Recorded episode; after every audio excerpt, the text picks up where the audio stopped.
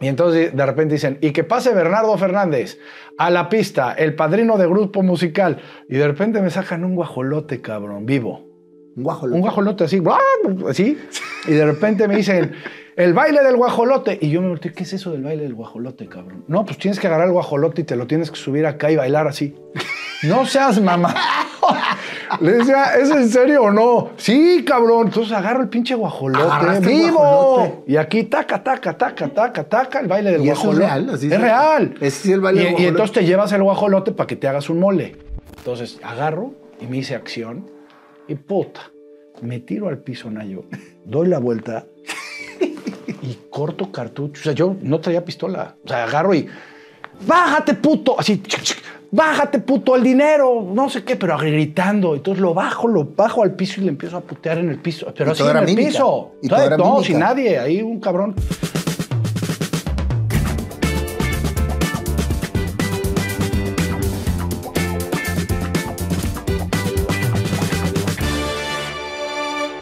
Bernardo, qué honor tenerte en este programa, compadre. No, Nayo, el honor es mío. Gracias por invitarme. Estoy feliz de estar en Monterrey, que hace mucho que no venía. Ah, de veras. Hace mucho que no venía, yo creo que como cinco años. Y estoy feliz de estar aquí. Amo estar en Monterrey. Te No tocó sé- frío, ¿eh? Me to- puta, pero durísimo. Y, y hoy no hace tanto frío. El fin de semana estuvo peor. bueno, ayer y antier, que, bueno, más bien llegué ayer. Ayer estuvo durísimo y llegué como siete y media, ocho de la mañana. Entonces decía yo, ¿qué, qué es esto, cabrón? Sí, sí estaba duro. Sí estaba duro. Pensé que llegué a esquiar, pero no, llegué a Monterrey. Es que sabes que Monterrey es bien extremo, güey. De repente hace muchísimo calor y de repente se nos viene un frío que hasta el panda anda mormado. Pero- Oye, pero hasta en- todo lleno de neblina y... Sí, y, no, o sea, está, sí. está- está con madre. La verdad es que Monterrey, ah, yo amo mi ciudad. No, es increíble. O sea, desde que llegas y hueles, hueles, puta. A carne asada. A carne asada, chingado. A Oye, machaca. dicen que aquí los fines de semana empieza a oler a carne asada. No, pero Porque duro. todos empiezan a sacar, de veras, güey. No, en serio. Es, es una comunidad de asadores de carne, güey. Qué delicia. Tomadores de cerveza Uf, y gozadores del fútbol. eso es. puta, yo tuve que haber sido regio entonces. Ah, sí. Puta, me gusta todo lo que acabas de decir. Lo hago, pero en Puebla. Oye, Bernardo, qué gusto tenerte aquí. Te voy a platicar un poquito porque sé que no, no estás muy, muy inmerso en todo lo que es este programa. Más que una entrevista, Bernardo, es una plática entre amigos. Es una plática en donde a mí me gusta irme a la historia de la persona que está atrás de quien todos conocen. Tú eres muy conocido en las redes sociales. Eres una persona que nos da mucha alegría y nos hace mucho reír con todo lo que haces. Yo soy súper fiel seguidor tuyo. No. Pero nadie sabe qué hay detrás de Bernardo. Nadie sabe la historia de quién es Bernardo Fernández. Y cuando me mandaste tu currículum, este, porque la verdad es que te viste muy profesional, porque lo invité yo al programa, y este, me dijo, te mando mi currículum para que sepas más o menos mi historia. Me sentí muy, muy conectado contigo, porque ambos somos empresarios y ambos hemos pasado por situaciones en la vida difíciles que nos tiene viviéndola al máximo.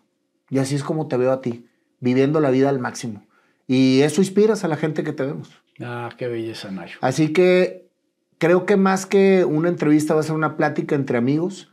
Y yo creo que va a ser una introspección, porque te voy a hacer recordar muchas cosas que a lo mejor al momento de platicarlas vas a volver a conectar con ellas. Wow. Y vamos a empezar por tu niñez. ¿Dónde naciste, Bernardo? Híjole, mina, yo ahorita con la introducción ya casi lloro, cabrón. no, qué chingón, qué chingón que, que practiques este tipo de pláticas que son más persona que personaje. Porque Exactamente, la verdad es. es. que la persona es hoy lo que, lo que tiene que brillar dentro, y más que somos generadores de contenido, y que los chavos piensan que todo lo que subimos, este, esa es nuestra, nuestra vida diaria, y no, nosotros también nos metemos unos chingadazos durísimos, y no solo nos metemos los chingadazos, o sea, son adversidades que tenemos que ir superando día con día porque de eso se trata la vida. Y es increíble cuando tu vida está como una rueda de la fortuna o como una montaña rusa. Si no, A qué aburrido. Qué aburrido, exactamente. nací en Puebla, Minayo. Nací en Puebla el 24 de julio de 1979. O sea, eres más grande que yo. Parece, o sea, yo creo que me veo este, más viejo yo, ¿eh? No, de ninguna manera. Este, no, tengo 43 años, este, nací en Puebla, poblanísimo, poblanísimo, le voy a la franja. Este, y bueno, ¿Cómo fue tu infancia. Bernardo? Fíjate que mi infancia, Minayo, fue divina. Eh, te puedo decir que viví una infancia súper feliz, rodeada de mucho amor. Mis papás, una pareja increíble, eh, donde el valor principal era Dios, la educación, la moral, la ética, la lealtad. Entonces te puedo decir que lo más chingón de la vida me lo sembraron. Este, estoy agradecidísimo por eso. Solo que yo fui un niño con mucha energía, un niño que todo el día tenía que estar en movimiento y mi mamá se identificaba conmigo, pero mi papá no. Entonces, para mi papá sí fui un como dolor de huevos, porque era como que todo el tiempo me quería, cabrón, ya, cabrón. Entonces, como que yo me sentía muy limitado por él. Mi papá, mi abuelo fue este, un, un personajazo. O sea, yo amo y, y adoro a mi abuelo en paz descanse, que fue mi ídolo toda la vida. Y lógicamente a mí mi abuelo, yo a mi abuelo lo veía como el abuelo consentidor. ¿Por qué era tu ídolo? Por su historia. A mí, yo, yo me iba todos los fines de semana a dormir con mi abuelo, me dormía en su cama y me contaba que fue torero, que fue luchador de lucha libre, que lo metieron a la cárcel un día porque se, se robó una patrulla. Entonces yo decía, no mames, esta es una historia de, o sea, te cuenta que me estaban contando un cuento, pero no era un cuento, era su historia. Entonces yo todos los días, eh, todos los fines de semana quería ir a hablar con mi abuelo, platicar con mi abuelo. Él me enseñó a trabajar, también mi papá, pero el negocio familiar llegó desde el abuelo. Su historia de que empezó con menos, menos, menos cero, entonces cómo se superó, cómo, cómo creció el negocio, eso para mí era todo, ¿no? Porque todos tenemos una historia que contar, pero yo creo que las mejores historias en el, en el tema empresarial es cuando llegaron de otros países o del mismo país México que no tenían nada ni para comer y de repente súcale para arriba. Esas son las mejores historias para mí. Más inspiradoras. Más inspiradoras. Entonces, mi abuelo tiene una, una, historia sumamente inspiradora. Mi abuelo educó a mi papá de una forma radical, ¿sí? Porque mi, mi, la mamá de mi abuelo era alemana. Entonces traía este como tema de, de, de mucha rectitud y mucho, o sea, muy cuadrados, ¿no? Este, de hecho, mi abuelo me, me, contaba que era con vara. O sea, era de que no, y mocos, o sea, eran guamazos. O sea, tema que ahorita dices, ¿cómo? O sea, si ahorita una señora saca la vara y le da el hijo, no, o sea, lo denuncian y se lo no, quitan. No, no, no, se lo quitan. Pero todas esas historias son muy enriquecedoras. Mi abuelo educó a mi papá, sí.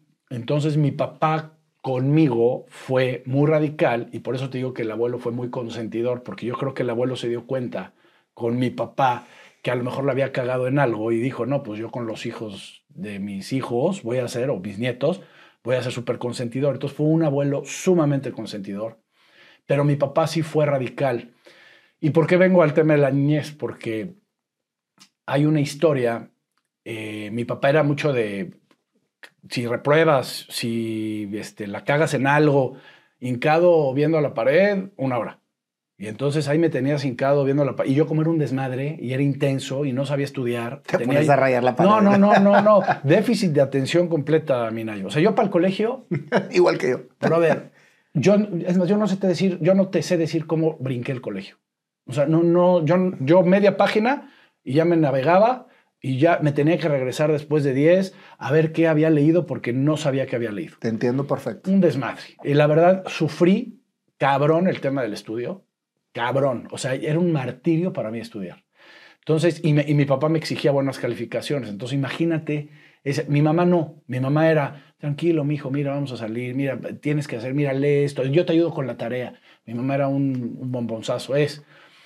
Y mi papá sí fue muy radical. Yo le tenía mucho miedo a mi papá, de chavito, mucho miedo. Gritaba mucho, trabajaba mucho entonces, cuando llegaba en la noche decía, puta, ahí viene mi jefe. Entonces era como, este, y no me voy a regañar, que no le digan las, las calificaciones. A mí me entregaban las calificaciones decía, puta, no quiero llegar a la casa. Porque era, ya sabía que iba a venir el grito, que iba a venir el sombrerazo. Y yo me hacía pipí en la cama, mina yo. Hasta, yo creo que hasta los 5 o 6 años me hice pipí en la cama. Me llevó al psicólogo mi mamá y, y me dijo, le dijo el psicólogo a mi mamá, lo que pasa es que Bernardo tiene, tiene mucho estrés porque a mí, la neta, mi papá me estresaba. Entonces, cuando yo dormía, dice la psicóloga que ahí mis esfínteres se relajaban y ahí soltaba el miedo, ¿no? Y hubo una época en la que mi papá me decía, si te vuelves a hacer pipí en la cama, te voy a llevar al hospicio. Y entonces yo decía, ¿qué es el hospicio? Y entonces me decían, pues ahí te paran a las 5 de la mañana, te bañas con agua fría, este, ahí no creas que aquí tienes tu... O sea, como que me empezó a asustar por ese tema. Y en vez de ayudarte, eso perjudicaba. No, pero muy cabrón. O sea, yo me acuerdo de la escena ahorita que te voy a contar. O sea, te la estoy contando y la estoy viviendo. eh, cuando me empecé a... O sea, yo, yo, me hacía pipí todos los días en la noche. Entonces yo agarré una... Con, con estas amenazas. amenazas de que te llevo al hospicio, yo dormía con mi hermano en un cuarto y mi cama estaba junto a la ventana y había un pasillito y ese no se veía. Entonces cuando nos acostábamos, yo luego, luego nos daban la bendición, yo me pasaba ese pasillito al piso. Entonces me hacía pipí. Yo sentía cuando me hacía pipí. Entonces me paraba, me cambiaba el calzón, el, el, la pijama y ya me dormía después en la cama. Entonces ya no me, para ellos ya no me hacía pipí. Pero yo me hacía pipí en la alfombra, mm. había alfombra, pero esa parte no la veían. Un día se me, se me pasó, hazte cuenta que nos acostaron y me quedé dormido en la cama y me hice pipí. Y a las nueve y media, diez de la noche fue un día donde me hice pipí muy rápido, porque luego a lo mejor pasaban, a lo mejor me hacía pipí hasta las 12, una de la mañana, ¿no? Ahí fue luego, luego. Entonces, no sé cómo mi papá regresa, no sé qué, se hizo pipí este cabrón, no, háganle su maleta y no sé qué. Y mi mamá decía, espérate, Bernardo, no sé qué. Yo me acuerdo hasta del coche en el que me subí, un gran marquís negro, ya sabes, de esos que tenían como picuditos las, las uh -huh. esquinas. Y mi hermana diciéndole a mi papá, no, papá, espérate. Y mi hermana llorando. Entonces nos subimos al coche. Yo vivía en un fraccionamiento que se llama El Mirador, donde junto había un parque ecológico. Entonces mi papá me subió a la camioneta con mi maleta de Mickey azul, me acuerdo perfecto de la, de la maleta, mis calcetines, mis calzones, todo. Y yo llorando, papá, no me lleves al hospicio, no me lleves al hospicio. Y mi papá dando vueltas al parque ecológico.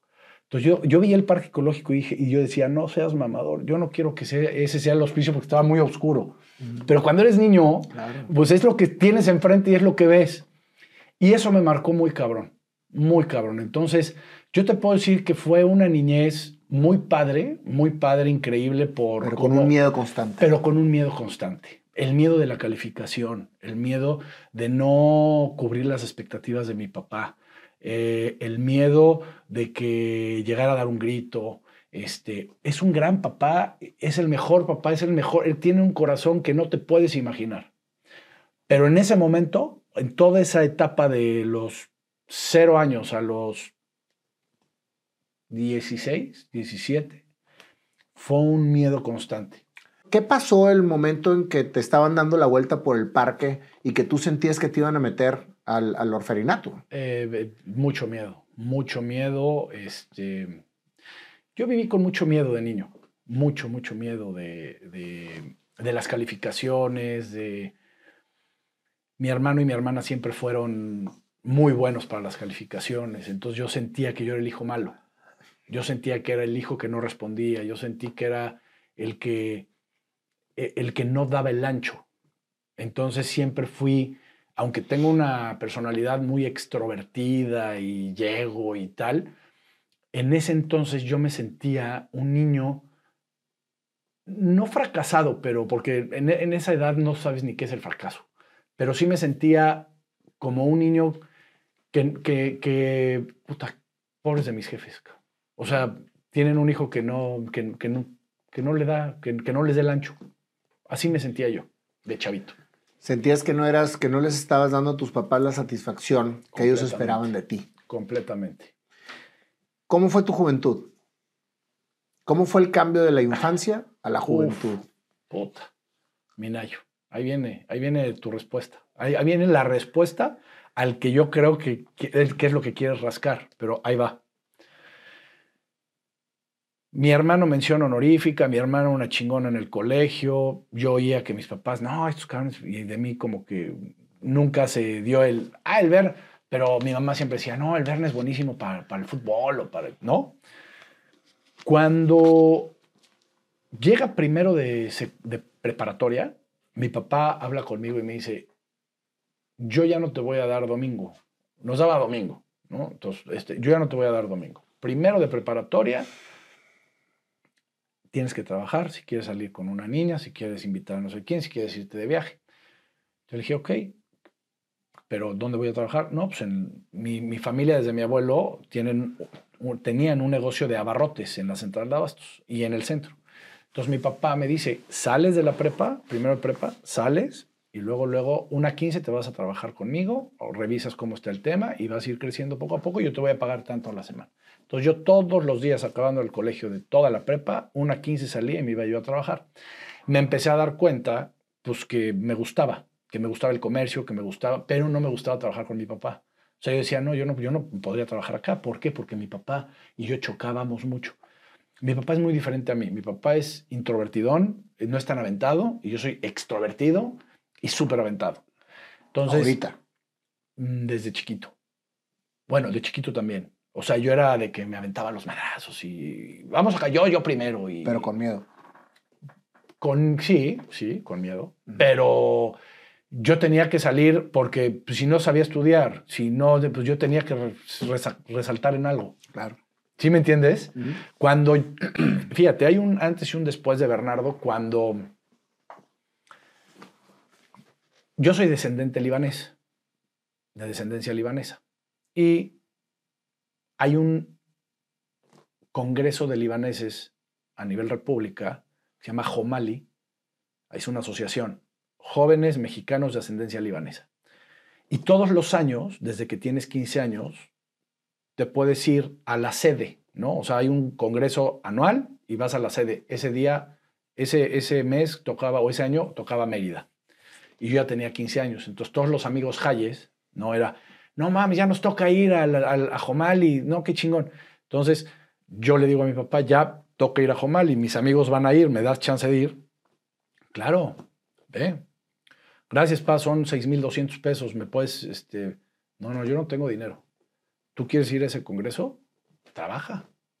Pa, pero trabajo y gano tanto, no me alcanza. Son dos, son dos meses lo que falta para el congreso. ¿Cómo voy a pagar el congreso si no me da? Me dice, pues ahí, chécale, a ver qué haces, cómo chingado le haces. Pero yo, no- yo no tengo dinero. Ahorita le estamos pasando difícil, no hay, no hay dinero. En ese momento yo dije, por dentro, mi papá es un ojete. O sea, dije, ¿cómo me está haciendo esto?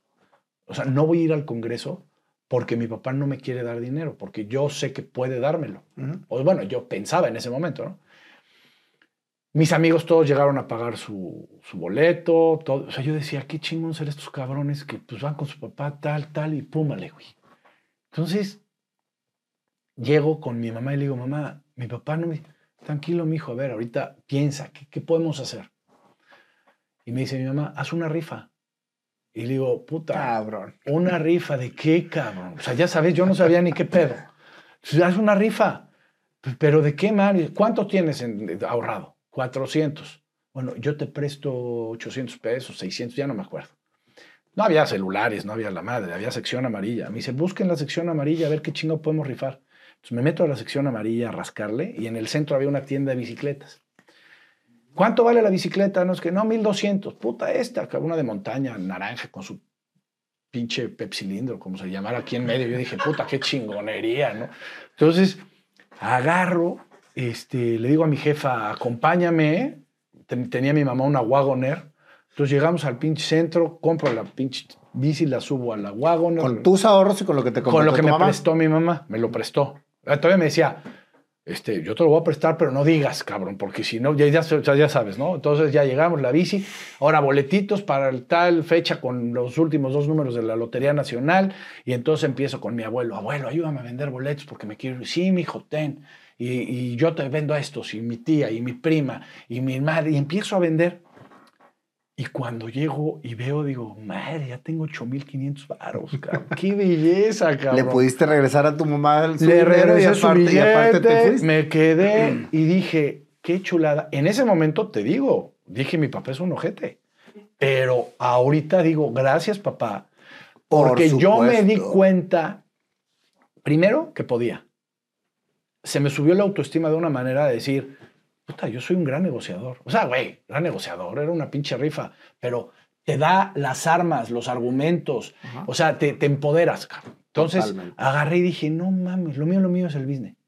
Y entonces dije, ¿sabes qué? Me voy a poner foco en la barrotera a ver cómo le puedo hacer, a ver si puedo maniobrar. Yo sé que no entiendo a mi papá en muchas cosas, pero pues yo las voy a hacer desde lo mío. Y entonces empecé, y gracias a Dios, puta, empecé.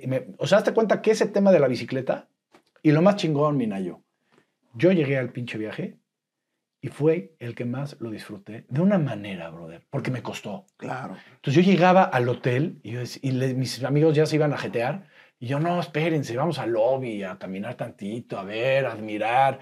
Y, yo exprimí ese viaje de una manera, lo disfruté. Lo que me gastaba, que porque costaba 6.200 y saqué 2.000 más, puta decía, esto es mío, cabrón. Esto, esto yo estoy decidiendo, pero me costó. Entonces, esa fue una gran experiencia, gran experiencia. Otra, otra cosa que me marcó mucho fue la película del secreto. Un día me, me mandó mi papá a una junta a México, tenía yo como 17 años, y en la camioneta, a mí me habían recomendado la película El Secreto. Entonces la puse de ida a México y me le eché. Y a lo que iba a México, hazte cuenta que yo llegué con otro puto chip. O sea, yo dije, no mames, esta película es la mamada. Acaban de hacer el remake. ¿Ah, ¿Ahorita? Hace un año y medio salió Netflix. Uf, lo voy a, ver. No, no, lo he visto, lo voy a ver. Me bajé a la junta, empecé la junta con otro chip, me fue de poca madre en la junta, regresé, hice mi tabloide ya sabes, el tabloide, puse mis imágenes de lo que yo quería cumplir, lograr y hacer en los próximos 20 años de mi vida y lo puse en mi vestidor y ese, ese tabloide lo sigo arrastrando, ¿eh? O sea, desde que tengo 17 años hasta ahorita está mi tabloide. Lógicamente las cosas ya cambiaron, pero yo me acuerdo y el 95% de lo que está ahí ya lo hice, porque todos los días lo veía. Fíjate qué importante, Bernardo, es cómo cuando visualizas lo que quieres hacer y haces lo que tienes que hacer, logras el objetivo. Claro. Y eso es precisamente lo que te habla el secreto. Decretar, creértela y hacer que las cosas sucedan. Exacto. Así es. Estamos hablando de un periodo en el que tu niñez termina a los 10, 11 años y ya estamos en los 17. No me quisiera brincar esta parte porque estos dos episodios que me estás platicando son muy importantes. Sin embargo, el cambio de la infancia a la juventud con una represión que traías de cierta manera psicológica por darle gusto a tus papás, ¿sí? ¿Cómo fue amoldándose a una, a una etapa de juventud? Te voy a decir por qué. Cuando nosotros empezamos la etapa de jóvenes, es cuando nos sacan de lo que viene siendo nuestra conexión con nuestra esencia. O sea, de jugar con tus Transformers y con todos tus monos, y hacer historias dentro de lo que realmente era tu mundo fantástico e interno, que así es como me lo platicaste, empiezas a, a ir a un mundo en donde todas las reglas y todos los señalamientos que tienes para tu camino empiezan a ser una carga para ti.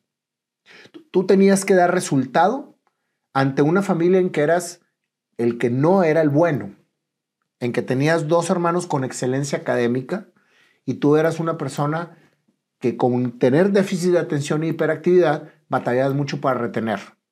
Completamente. Y entonces empiezas con, unas, con, una, con un tema de cumplirle a tu padre, sobre todo, y sacar de lo que realmente eras. ¿Cómo fue esa etapa? Porque esa etapa, ¿sí? Y te voy a poner un contexto para que me la platiques con esto que te estoy comentando, es lo que la gente adulta y ahora que soy padre, lo tengo muy consciente porque yo soy... Haz de cuenta que cuando te estoy escuchando y por eso ahorita los volteé a ver a ellos, es mi historia. en muchos sentidos, y al rato la platicaremos ya fuera de cámaras porque esta es tu historia. Gracias, Minayo. La gente adulta le dice a los jóvenes rebeldes, es que es muy rebelde, es que eres muy rebelde. La rebeldía ahora cuando yo soy adulto y me volteo a ver lo que realmente viví, es un grito del interior que te está diciendo, me estoy desconectando de lo que soy. Por aquí es. Y entonces esa precisamente, esa em, confusión hace que hagamos cosas que ni siquiera son parte de nuestra vida o de nosotros mismos, sino que no sabemos qué chingados hacer para volvernos a encaminar con lo que realmente somos. ¿Cómo fue esa etapa de tu vida? cuando yo me doy cuenta en, esta, en este periodo donde me empezó a ir bien, cuando empecé a trabajar ¿A qué edad empezaste a trabajar? A los 15.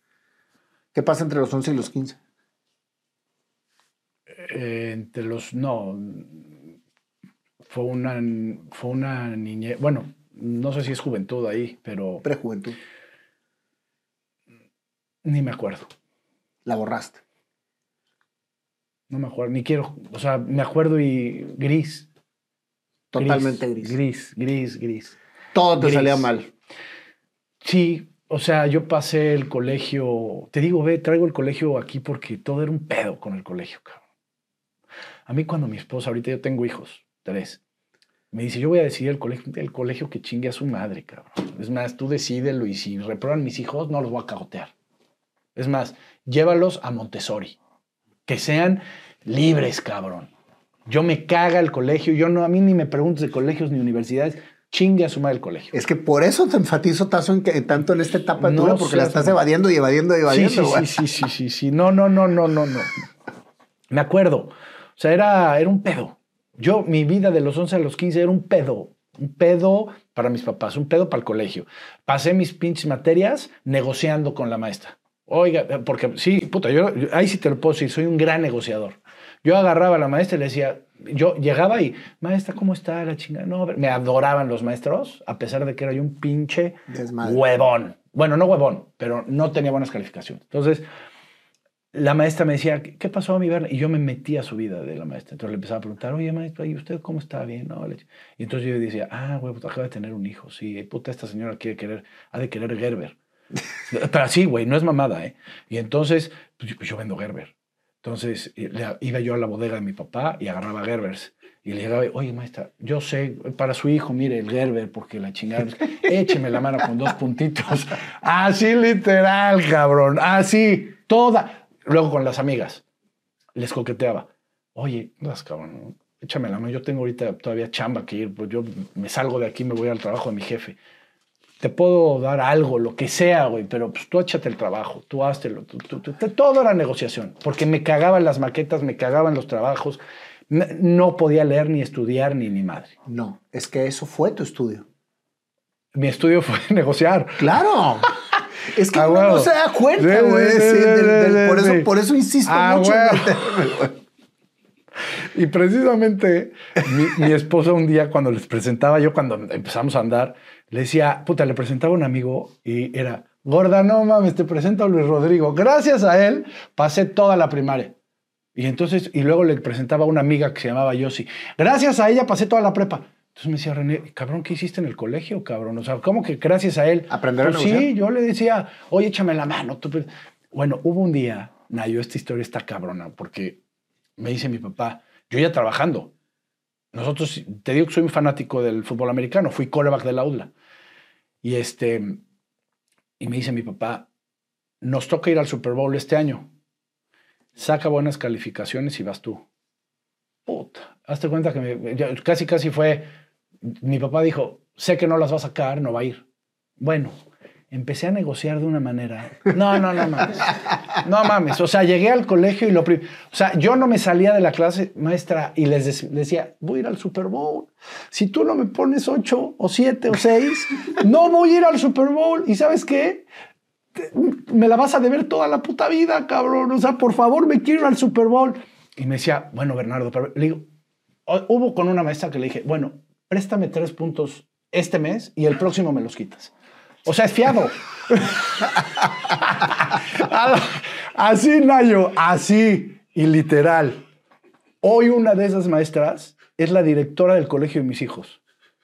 Fíjate nomás. O sea, y, y mis hijos... te está escuchando. Y me está escuchando. Y aparte mis hijos saben. Y, y- y- y se llama Nadia. Les dice, tu papá, qué bárbaro. Qué ba-". y yo sí, no, perdón, Nadia le decía, perdón, ahora ella es la directora de mis hijos, pero sé que te hice la vida de cuadritos, sé que, la- o sea, no, no, no, para el inglés. No mames, no, no, un martirio yo para el inglés. Entonces no fue una etapa gris, güey. No. Fue una etapa de gran aprendizaje. Fue una, sí, eh, pero me lo acabas de decir ahorita y lo acabo de, de cachar. O sea, para mí, ahorita que me dijiste de 11 a 15, dije, no, no, ni me preguntes, cabrón. No, no, no, no, por favor. Bueno, Fíjate lo rico que, que es est- esta conferencia, esta, Esta este esta- es más bien este esta- esta ejercicio, plática, esta esta plática. plática entre amigos, Sí, claro. entre hermanos. entre ya somos hermanos. A huevo. A huevo. Y aparte, qué barbaridad, qué similitud de historias, cabrón. Qué ¿De veras? Ahorita me la vas a platicar. Esa man. ya en la cena te la platico. Bueno, llegas a los, 10 a los 15, empiezas a trabajar con tu papá y empieza tu vida laboral. Y, de- y me descubro. Y te descubres. Me descubro a mí a los mismo. 15. Te digo la verdad, así descubro que soy un chingón en el tema de la negociación y empiezo.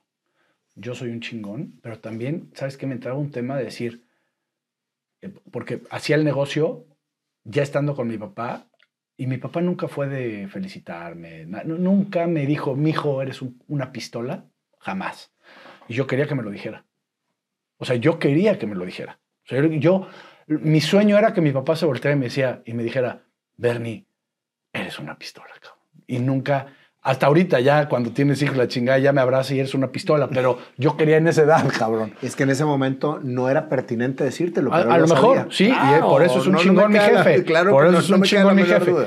Pero me acuerdo perfecto que en el momento que empecé a negociar y que me dio un, un cargo ya dentro de la empresa de gerente de ventas, y yo dije, puta, a ver, ahorita le voy a demostrar tal, y pinches ventotas, ¿no? Y entonces mi papá ya veía, y entonces ya yo, mi mamá me decía, oye, ayer fuimos a cenar con tus tíos, y tu papá dijo, no, el pinche Berna, no mames, en las ventas. A mí nunca me lo dijo, pero a mí mi mamá me lo platicaba. Y entonces yo decía, no mames, yo tengo que seguir. Y entonces ahí pasó del Berna que no sabe estudiar y que es un cero a la izquierda en el estudio, a el Berna que es empresario y que es un chingón para vender. ¿Por qué crees que pasó eso, Bernardo? Por el aprendizaje que tuve de los 11 a los 15 en la negociación. Y me lo acabas no, de no, decir ahorita. Sí, Sí. pero aparte, por lo que acabas de decir, porque te la creíste. Me la creí. Ese es el switch que precisamente hace que las personas empiecen a volar. Creérsela para crearlo. ¿sí? Ahí está. La Biblia. Precisamente. Entonces, en el momento en que tú dices, me descubrí, y eso es lo que le digo a muchísima gente que me hace el favor de escribirme, créetela para crearlo, Sí, pero créalo. claro. No nada más te lo quedes en creer. No, si no se queda como sueño. No, peor aún, se queda como hablador. Porque todos soñamos, cuando creemos lo decimos, y cuando creamos, entonces somos el, el arquitecto de nuestro destino. Claro. Pero si tú separas las tres palabras, entonces o eres un soñador, o eres un hablador, o nunca hiciste nada. Eso O eres un creador. Pero juntas, eres un Eres creador. un creador, exacto. Entonces, eso que me estás diciendo es precisamente lo que empezó a hacer el despegue de tu vida. Tú venías desde un principio a hacer algo muy grande en la vida y lo fuiste forjando. Sí.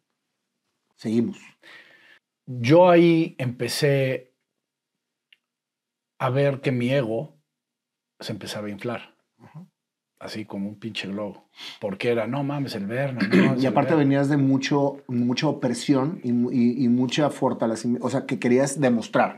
Empiezas a hacer y entonces te empiezas a hacer. Oh, Pinche ego se me empieza a inflar bien cabrón. ca. Pero así, literal, ¿eh? Salud, Minayo. Qué chingonería, ¿eh? Qué chingonería.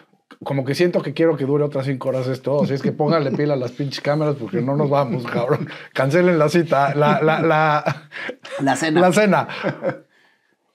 Mm. Este, el Berna oprimido, ¿no? De los 11, 15, tal, cuando se descubre, se la cree y empieza a crear negocios. A los 17 años salgo de la prepa y le digo a mi papá, no quiero estudiar porque odio el estudio. Quiero trabajar, pero no quiero trabajar contigo. Cuando acabas la prepa Sí, porque yo ya llevaba tres años trabajando con él. y no querías estudiar. No, no, yo no, no, no, jamás. No, ni ahorita ni nunca en la vida. O sea, no, no, el estudio para mí no, no, no, no jala. Entonces, yo no quería estudiar, pero no quería trabajar con mi papá porque empezamos a chocar muchísimo. Ves que yo estuve de los 15 a los 17 y medio, 18 que salí de la prepa, trabajando con mi papá saliendo de la prepa. Entonces, yo veía que mi papá traía temas en el negocio de que, pues, pluma y papel, y en ese momento era que salieron las computadoras, los software. Entonces yo le decía, vamos a poner computadora, pa, tienes, tenemos una bodega con mil SKUs. O sea, eh, todo es, hay Jumex de mango, ¿cuántas? Mil, sale 200, échale al camión. No, no, tú tienes que tener un inventario aquí. Entonces yo empecé con ese tema de la computadora, el software. Vamos a, registrar, todavía no existían ni los códigos de barra. O sea, yo, a mí me, me tocó esa transformación digital. Entonces mi papá me decía, no, no, no, a mí no me estés chingando. A ver, vete a contar la estiva de aceite maravilla o vete para allá. No, no.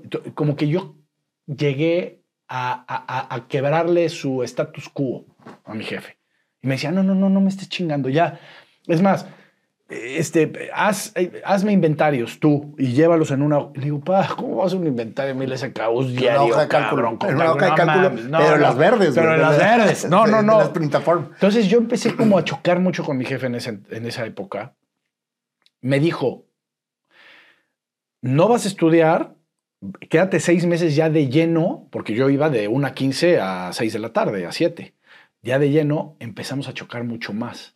Entonces fui a hablar con mi abuelo y le dije, porque mi abuelo era, era la empresa familiar y mi abuelo estaba en el centro, mi papá en la central de Abastos y yo fui a hablar con mi abuelo y dije, no puedo con mi papá, güey, échame la mano. O sea, con tu héroe. Con mi héroe. Ese es mi héroe. Entonces le dije, ayúdame. me decía, a ver, ¿qué quieres? Le digo, no quiero trabajar con él, ¿me puedo ir a venir a trabajar contigo? Y me dice, no, es, el centro se estaba muriendo. Ya todo era la central de Abastos.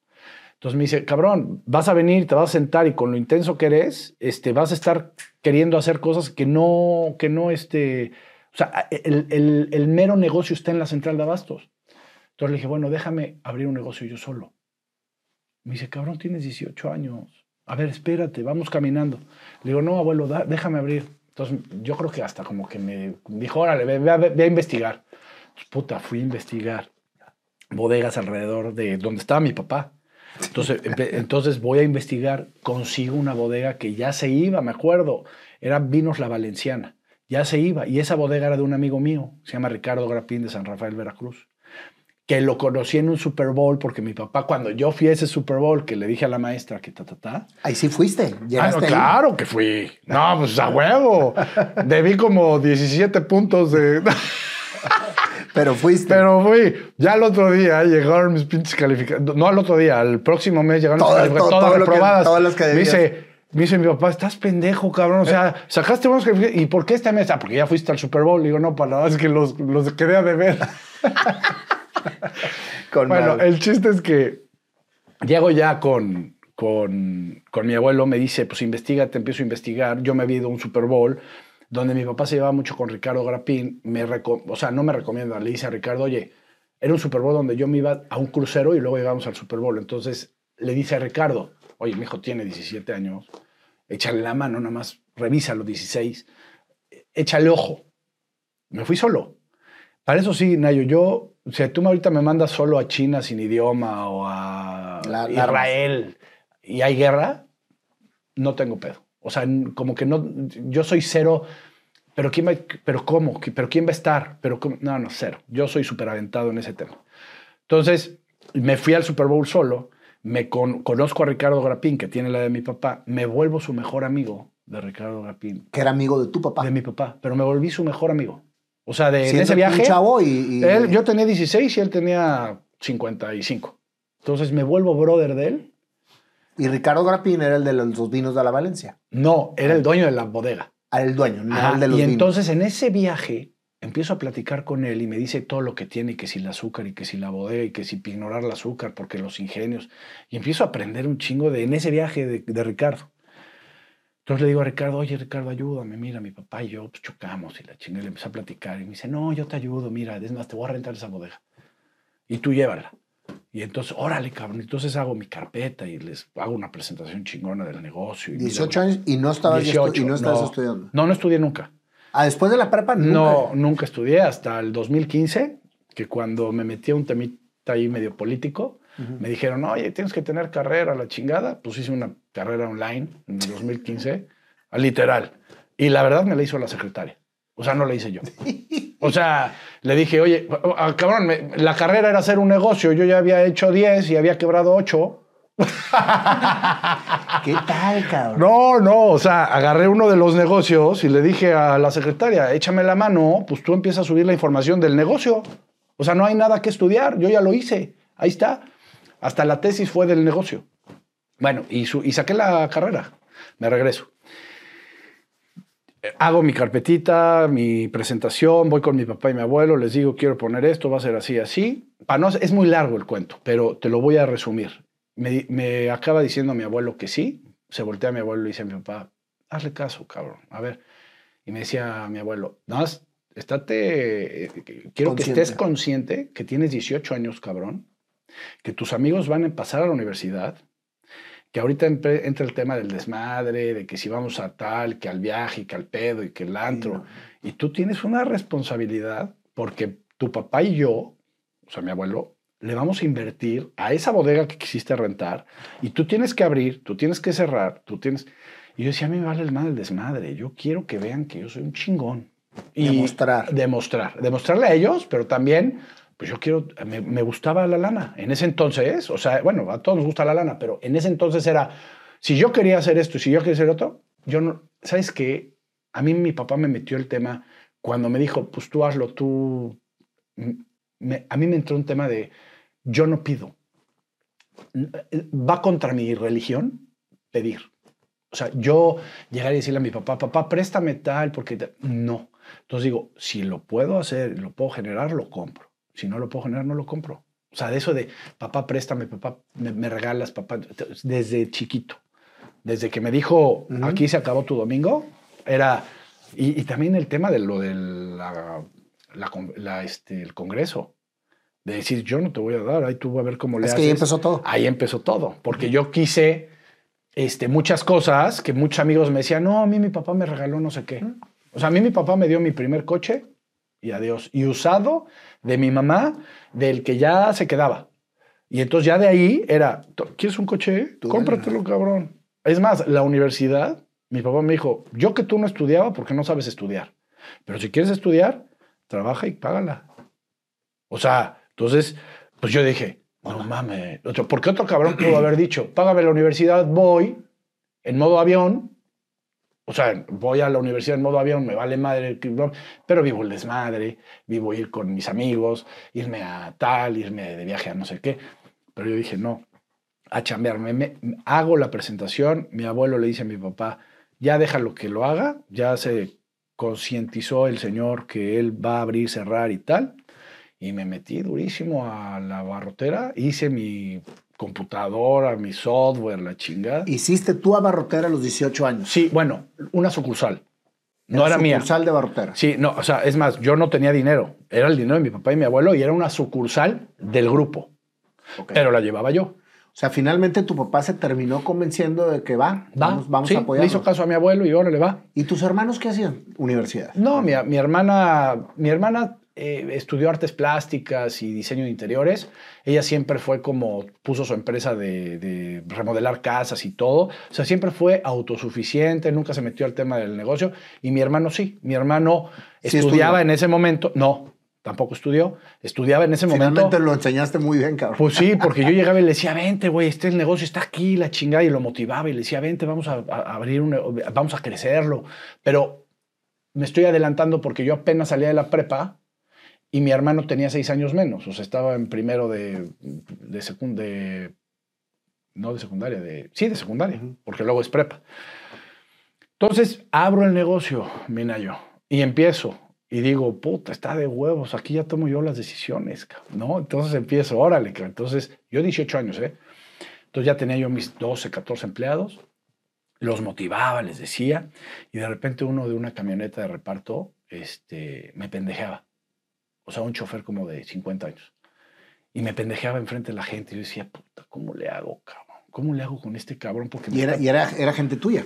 no, era, era, era mi empleado, güey. Entonces yo decía, ¿cómo le hago para bajarlo de huevos? Porque él me pendejea y este güey lo escucha y entonces este güey hace como que se quiere brincar el pendejeo. Y, y yo soy el patrón. Pero pues eran señores con un pinche chamaco de 18. Entonces me atravieso la, la- así la nave, de la nave A a la nave B y le digo a mi papá, oye, pa, necesito Pues comer". estabas enfrente de tu papá. Ah, no enfrente, pero nave A, nave B y así. Ah, ya. No, pero había un tunelcito, entonces me pasaba y, y le digo a mi papá, oye, necesito que me eches la mano, habla con Martín. Me acuerdo hasta del nombre, cabrón. Ma Martín. ¿Cómo que habla con Martín? sí, pues es que me pendejea y como que no quiere cumplir las órdenes. Me dice, pero tú eres un chingón. Tú eres un chingón. Tú quisiste tu negocio. No, yo no voy a hablar con nadie, cabrón. Tú vas y resuelves tus pedos. Así llegué temblándome las patas. Dije, ah, ¿quieren, ¿quieren ver huevos? Pues aquí están los huevos. Entonces agarro, cierro la bodega, junta, y les digo, a ver, señores, este barco es mi responsabilidad. Aquí las órdenes las doy yo. La última orden la doy yo después de la opinión de todos y de lo que sea mejor para el barco. El señor Martín está ta, ta, ta, ta, ta. El que se quiera subir a mi barco, bienvenido. El que se quiera bajar de mi barco, ahí está la puta puerta. Así es que desde ahorita yo oigo un reclamo, una mala manera de contestar la chingada, pasan a recursos humanos y se van. Porque este ambiente, aquí nadie me lo va a podrir. Me estaba temblando el culo, Nayo. O sea, porque yo tenía 18 años, pero me agarré los huevos. Va.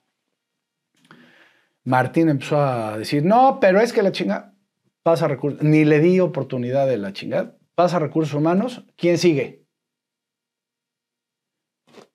Desde ahí, así, todos se cuadraron, no cuadrar mal pedo, Sí, sí, cuadrar sí. de, pues este chavito ya tomó una decisión, ya nos demostró que sí quiere llevar el barco a otro continente, pero nos tenemos que poner las pilas. ¿Vale? Y empezamos y ahí empecé y ahí despegué chingón, porque empecé a vender a los ocho meses que abrí la bodega, yo ya vendía más que mi papá. A los ocho meses. Ocho meses. Más que tu papá. Más que mi papá. Y entonces empecé a vender, a vender y a demostrar y tal, tal, y puta madre. Entonces me decía mi papá, ¿qué haces, cabrón? A ver, ¿qué estás haciendo? Decía, papá, pues es, es que ya me habló Rivera, es que ya me habló no, es que la competencia, que estás regalando el aceite. Le digo, pero papá, ¿cuál es tu pedo? A ver, tú siempre ves el número final. Yo hacía estrategias de que los 10 SKUs más vendidos los ponía al costo, pero yo obligaba al cliente a llevarse todo el portafolio. Entonces, de la venta de, Completamente. ¿Ya me entendiste? Sí, entonces, sí. y entonces yo ponía las pinches ofertas afuera de lo que más se consumía y todos llegaban como hormigas, pero pues ahí les metí el chilaquil en el, en el pañal. ¿no? o sea, ahí le, vas, ahí le vas como que mezclando, cabrón, ¿no? Pero en mi sistema de cómputo, a mí me decía mi sistema cuánto había vendido de más, de menos, cuánto Porque dejé. tú de- sí tenías Porque yo sí tenía. Entonces yo decía, ah, aquí está el número, cabrón, no me la hagas de pedo. Es que estás regalando el azúcar. De- déjame regalarla. Pero estoy vendiendo un chingo y mira la utilidad. La Que eso finalmente es lo que cuenta. es lo que cuenta. A mí no me vale más el azúcar. Yo, había veces que hasta le perdía dos pesos al bulto. Nada más que si te, si te doy este precio en el azúcar, tienes que llevarte. Sí, no, no, no. Yo no te vendo azúcar un tráiler ahorita a este precio. O sea, yo te vendo este, pero si me compras tanto de abarrote. Y entonces se quedaban conmigo a huevo. Entonces empezaban, ta, ta, ta, ta, ta, ¿no? Eso es una gran estrategia, güey. Empezamos a crecer chingón. Y cuando de repente, mira yo, llegaba un cliente, ¿no? Aparte, aparte, lo mío, lo mío es la relación pública y, y- y- y, o sea, la negociación y el cotorreo. Entonces los pinches clientes ya me amaban. ¿Por qué? Porque cada vez que, le, que metían sus trailers o sus camiones a cargar y yo me quedaba choreando con ellos. Y, y como que me volvía el psicólogo de ellos. Le decía, ¿qué pedo, mi Artemio? Un- me acuerdo de un cliente, ¿no? ¿Qué pedo, mi Artemio? Me dice, no, mi Berneando medio puteado porque mi vieja me dejó. Y yo, no mames, ¿cómo, cabrón? A y ver, Artemio tenía que dar. te- tenía 10 años o 15 más que yo. Y entonces yo le decía, a ver, siéntate, cabrón. A ver, ¿cómo que te, te- te- Entonces le decía, a ver, una cervecita para Artemio. A ver, ¿qué pedo, cabrón? Entonces me empezaba a chorear Artemio, ¿no? Me contaba su vida. Y entonces había un vínculo emocional. No solamente era un cliente, ya era mi amigo. O sea, y no lo hacía por conveniencia yo. Era una estrategia, sí, pero aparte yo lo sentía. Lo me nacía. Así como Artemio muchos, pero ahí te va la historia de Artemio rapidísimo. Llega un día Artemio después, yo siempre le preguntaba, ¿cómo vas, güey? ¿Cómo vas? No, pues es que la chingada, no es que... bueno, ya encontró tan alguita el Artemio y entonces me empieza a chorear, me empieza a chorear el Artemio. Oye, ya conocí a una chava así, asado. Cabrón, ya ves cómo el sol siempre sale después, te, te veo más fresco, te veo feliz. Me dice, me voy a casar. Y le digo, "Pues, estás bien, si tú crees que es lo bueno, pues cásate. me dice, quiero que seas mi padrino de grupo musical. Y yo, seas mamador, ¿qué es eso? Porque yo, yo, yo- o sea, yo... Quiero que seas mi padrino de, de de grupo, musical. O sea, yo dije padrino, y pero... Era cliente. Sí, era mi cliente. Pues, ¿Qué es eso de grupo musical? Sí, tú pagas el grupo. Ah, órale, está chingón, ¿no? Pues órale, va, güey. El grupo musical lo pago, se casa. Voy al pueblo, a tres horas y media de Puebla. Voy. Mi papá siempre me decía, no vayas a ningún pinche lugar donde te inviten los clientes. Y mi papá nunca iba a nada. O sea, a lo mejor iba a los que estaba cerquita y que le quitaba media hora, pero yo, yo me involucro. Entonces yo iba al de Artemio, al de otro cliente, me invitaban a no sé qué, a la comida del mole con cuchara y le daba, y, y luego ya llevaba a mi esposa cuando me casé. O sea, yo me involucro, ¿no? Y mi papá no, pero eso es una parte de lo que yo creo que fue un éxito en, en- en mi negocio porque yo me involucraba con los clientes. Sin duda. ¿No?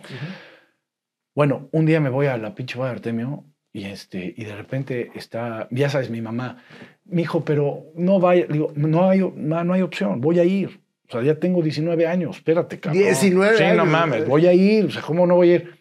Iba yo con mi chofer para que me manejara por si chupaba, no sé qué. Llego al pueblo, la boda, el baile de la víbora, el baile, se, se agarraban a putazos ahí de que tira la novia. Y yo no sabía ese pedo, cabrón, pero estaba... Y ponle muy- dinero a la novia. pero yo, yo me estaba divirtiendo. Y entonces de repente dicen, y que pase Bernardo Fernández a la pista, el padrino de grupo musical. Y de repente me sacan un guajolote, cabrón, vivo. Un guajolote. Un guajolote así, así. Y de repente me dicen, el baile del guajolote. Y yo me volteé, ¿qué es eso del baile del guajolote, cabrón? No, pues tienes que agarrar el guajolote y te lo tienes que subir acá y bailar así. No seas mamá. Le decía, ¿es en serio o no? Sí, cabrón. Entonces agarro el pinche guajolote. ¡Vivo! guajolote. Y aquí taca, taca, taca, taca, taca, el baile del ¿Y eso es guajolote. real? Así es es- real. es el baile y, del y guajolote. entonces te llevas el guajolote para que te hagas un mole. Y entonces ya cuando vengo de regreso, me habla mi mamá. ¿Dónde estás, cabrón? ¿Ya ve qué hora es? Le digo, no, ya voy para la casa, jefa. ¿Y tú bebías todavía con tus papás? Sí, pues 19 años. Entonces ya ve- venía iba yo para la casa y de repente el pinche guajolote en la cajuela se oía. Me decía, me decía, me, me decía mi jefa, deja de mamarme, cabrón. Estás todavía en el pinche, en la boda. Le digo, no, ma, y- y se oye un guajolote. Le digo, es el que me regalaron para cuidadito y metas ese pinche guajolote a mi casa cuando llegues. Le digo al chofer, "No, llévatelo para el mole, cabrón". Ya se lo llevó. Pero son unas historias riquísimas que yo me acuerdo y digo, no mames. O cuando, o cuando empezaron el baile del baile de la, la víbora, que querían putear a la novia. ¿Cómo que putear a la Sí, novia? o sea, se sube la novia y la tienen y, y tienen que pasar y pegarle la, la víbora, la víbora de la mar y riátale, Ah, güey. ¿para que se caiga la novia? Sí. Ah, Entonces, ¿sí? Sí, güey. Entonces yo me decían, ¿tú qué pedo? Le digo, no, pues si yo le doy un llegue a la novia se cae y a lo mejor no llega ni a la luna de miel. Entonces yo ayudo a que no la tiren. Entonces era como un, era, puta, era una chulada. Cosas que dices, puta, esto eh, no en cualquier boda. ¿Te fijas, Bernardo, que mientras que tus amigos estaban estudiando en la universidad, ¿Sí? tú estabas estudiando la carrera de, vida. relaciones públicas, Sí. güey, de la vida, Sí. del cliente, del negocio, de Ah, todo. mames, qué chulada. Qué bárbaro, güey, ¿eh? la neta. La neta fue una etapa increíble de mi vida, porque aparte yo ya me compré mi coche, Ya te empezó a ir bien. Ya, me- no, me fue de huevos, mi Nayo. O sea, yo me compraba, todos mis amigos me decían, güey, ¿cómo? ¿Te lo compró tu papá? Digo, no mames, me lo compré yo. ¿Cómo? Y entonces todos mis amigos y todos me empezaban a pedir consejos. Oye, quiero abrir un negocio, la chingada. Entonces yo les daba consejos. La gente empezaba a ver que había una transformación de la barrotera. Y entonces ahí fue donde fue mi momento. Donde el pendejo que no estudiaba ahora era el chingón en el negocio.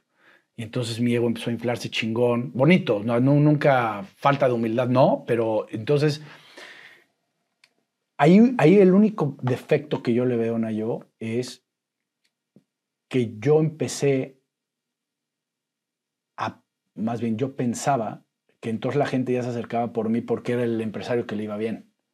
Ego. yo, ego. Es lo que te digo, se infló el ego. Y entonces yo decía, no me puede ir mal, porque si me va mal, voy a regresar a ser el pendejo que no sabía estudiar.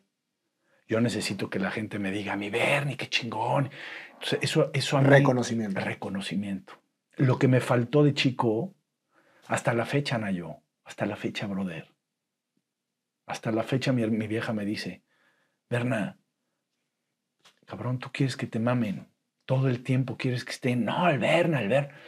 Y hubo una etapa muy cabrona de mi vida donde no había por qué mamarme. Pero estaban los que realmente tenían que estar. Pero yo quería la adulación, porque yo estaba acostumbrado a eso y yo no lo quería perder. Bien cabrón. ¿Qué pasa después del negocio? ¿O qué sucede? El negocio ese, a toda madre, de repente llegaban clientes por mil cajas de, Maruchan, de Jumex, de X, y yo tenía 400 y mi papá 300, y entonces había un backorder de 300. Entonces yo le decía a mi papá, hay que abrir otra bodega. Me decía, no estés mamando, llevas un año y medio, espérate. No, un centro de distribución y la chingada. Entonces voy y le hablo a mi abuelo. Le digo, o sea, te, estoy contando rápido porque es muy largo y hay un proceso de un año y medio de que yo estaba chinga y jode con un centro de distribución. Me voy a ver a Grapina San Rafael y le digo, Ricardo, ayúdame, cabrón. Estoy dejando de vender. En mi sistema, en mi software, había lo que yo vendía, lo que mi papá me prestaba para venderle al cliente o sea, te cuenta que el cliente quería mil cajas de, de Jumex y yo tenía 400, mi papá 300 y faltaban 300. Entonces, el sistema me decía cuántas me habían mandado para prestarme mi papá, cuántas estaban en mi bodega y lo que dejé de vender. Entonces, yo empecé con reportes todos los meses a mi papá y a mi abuelo, ve lo que dejamos de vender, ve lo que dejamos de vender. Y entonces un año diciéndoles, vamos a abrir un centro de distribución. Centro. Sí, sí, chingón, así para surtir chingón. No, no, no, a ver, espérate, tranquilo. Entonces voy y me acuso con Ricardo Grapín, el que me, el que me retó la bodega. Le digo, Ricardo, habla con mi papá, mira, pasa esto, esto, esto, esto. Y él tiene muchas bodegas en la central de abastos. Entonces yo le decía, ¿tú tienes una bodega más grande? Y me dice, sí, ahí tengo unos bolsos de azúcar metidos, los saco y te la rento. Entonces la fui a ver con él, poca madre. Le dije, puta, ya nada más hay que decirle a mi papá. ¿Qué edad tenías? 23. Y entonces empezamos a, este, a trabajar a mi jefe y mi papá me mandó a chingar a mi madre. Y un día en Navidad, me acuerdo perfecto, le dije a mi papá, aquí están las llaves del negocio, yo ya no quiero estar aquí.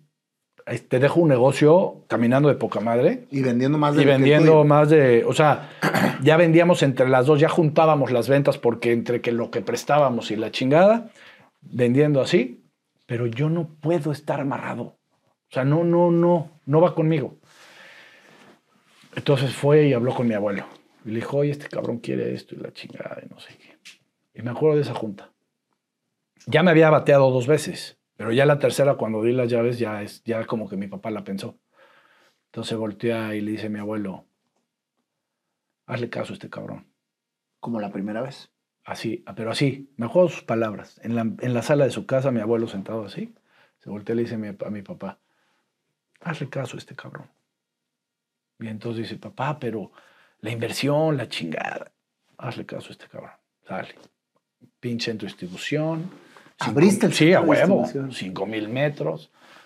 Este, eh, a los seis meses, ocho meses, vendíamos siete veces más siete veces más. O sea, me, acuerdo hasta de las cifras. Literalmente te comiste las dos bodegas, a la de tu abuelo y a la de tu papá. Y seguían ahí. No por eso, pero sí, sí, sí. hiciste más grande. El centro de distribución empezó a jalar cabrón, chingoncísimo, empezamos a, vender de poca madre. Me empecé a meter en un tema de... Yo te tengo que decir algo, nunca fui feliz trabajando con mi papá. Nunca. O sea, si tú me dices, oye, una etapa donde tú y tu papá... No, no existe siempre yo quise meterle reglas a mi jefe de familia, de decir, papá, si voy a ir a comer a tu casa el domingo, no me digas si bajé los trailers, si vendí esto, si... vamos a hablar de ti, de mí. Porque siempre no nos conocemos. Siempre en, las sí, todo era... ya bajaste, ya hiciste, recibiste. No, pa, échame la mano, vamos, mira, vamos a hacer. Y nunca se, se, le pasaba, oye, cabrón, y fuiste. Y entonces me decía, ¿y por qué no le vendiste a.? Entonces decía, pa, vengo con mis chavos, vamos a hacer. Yo, yo extrañaba a mi papá. Desde que empecé a trabajar, yo, yo quería tener un papá, no un patrón. ¿Ya me entendiste? O sea, yo quería platicar con mi jefe. Llega un momento en el que empezamos a crecer muy chingón, muy chingón. Ya era, ¿a dónde mandamos esta inversión? Pues vamos a comprar un terreno, vamos a comprar esto, vamos a comprar el otro. Yo diversificaba. Entra mi hermano a trabajar ya pasaron esos seis años, ¿no? Entonces ya entra. Siguiendo trabaja. tus pasos. Sí, sí, no, sí. No estudió. Sí, y no, no estudió y metió. se metió. Entonces yo le decía a mi hermano, no, vamos a crecer y vamos a hacer esto y la chingada. Y mi papá era, mi, mi hermano es, sabe mucho el, el controlar a mi jefe. O sea, no controlarlo. Eh, cuenta- manejarlo. Torear, exacto. O sea, mi papá le decía a mi hermano, no, que la chingada. Y mi, y mi hermano le decía, sí, tienes razón. Y le valía madre y hacía lo que él quería. ¿Ya me entendiste? Y tú eras. Y- no, no, a mí me decía, ¿por qué no bajas? Porque no, y no lo voy a bajar. Sí, sí, claro. O sea, yo, ya me entendiste. Y Tenía entonces una, era- ma- tenía una mano izquierda perfecta. Exacto. Entonces yo, yo con mi papá no podía eso. Entra mi hermano, nos empieza a ir muy bien en el negocio y yo empiezo a querer... ¿Entra contigo o entra con tu papá o con tu No, abuelo? no, el grupo. Es que siempre fue un grupo. No, ya ahí ya había un centro de distribución. Y en el centro de distribución ya operábamos. Mi abuelo ya el centro lo tenía de juguete. El centro ya no, ya no, ya no generaba. Pero él Quería ir a su. Ahora, mi abuelo, mi abuelo quería ir a su bodega a ver y así. Y aparte, mi abuelo era presidente del asilo de ancianos de la Gabriel Pastor. Mi abuelo agarró un asilo con siete abuelitos y lo tenía después de dos años con 180. Válgame Dios. Tío, ¿qué hacía mi abuelo? Le hablaba a mi papá o me hablaba a mí y me decía, oye, mándame al proveedor de La Morena o de tal. O qué teléfono tiene el dueño de tal. Y como lo conocían porque él empezó el negocio y lo amaban, entonces le hablaba al dueño de La Morena, a Félix Ayala. Y le decía, Félix, necesito un auditorio para estos abuelitos, de verdad, no sabes cómo eh, necesitan un... Y Félix le decía, híjole, Bernardo, pero es que ahorita, le digo, es que de verdad hay que dejar, hay que sembrar. Y le decía, es más, le ponemos auditorio y el, el nombre de la esposa de, de Félix. Entonces, puta, Ego. ahí va. Y puta, le, hazte cuenta que el asilo ya era, ya tenía la iglesia, ya tenía el auditorio, de proveedores de la barrotera. Porque aparte, pues si nosotros le comprábamos 25 trailers al señor, pues ¿cómo le vas a decir que no a un señor que eh, comenzó? O sea, mi abuelo era una, una- un maestro. O sea, era de verdad increíble. Yo te puedo platicar 10 horas de las historias de mi abuelo. Pero en la Gabriel Pastor, y de hecho cuando renuncia ya la Gabriel Pastor, porque ya no podía. O sea, mi abuelo dos años antes de morir seguía de presidente de la Gabriel Pastor y todo el mundo lo amaba en la Gabriel Pastor. Llegaba a ver a los abuelitos de la Gabriel Pastor. Luego me dijeron, tú síguelo. Y yo le dije, sí, si quieren que yo sea presidente de la Gabriel Pastor, por honor a mi abuelo, ya muerto. Yo nada más por el honor de, de- de decirle a mi abuelo y voltearme al cielo y decirle, Sigue. "Es- esta va por ti, yo me hubiera metido. Y, y lo pedí. Le dije, "Estoy- yo estoy aquí para que me meta a- por mi abuelo, en honor a mi abuelo.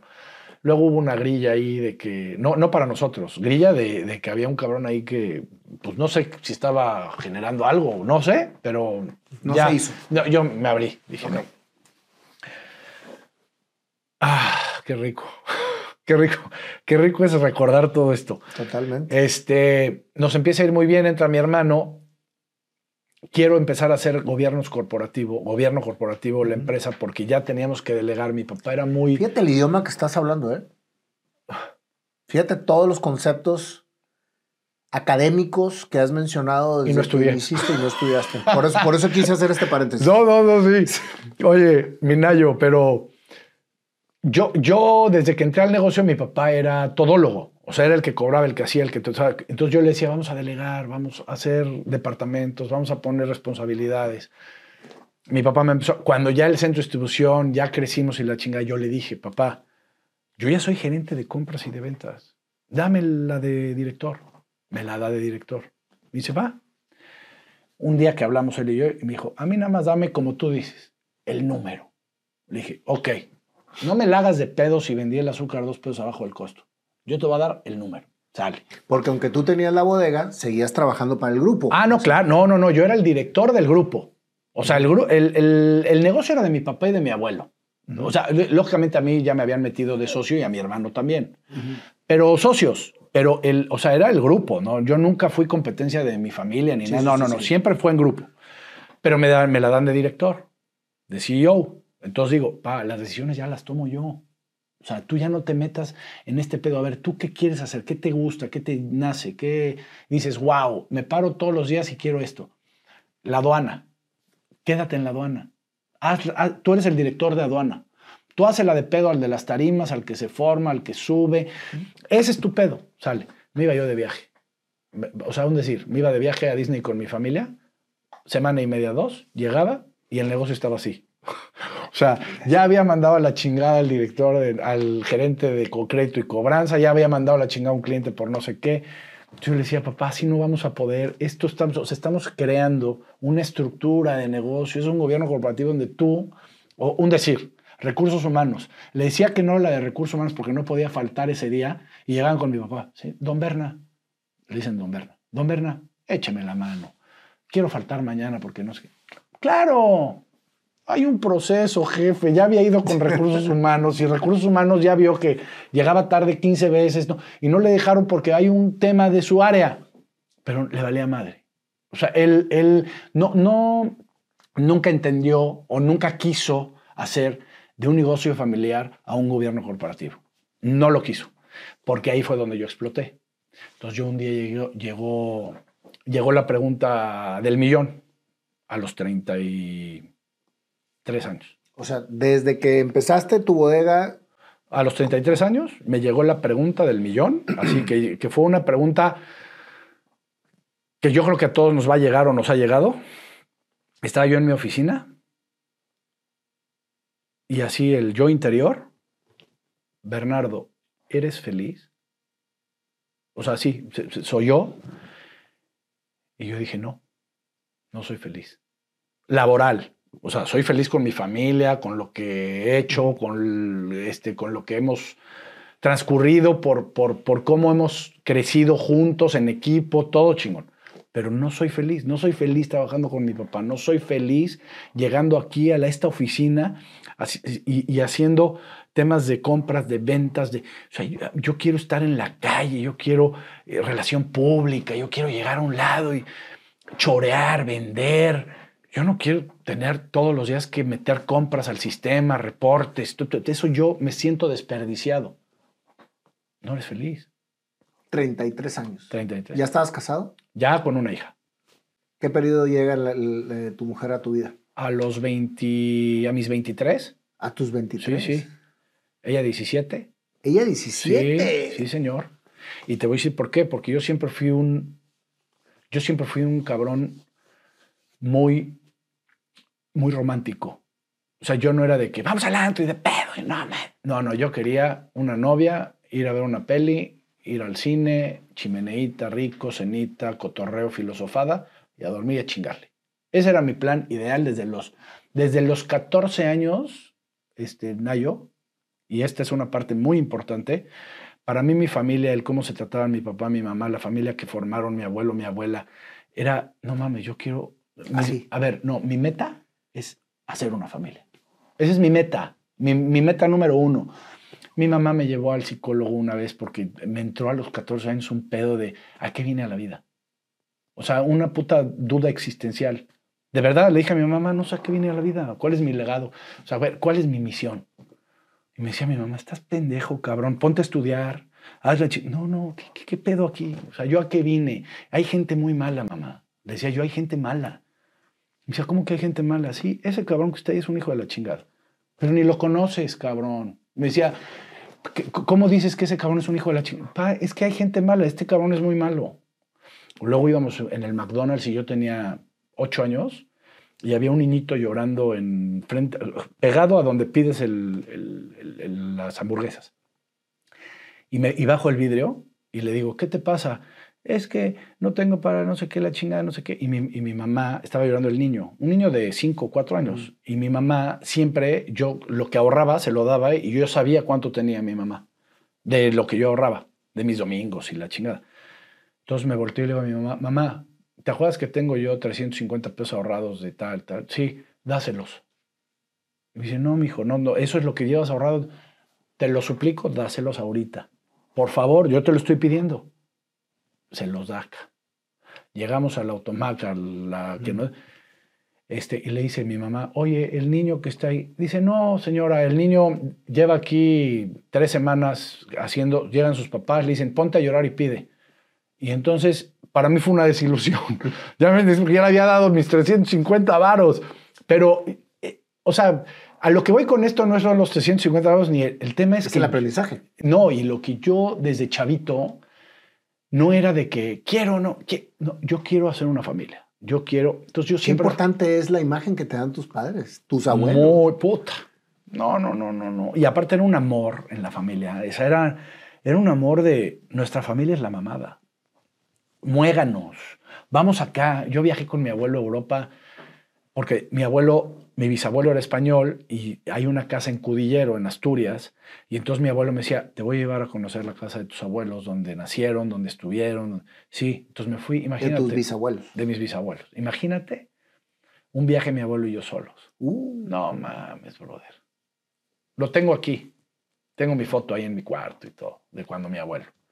No mames. Y me platicaba mi abuelo. Y, o sea, hazte cuenta que éramos como. Yo sentía que era como.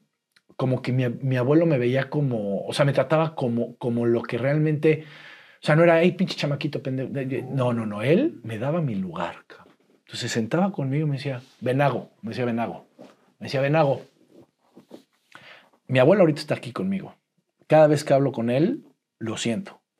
Y me decía mi abuelo, ¿qué quieres tomar, hijo? ¿Qué quieres? ¿Una leche? Un, este, ¿Qué quieres? ¿Unos chilaquiles? ¿Qué quieres, hijo? Pero me hablaba, me, me- me o sea, era tiempo de calidad. O sea, se dirigía a mí y yo sentía la atención completa de mi abuelo. Sentía un pinche amor así cabrón. Y yo decía, a mi abuelo le importa muy cabrón. O sea, lo sentías. Mi abuelo fue presidente de la Canaco y, este, se llevaba con... Mi, mi abuelo era un, un maestro. Yo tenía ocho años, Nayo, ocho. Y le hablaba a mi abuelo a mi mamá y le decía, ¿me puedes prestar a Venago? Y mi mamá amaba a mi abuelo. Le decía, sí, don Bernardo. Paso por él. Siete de la noche. Ocho años. Se subía conmigo y me, y me dice, y me dice este, mi abuelo, Venago, vamos a ir ahorita a una, a, a una reunión de la Cámara de Comercio. ocho años. Ocho, ocho. Y entonces llegaba y decía, este es mi nieto, una junta así de 15 cabrones. Ponía, ah, en un restaurante, mejor perfecto hasta el restaurante la llegue. Pone una sillita acá, pone, le dice al mesero, dos sillones, por favor. Pone dos sillones, sienta. Me dice, tú no puedes hablar, tú solamente vas a escuchar. Sí. Tráigale un helado de vainilla. Así, pero así literal, así. Entonces me acuerdo de perfecto. Tráigale un helado de vainilla al niño y con galleta. Tal. Y empezaba mi abuelo. Ta, ta. Y la presidenta municipal ahí sentada y. No, porque la chingada, no sé qué. Y, y mi abuelo me explicaba. Mira, y ve- ve- venimos, ves que estaba yo hablando, me explicaba. Entonces yo lo veía y decía, wow, cabrón. Aunque no entendía ni madre, pero, o sea, ¿qué vas a entender de lo que están hablando y que si del crédito? Lo que no más sé entendí es que estabas en el lugar correcto con la persona correcta. Eso. Entonces yo a mi abuelo le aprendí y, y siempre fue como mi ídolo y como que mi, mi, mi sueño a seguir, ¿sabes? Entonces por eso te digo de mi abuelo tanto. Entonces ese viaje con mi abuelo, las risas, puta, fue lo máximo. Y entonces hoy mis hijos, cuando los abuelos y la chica, oye, que si puedo ir con el... Vete, cabrón. Oye, que me puedo ir a dormir, vete. O sea, yo espero que mis hijos tengan una relación con los abuelos, que son lo máximo los cuatro, o sea, los de mi señora y ojalá pudieran tener esa conexión que yo tuve y les cuento mucho de mi abuelo a mis hijos, porque les digo, no, hombre, yo si viviera mi abuelo. Y entonces me dice mi hija, sí, ¿verdad? Creo que lo tengo que ir a visitar más seguido porque yo sí lo tengo. O sea, eso es lo que yo quiero que ellos valoren. Y poca gente valoramos a los viejos. Puta. De veras, Bernardo. Sí, sí. Hay una crisis de realmente valorar la grandeza de la gente que tenemos a nuestro alrededor, que son mayores y maestros, Puta. Mentores. mentores. Mentores de vida, bro. A mí me duraron poco mis abuelos paternos, pues sobre todo mi abuelo paterno, Alfonso, que en paz descanse. Yo tenía escasos siete años cuando murió, pero una historia muy parecida. Pero bueno, no es mi historia, es la tuya. Híjole. 23 y 17 años tu señora. Llega, sí, 23, porque yo, a ver, yo tuve un noviazgo antes un poco conflictivo de cuatro años. Imagínate, güey, de 18 a 22. Ok. O sea, te digo que yo encuentro a René, mi esposa, Hazte cuenta que fue. Desde que la vi, dije yo con esa mujer me voy a casar. Así, desde que la vi. Es más, llegamos a un restaurante que era de su papá. Yo, no, yo ni los conocía. Nosotros teníamos una casa en Atlisco, que es como a 20 minutos de Puebla. Vamos a Atlisco, Día del Padre. Hoy hay un restaurante nuevo. Empezaron a llegar visitas a mi casa, a nadar y la chingada. Y mi mamá dice, no, no, no, no, no, a ver, vámonos a comer a un restaurante, porque mi mamá, o sea, dijo, va a sacar y todo. Vamos a un restaurante. Entonces, Día del Padre, nos paramos, nos vamos al restaurante, a la izquierda, sí, el nuevo. Llegamos, sale mi suegro, o sea, que no, no, no sabía ni quién era. No, espérense, ahorita ya les damos la mesa, espérense la chingada, no sé qué. Nos dan la mesa. Yo acababa de cortar con, con la exnovia. Que fue una relación tóxica. Que fue una relación tóxica, sí. Este, Pero bueno, necesaria. no, fue muy bonita. La verdad es que fue mi primer amor. O sea, la neta, padrísima, pero sí eh, hubo temas de, toxi- de- de- de tóxicos, y, pero muy necesarios para el crecimiento, para, para, para, ahora sí que para cerrar con broche de oro. Las relaciones es como la escuela. Sí, Hay primaria, secundaria, preparatoria y universidad. exacto. ¡Qué belleza! Oye, llegamos al restaurante y se voltea mi mamá literal y me dice, ya sentados, me dice, mira hijo, qué bonita familia. La hija está ahí sirviendo aguas y pasando las comandas. El hijo está en el bar ayudándole al mesero. El papá está revisando las mesas. La mamá está en la caja y la otra hija está vendiendo dulces en el jardín. ¿Ya viste qué chingón? Qué chingona familia. Le digo, sí. Y me volteo y veo a la que está sirviendo aguas y digo, ah, cabrón. Está Muy bonita familia. Está de huevos, cabrón. Tienes toda la razón. Me dice, ya ves, cabrón, de este tipo de familias es de donde te tienes que fijar y tienes que... Y ya sabes, yo, ay, la chinga, ya, ya sabes, la jefa, ¿no? Que te quiere dar el discurso. Pero yo veía y veía a René sirviendo aguas y dije, no, espérate, güey, yo sí quiero, pues, quiero llamarle la atención. Entonces, ya sabes, yo me paraba. Yo tenía unos chinos así como pelo largo y una bandita, porque te- se me venían los pelos para, ¿no? Entonces, ya sabes, me paraba y, y ella estaba sirviendo agua, así le valía madre. Yo le quería llamar la atención y ni madre. Entonces me paro al jardín y había un amigo que se llama Fer, que lo conocí porque la novia de Fer y mi exnovia eran mejores amigas. Entonces salgo y le digo, ¿qué onda, Fer? ¿Cómo estás, güey? ¿Cómo vas? Pero hace años que no lo veía, ¿no? Le digo, ¿sigues con, con esta niña? Y me dice, no, ya no. ¿Tú? No, tampoco. Ah, no. Y nos conocimos por ellas y un día nos fuimos a dormir juntos, él y yo, a Atlisco, a mi casa, porque ellas se durmieron en otra casa y, o sea, como que nos hicimos amigos. Me dice, no. Le digo, sí, yo tampoco, no. Oye, me digo, no mames, es que esa niña de que está sirviendo aguas, qué bonita familia, la chingada. Le digo, no, me dice, es mi prima. Le digo, no seas mamador. Me dice, sí. Me dice, es mi prima, cabrón. De hecho, yo estoy aquí con sus papás y mis papás y la chinga. Le digo, no seas culero. Preséntamela ahorita. Me dice, no, está saliendo con un güey. Y creo que anda medio encariñadona, que porque era su crush y la chingada. Y yo, no mames, ¿quién es ese cabrón? No, pues un, itali- un italiano. Le digo, no, chingue su maestro, mejor el mexicano. Tú, ayúdame con ella. Le digo, Fer, te lo suplico, ayúdame con ella. Y me dice, estás loco, cabrón. Le digo, no, en serio, por favor, sácame una cita. Una, una, una. No te pido más. Pero, güey, me manda la chingada, güey. De veras que está encariñada. Le digo, vamos a hacer una cosa. ¿Conoce a sus amigas? Sí. Di que quieres con una y que te acompañe. O sea, que necesitas que te haga el paro. Porque si le dices, oye, güey, te quiere conocer este cabrón. O sea, negociador. Pinche güey, negocio- Negociador, sí. Le dije, Claro. Tú dile que quieres con una y que te haga el paro y que vaya, y tú le dices que va a ir un amigo.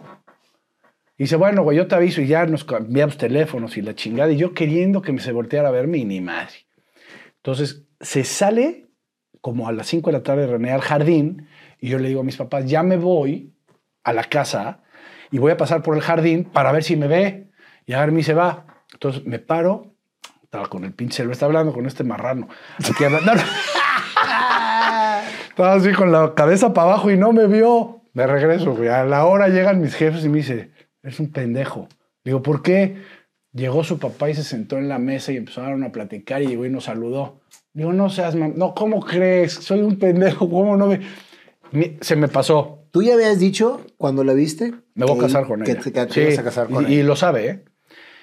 Miércoles yo estaba en la chamba me habla Fernando. Así de la nada. Me dice, ya está la cita el sábado, brother. Le digo, no seas mamador. ¿En serio? Me dice, sí, ya está. Vamos a ir a cenar a este restaurante italiano. Ella vivía también en Puebla. Vamos a pasar por ellas a su casa. Sí, sí, sí. No mames, te debo lo que quieras, cabrón. Sale.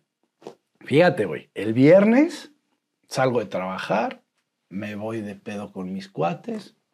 Fuimos a cenar a Puerto Madero, la chingada, no sé qué madre. No, este, el, No, el embarcadero. Madero, el sí, embarcadero. no existía, No, no, el embarcadero. Al embarcadero. Eh, y era de Poblete, me acuerdo perfecto, del jugador de fútbol Sí. en Puebla.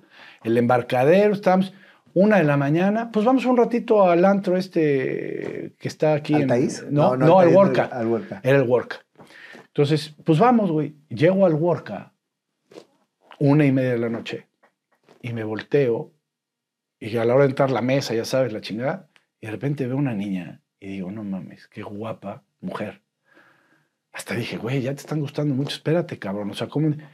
Era ella, cabrón. Pero tenía 17 años. Te- pero- sí, pero, o sea, yo la volví a ver, pero ya arreglada, porque en el restaurante estaba fachosa. Aguas. Pero ahí dije, qué guapa está. Entonces me volteó con uno de los cabrones que estaba ahí junto de la otra mesa, que conozco muy bien. O sea, era destino, ¿eh? Era destino. Pero espérate, que conozco muy bien y que en paz descanse, porque ya no está. Me volteo y le digo, la novia de él estaba con ella y yo los conocía a los dos.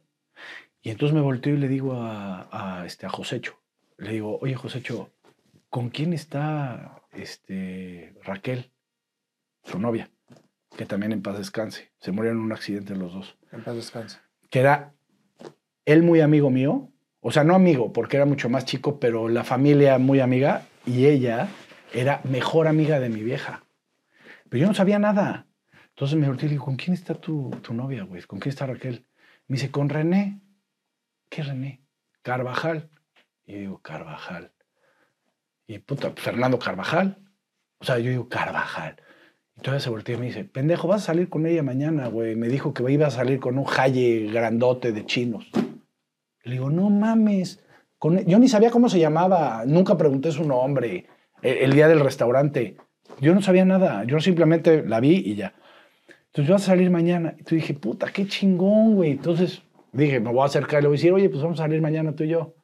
Entonces, entre que la mesa y la chingada, y de repente veo que se va. Y ya se fue. Ya, no la saludé.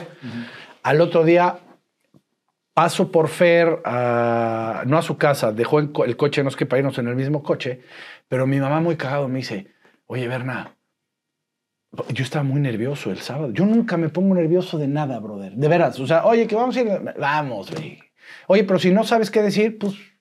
Ni No pasa güey. Pues ahí saldrá algo, ¿no? O sea, como que no. Lo que es el amor, ¿no? No, pero cabrón. O la intuición, porque yo decía, "Puta, estoy nerviosísimo de ir por ella. ¿Qué le voy a decir? Entonces, no sé. Me eché dos tequilas antes, de, antes de ir. Mi mamá me decía, ¿estás bien, cabrón? Le digo, sí, me estoy nervioso, cabrón. Entonces fui, me recibió el papá toda madre, abrió la puerta. Hola, mucho gusto. Y aunque bla. tuvieras tú 23 y ella 17, Sí, pero no sabes sus papás. No, sus papás ya luego me contaron que me investigaron. O sea, dijeron, oye, a ver quién viene por mi hija. Claro, cabrón". claro, claro. Aparte iba el sobrino. Ah, claro. O sea, iba el, el hijo, el hijo del hermano de mi suegro. O sea, era como que ahí te le encargo, Fer, y le preguntaron a Fer, oye, este cabrón, ¿qué pedo? No, es buen, es buen cabrón. Fuimos a cenar. Yo dije, yo tengo un dicho, mi Nayo, antes de, de tomar cualquier decisión o empezar, así como ahorita este, este- esta entrevista de amigos, yo siempre, siempre en mi interior digo, me digo a mí mismo, esta puede ser tu oportunidad. Da lo mejor de ti. Déjate ir, güey. ¿Sí me entiendes? O sea, pero en todo. O sea, esté en el trabajo, esté en un podcast, esté en el casting, esté en, en el concurso de mis hijos, esté... O sea, yo siempre digo, esta puede ser tu oportunidad. Sin que tú lo sepas, da lo mejor de ti, da todo, dalo todo. Entonces yo es, en esa cena dije, dalo todo, pendejo. Hay un italiano culero que está ahí pellizcando los talones, cabrón. O sea, yo aquí, tú aquí te tienes que dejar ir. Entonces empecé, no, que la chingada y no sé qué. Yo veía que se cagaba y se cagaba de la risa y dije, puta, se la voy a chingar al puto italiano. Entonces empecé, ta, ta. Entonces ya, puta, ya nos, nos despedimos, la madre. Le digo, te marco mañana. Sí, sí. Yo todavía no le hablé al otro día porque dije, le voy a picar. Ya sabes, esas pinche edad pendeja, ¿no? No, que le voy a picar la estrategia. Estrategia, sí. Ya luego sí me dijo que se andaba cagando de que no le hablé. No, no, no, no sí me, me dijo que pues que no le hablé y ya, pero le hablé el lunes y empezamos a salir y puta. ¿Mandó a la chingada al italiano? ¿Sabes qué pasó? Estos amigos fallecieron como a las tres semanas de, de ese día. ¿Cómo? Entonces fue un dolor muy cabrón y como que se enfrió, no solamente conmigo, sino con el italiano también. El italiano la seguía molestando, o sea, no molestando, la, se- la seguía... seguía acechando. Sí. Y, y yo, y yo, este, yo respeté mucho su tiempo, o sea, porque yo sabía que el dolor que ella sentía en ese momento era, era muy cabrón. Y como que se enfrió un poquito, como un mes y medio. Y luego, o sea, si- siempre con llamadas, pero ya no era de salir y la madre, porque ella, ella manejó un luto. Entonces, ya luego volví a llamarla. La verdad es que la arropé mucho en ese tema de cómo estás, cómo te sientes, en lo que te puedo yo apoyar. O sea, buena onda de corazón. Y no, era- no había textos, eran llamadas. No, eran llamadas, eran llamadas. O sea, to- todavía existía el pinche VIP o el Viper, Sí, el- ¿cómo se llamaba sí, esa el- mamada? Que te el ponías Viper. aquí- El Viper. No, o sea, todavía, no, pinches historias de hace años, que ya estamos rucos, pinche Nayo. Pues yo más que tú. Eh, No, no. Oye, y entonces, este, ya salí con ella, el- el- todo cuadró de poca madre y ya duramos cuatro años, nos casamos. O sea, nunca cortamos, nunca, bueno, cortamos dos días, un día por una pendejada, pero y hasta la fecha. Y llevaste la historia que querías hacer de tu vida en pareja. O sea, de cine, de... La de- empresa más chingona de mi vida e importante, e única, e inmovible en lugares es mi familia. O sea, mi familia y luego lo demás. O sea, yo puedo estar fracasado en la empresa y andar valiendo, valiendo Madre. riatas en donde quieras. Pero esta es intocable. O sea, yo si aquí fracaso, ese, ese sí es un fracaso. Porque el fracaso va a existir. El fracaso es nuestro principal maestro para la superación. O sea, el fracaso es nuestro principal maestro para llegar a ser exitosos. Gente que es exitosa no puede pasar desapercibida del fracaso. O sea, todos los chavos piensan que los exitosos es porque no mames, tuvo suerte o la aprendió a la primera, no mames. Lo más bonito de una plática y de hablar de este tipo de cosas es que los empresarios y que la gente exitosa platique de sus cicatrices. Porque ahí es cuando los chavos dicen sí se puede. Si tú llegas a hablar de puro éxito y no, yo cuando la empresa y vendía y la chingada, entonces los chavos dicen, puta, estoy bien lejos. Pero si tú cuentas desde abajo de los putazos que te metiste, cuántas fracasaste, que nunca perdiste el entusiasmo para abrir el próximo y para abrir, o sea, porque yo creo que el arte de todo emprendedor es ir de fracaso en fracaso sin perder el entusiasmo. O sea, si tú pierdes el entusiasmo y te quedas en el hoyo, ya valiste madre. Tienes que tú trabajar con tu disciplina, con, tu constancia, con tu perseverancia y decir, hoy no quiero ir a trabajar, hoy no quiero pararme a hacer ejercicio, pero sé qué es lo que tengo que hacer para no perder ese entusiasmo. Entonces lo tienes que hacer a huevo. O sea, aquí no hay opción. O sea, mi señora cuando estaba en mis peores momentos me decía, gordo, no entiendo, güey, te acaba de pasar esto, esto, estás hecho mierda, te dormiste a las 5 de la mañana y son las 7 y vas a correr 8 kilómetros. Digo, es que no es negociable, cabrón. Me dice, pero es que yo no podría, yo de hecho todos los días digo, párate, párate, y no puedo. Le digo, no, lo que pasa es que tú, a tu yo interior, que te dice, porque desde que te amanece, el primer yo que te habla es el culero. Qué hueva, güey, no te pares, quédate ahí huevoneando, está de la chingada ahorita, ve el clima, está lloviendo, Monterrey, no mames. A ver, pendejo, yo le digo así a mi yo interior, a ver, pendejo, esté lloviendo, esté la chingada, voy a correr. Sí, pero y empiezas a, a- debatir con, tu, con, con el cabrón que te quiere dejar aplastado. Entonces, no, no, a ver, no es, no es. Entonces agarro y contra tu cuerpo, cabrón. Órale, párate, güey. y Póntele este. Y órale, cabrón. Y grito. Y yo corro 8 kilómetros diarios.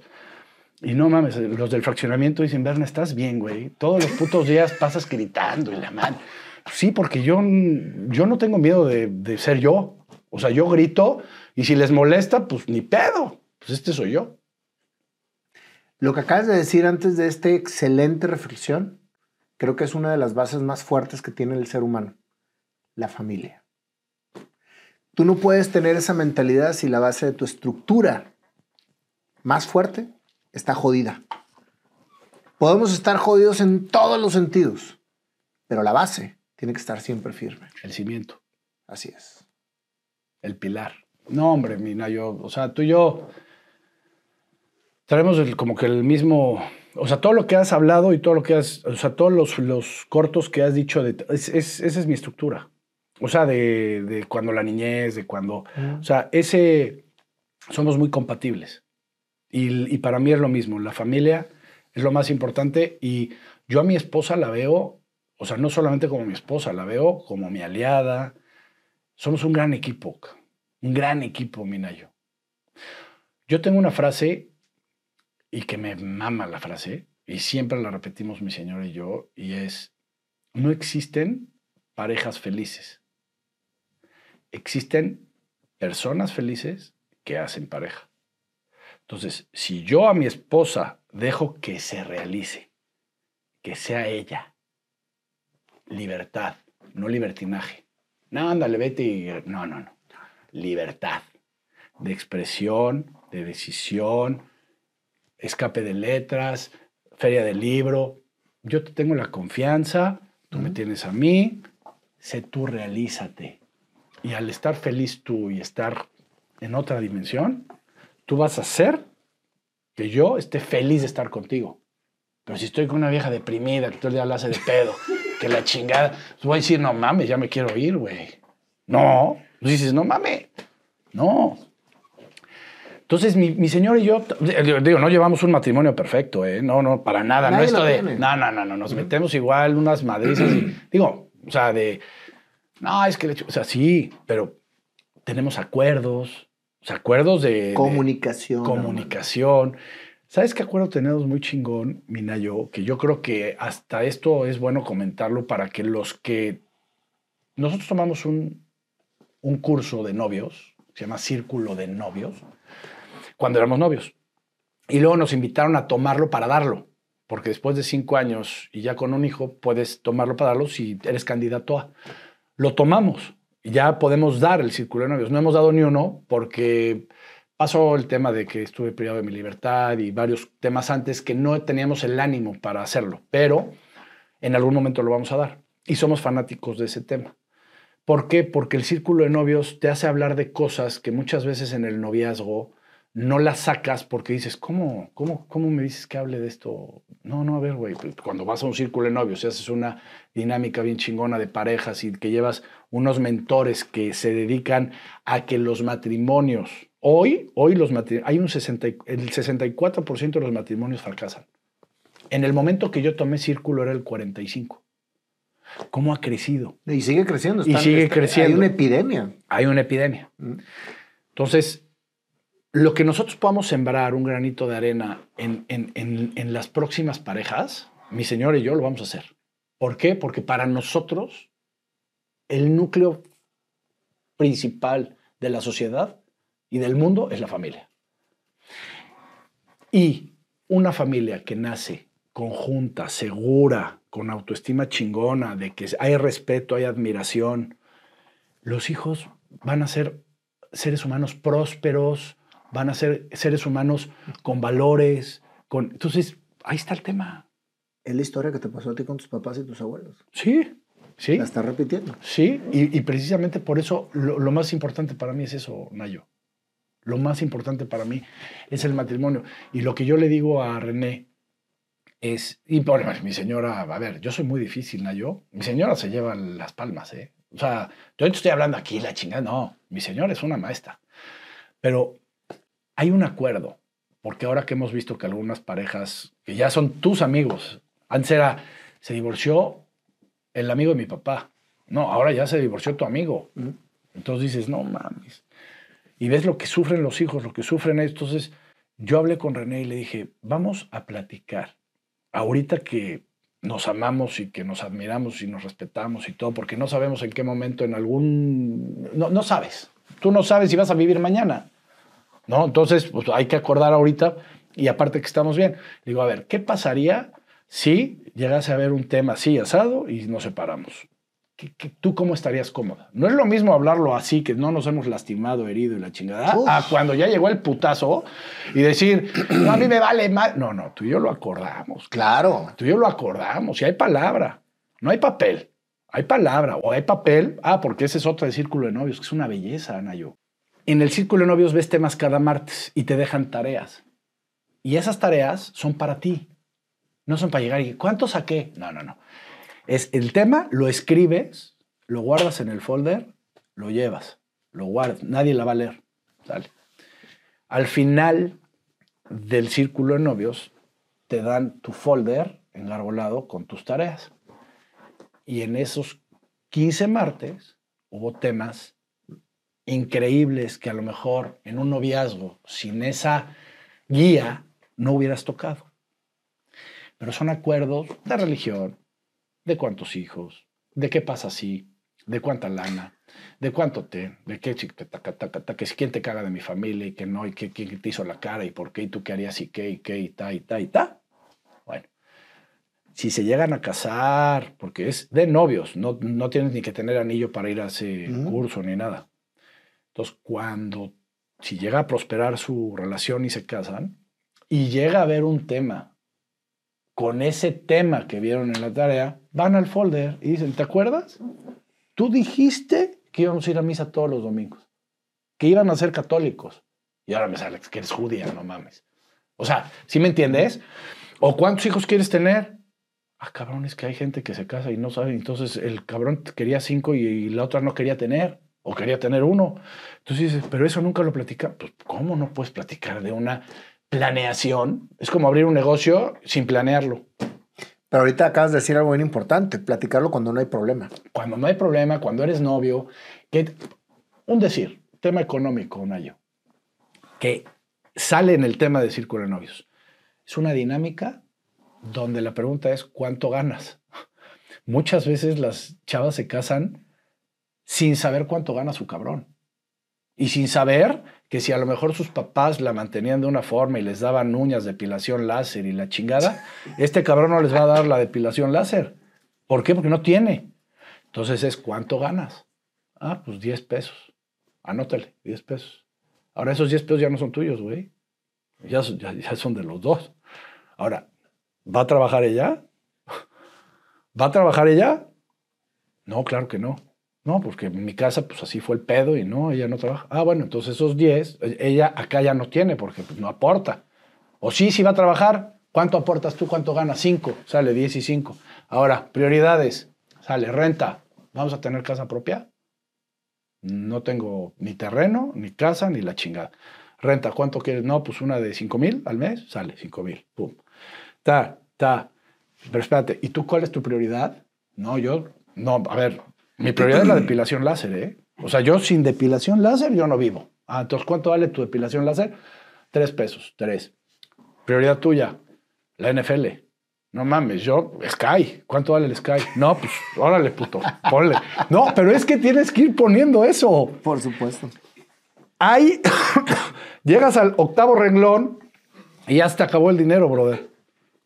Ya se acabó. Entonces le dices, oye, pero a mí todavía me faltan dos cosas cabroncísimas que tengo que poner.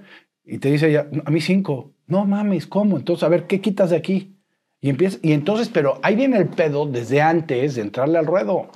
Entonces tú ya te diste cuenta si tienes, si no tienes, si sí puedes vivir sin eso, si solo es el amor. y son temas que deben de abarcarse en el noviazgo cuando no hay pedos. El problema es que estamos acostumbrados a seguir un régimen sistemático de que te tienes que casar y tienes que hacer una familia feliz sin saber qué es una familia feliz y todo lo que tiene que haber alrededor de una felicidad. Exacto. Estamos acostumbrados a casarnos como en las películas, güey. Como Sí. en morras. Simplemente no. Simplemente es, me caso porque estoy enamorado. Y estoy enamorada y todo va a salir bien porque el amor lo puede todo. ¿Y qué sucede cuando en realidad empiezas a entrar en el círculo real? Real. Todo lo que acabas de decir. Todo. Pero lo que estás mencionando ahorita, Bernardo, creo que debemos de tenerlo como una política antes de casarnos para que realmente tenda- tengamos la información de lo que va a suceder estando casados. Porque todo lo que dijiste sucede. Yo creo que no hay matrimonio que no pase por todas las partes donde, de- que, que acabas de decir. Pero va a ser más fácil. Volviendo al tema, viene René a tu vida, se casan y ella empieza a caminar contigo toda tu vida posterior. Es más, yo creo que desde novios, desde tus 23 años, que era en tu mera eh, este, bonanza de los negocios y en donde tú estabas. Pero a los 23 años me dices que, que- empieza tu tema de bonanza y a los 33 te llega la pregunta. ¿Eres feliz? Y digo, no. Ok, Ya estabas casado, Ya estaba tenías casado. una hija y ahí nos quedamos. sí. llega la pregunta, ¿eres feliz? Y también llega esa pregunta porque hubo un inter. Cuando yo tenía 28 años, 29, que me casé, estaba recién casado, yo siempre quise ser actor.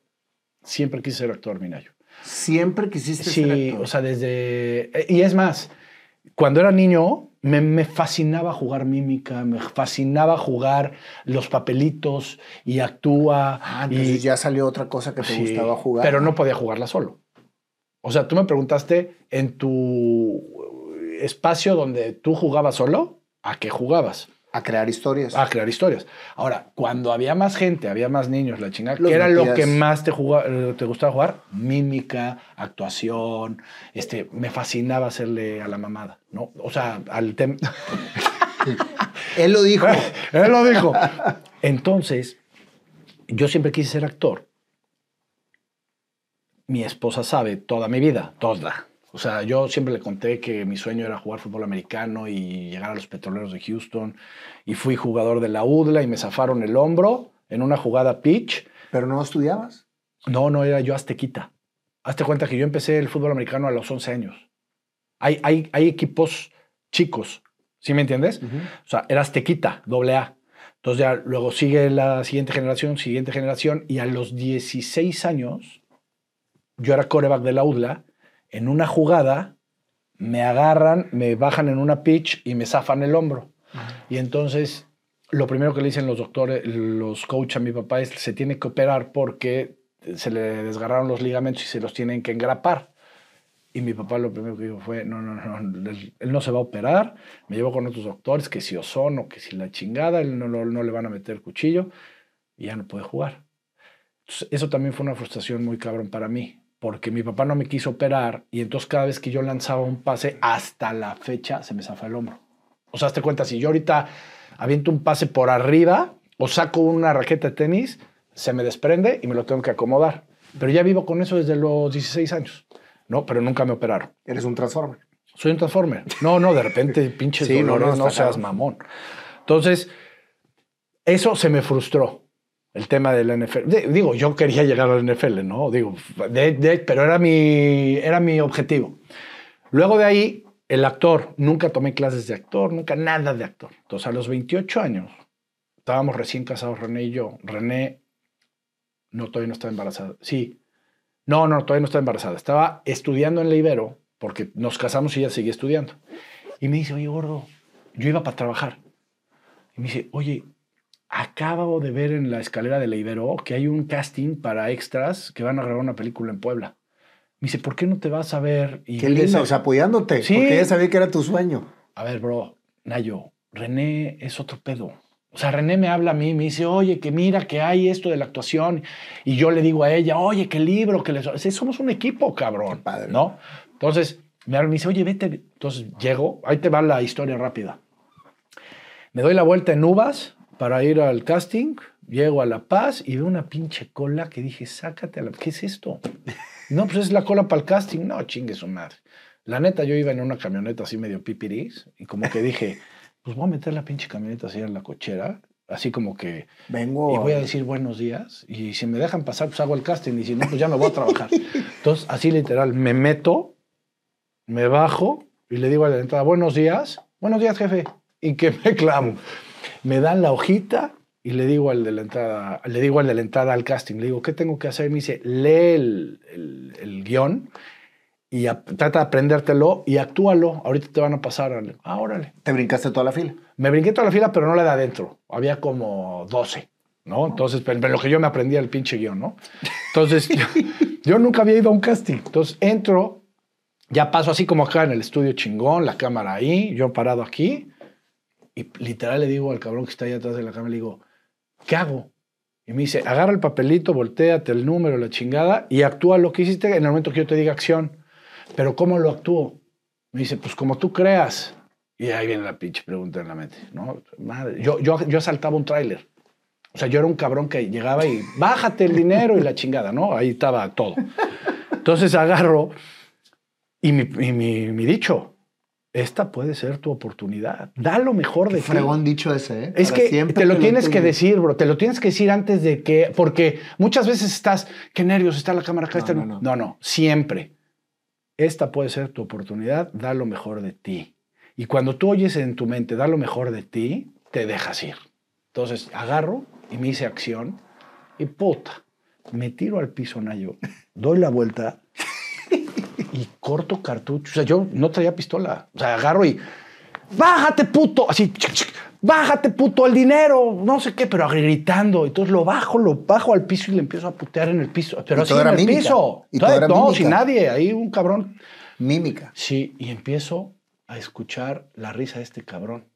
Y dije, ya valí madre, o sea, la estoy cagando, ¿no? Entonces ya bájate, puto, sí, la madre.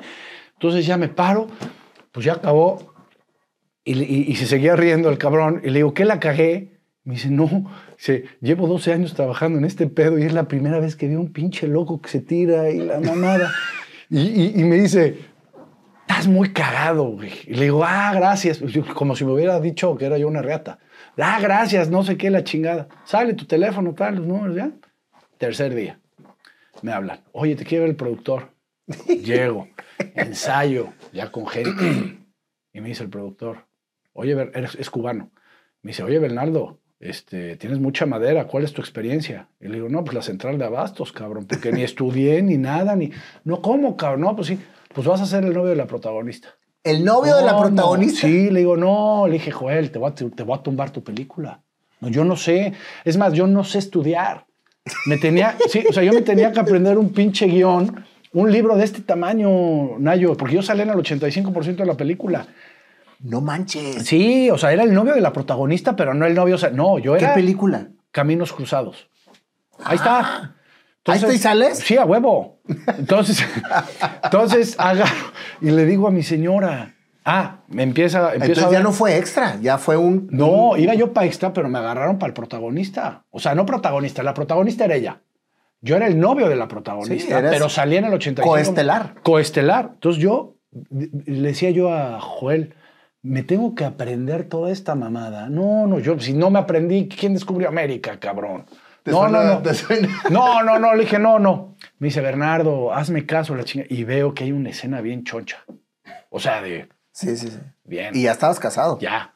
Entonces le digo a Joel, oye, me encantaría, pero tengo que hablar con mi esposa porque es un- todas las decisiones las tomamos juntos. Me dice, claro que sí. Párate a hablar con ella. Entonces me paro y le digo, oye, gorda, me acaban de decir qué tal. Y mi señora, no mames, qué chingón. Le digo, pero tengo miedo. Yo no me voy a aprender esa mamada. Me dice, yo te ayudo, cabrón. Tú, tú eres kinesgésico, no sé qué mamada. Tú con la pinche práctica y la madre. Le digo, gorda, pero hay otra. Hay una escena bien locochona ahí de qué tal y le dije, así le dije, si tú estuvieras acá, la neta yo te diría no. ¿Le dijiste eso? Sí, me estaría yo cagando. Así es que tú toma tu decisión. O sea, porque hay que ser sincero. O sea, Claro. y me dijo, gordo, es tu sueño, cabrón. Dale. Nada más que yo voy a estar en toda la puta película. Le dije, sí, claro, claro. Híjole, qué fuerte, güey. Oye, mi Nayo, entonces me dice, sí, güey, pero yo voy a ir. Sale, pinche sueñote, güey. Cinco meses me salí de trabajar. ¿Y te aventaste la escena Y me aventé, sí. ¿No es difícil? No, fíjate que no. No, pues con el aval de la señora y estando enfrente de ti. No, Es un no, trabajo. Y muchos amigos la, la pregunta, ya sabes, la oficial. Oye, ¿se te paró? No, mames. No, la neta, güey, a ver, güey. Y les dije, pues no somos de mazapán. No, no, ya. No, no, no es cierto. No, claro que no. Claro que no, güey. No, no, no, no, porque estás pensando, porque te dicen qué hacer, dónde poner la mano, qué hacer. ¿Sabes que Ahorita que estabas platicando todo esto, Bernardo, vuelvo otra vez a lo mismo y hay mucho que platicar porque estoy súper conectado con tu historia porque haz de cuenta que soy yo. Y yo no me puedo aprender ni una puta frase, güey. yo tengo déficit de atención y hiperactividad diagnosticada. Entonces, ahora que estamos en este medio, que me dicen, oye, tienes que decir esto, y le dije, no puedo. Yo siempre digo, no puedo. Yo lo actúo, o sea, me lo aprendo, sí. pero no me lo voy a aprender tal cual, sino que lo leo y lo entiendo. Claro. Y con ese entendimiento lo actúo. Claro. Pero, no puedo yo aprenderme ni una sola frase, güey, porque me confundo y cambio palabras. Eso se lo dije yo al productor y le dije, yo no me aprendo, o sea, si yo empiezo a pensar, ¿qué, qué, es lo que decía la frase? Para decirla, es, es, un fracaso. O sea, yo no puedo, te lo juro, Nayo. Yo tampoco. Te entiendo perfecto. Y tío que me dijo, improvisa. O sea, me dijo, me dijo, agarra la idea y lo que te salga. Y ahí te va. Hace ocho años y medio doy conferencias. De hecho, acabo de dar mi número 70 hace dos semanas. Estoy feliz con las conferencias. Y aparte era otro pedo. Yo tenía miedo escénico. O sea, yo me paraba en el ¿Ah, escenario. ¿sí? Puta. O sea, a mí cuando me invitan a dar una conferencia, porque aparte en mi tabloide de los 14 años, venía un escenario y yo parado arriba. Pero yo no sabía qué era. Yo siempre quise ser famoso. O sea, yo dije, yo quiero ser famoso. Ya sabes, yo quería ego. Quería inflar. Claro. Entonces yo quería, ¿qué? No sé, pero puse un escenario y gente con fotos. O sea, tomando fotos, ¿no? Entonces, cuando me llega la oportunidad, yo a todo digo que sí, yo es otro pedo. A todo. Si me dice, oye, cabrón, vamos a abrir una Sí. ¿Pero lo sabes hacer? No, pero aprendo. O sea, yo así soy. Entonces, me llega el, hace ocho años y medio, llega un cabrón que manejaba el Instituto de la Juventud Poblana y me dice, brother, quiero que des una conferencia en el TEC de Monterrey. Le digo, ¿te sientes bien, cabrón? ¿Conferencia de qué, cabrón? Y me dice, pues es que tu historia, güey, cada vez que nos sentamos y platicas de que si quebraste la empresa y que si luego la levantaste y luego la volviste a quebrar, y eso lo quiere, yo, yo quiero que lo escuchen los chavos, güey. Y ahorita ya se van a graduar. Y los profesores les dicen, bienvenido al desempleo y bienvenido a ganar 3 mil baros al mes. Y la chingada. Yo quiero que, que, que, que vean a un cabrón que se ha roto la madre pero que no solamente se ha roto la madre, que ha ido para arriba y para abajo, y otra vez para arriba y otra vez para abajo. Y eso es lo que yo quiero que por favor tú le cuentes a los chavos. Y le digo, oye, le digo, oye, brother, pero hay cinco conferencistas. Un cabrón estudió en Harvard, el otro no sé qué madre, jugador del, de, la selección mexicana. La yo qué chingado, brother, no estudié. Me dice, no, eso vale madre. Entonces, fíjate, en el momento que me dijo eso, yo pensé en mi tabloide, pensé en lo de las cámaras y dije, esta puede ser la oportunidad. Y dije, voy a decir que sí, pero ahí me entró un pinche pedote, Nayo, de... Yo, yo tengo un yo interior que me chinga la madre todo el tiempo cuando hay decisiones tanto positivas como negativas. Entonces, yo no quería enfrentarme a ese puto yo interior, porque me caga en el negativo. O sea, dije, si, si le digo que no, este hijo de la chingada me va a estar diciendo, eres un puto, dijiste que no, y esa pudo haber sido tu oportunidad, y me va a martirizar, y el hubiera sí existe para atormentarte. Entonces, que sea un hubiera de que la cagué y no pude, prefiero a no sé qué hubiera pasado. Entonces, le dije que sí. Y ahí estaba mi señora.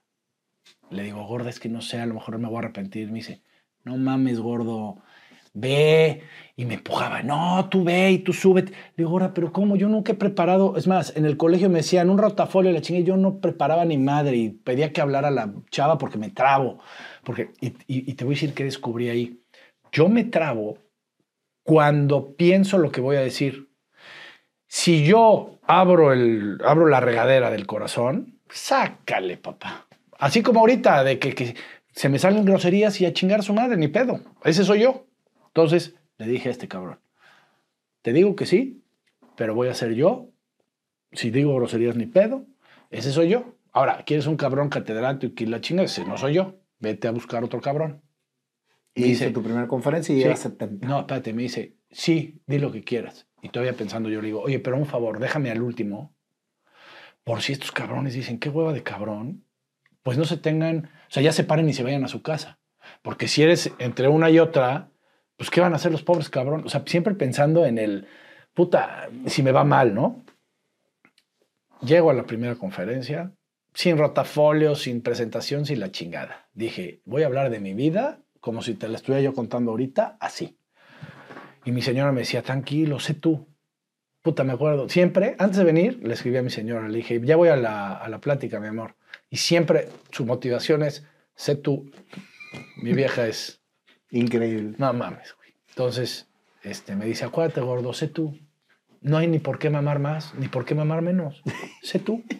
Sé tú y ábrete. Y, como si estuvieras en la sobremesa del, de, de la mesa con tus amigos. Sé tú. Entonces, ese día me dijo, sé tú. Y empecé temblándome las patas en la conferencia. Empecé a tartamudear de la chingada. Me trabé, ya no sabía ni por dónde irme. Y oí la palabra de sé tú siete veces en mi cabeza y dije, ah, bueno, sé tú, cabrón. Ya estás aquí arriba, ya chingue su madre. Y súcale, cabrón. Tenía yo 45 minutos para hablar, duré una hora 50. Una hora 50. Los chavos ya se podían haber ido, nadie se fue. Acabo la conferencia, me bajo y se acercan como 25. No mames, me encantó, me identifiqué cuando tu papá, cuando esto, cuando la chingada. Le dije, brother, tienes en mí un amigo. Ahí me di cuenta que el sembrar una semilla en un ser humano que no eres tú es el mejor regalo que Dios te puede dar. El que tú digas, le cambié el chip a un cabrón de mil, ahí está mi regalo. Chingar a su madre. Dije, yo quiero volver a hacer esto. Y así, acabando esa conferencia, la UDL, el TEC de Monterrey, otra vez el TEC de Monterrey, maestría de no sé dónde, el Anáhuac, Vértice, el equipo no sé qué, y así, eh, red de mujeres empresarias, la chinga, y eso sí, le prometí a Dios. Ese día le dije, prometo no cobrar, porque si tú me diste este regalo, es lo que yo quiero ofrecer.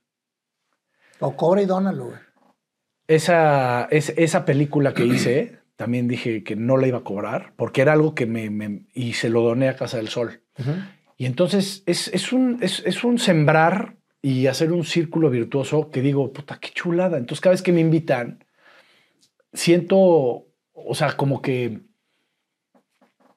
eh, ahorita, eh, lo que estoy viviendo ahorita contigo, Nayo, hazte cuenta que puede pasar lo que sea, que yo, este, este momento de mi día y de a lo mejor de mi mes va a ser el mejor.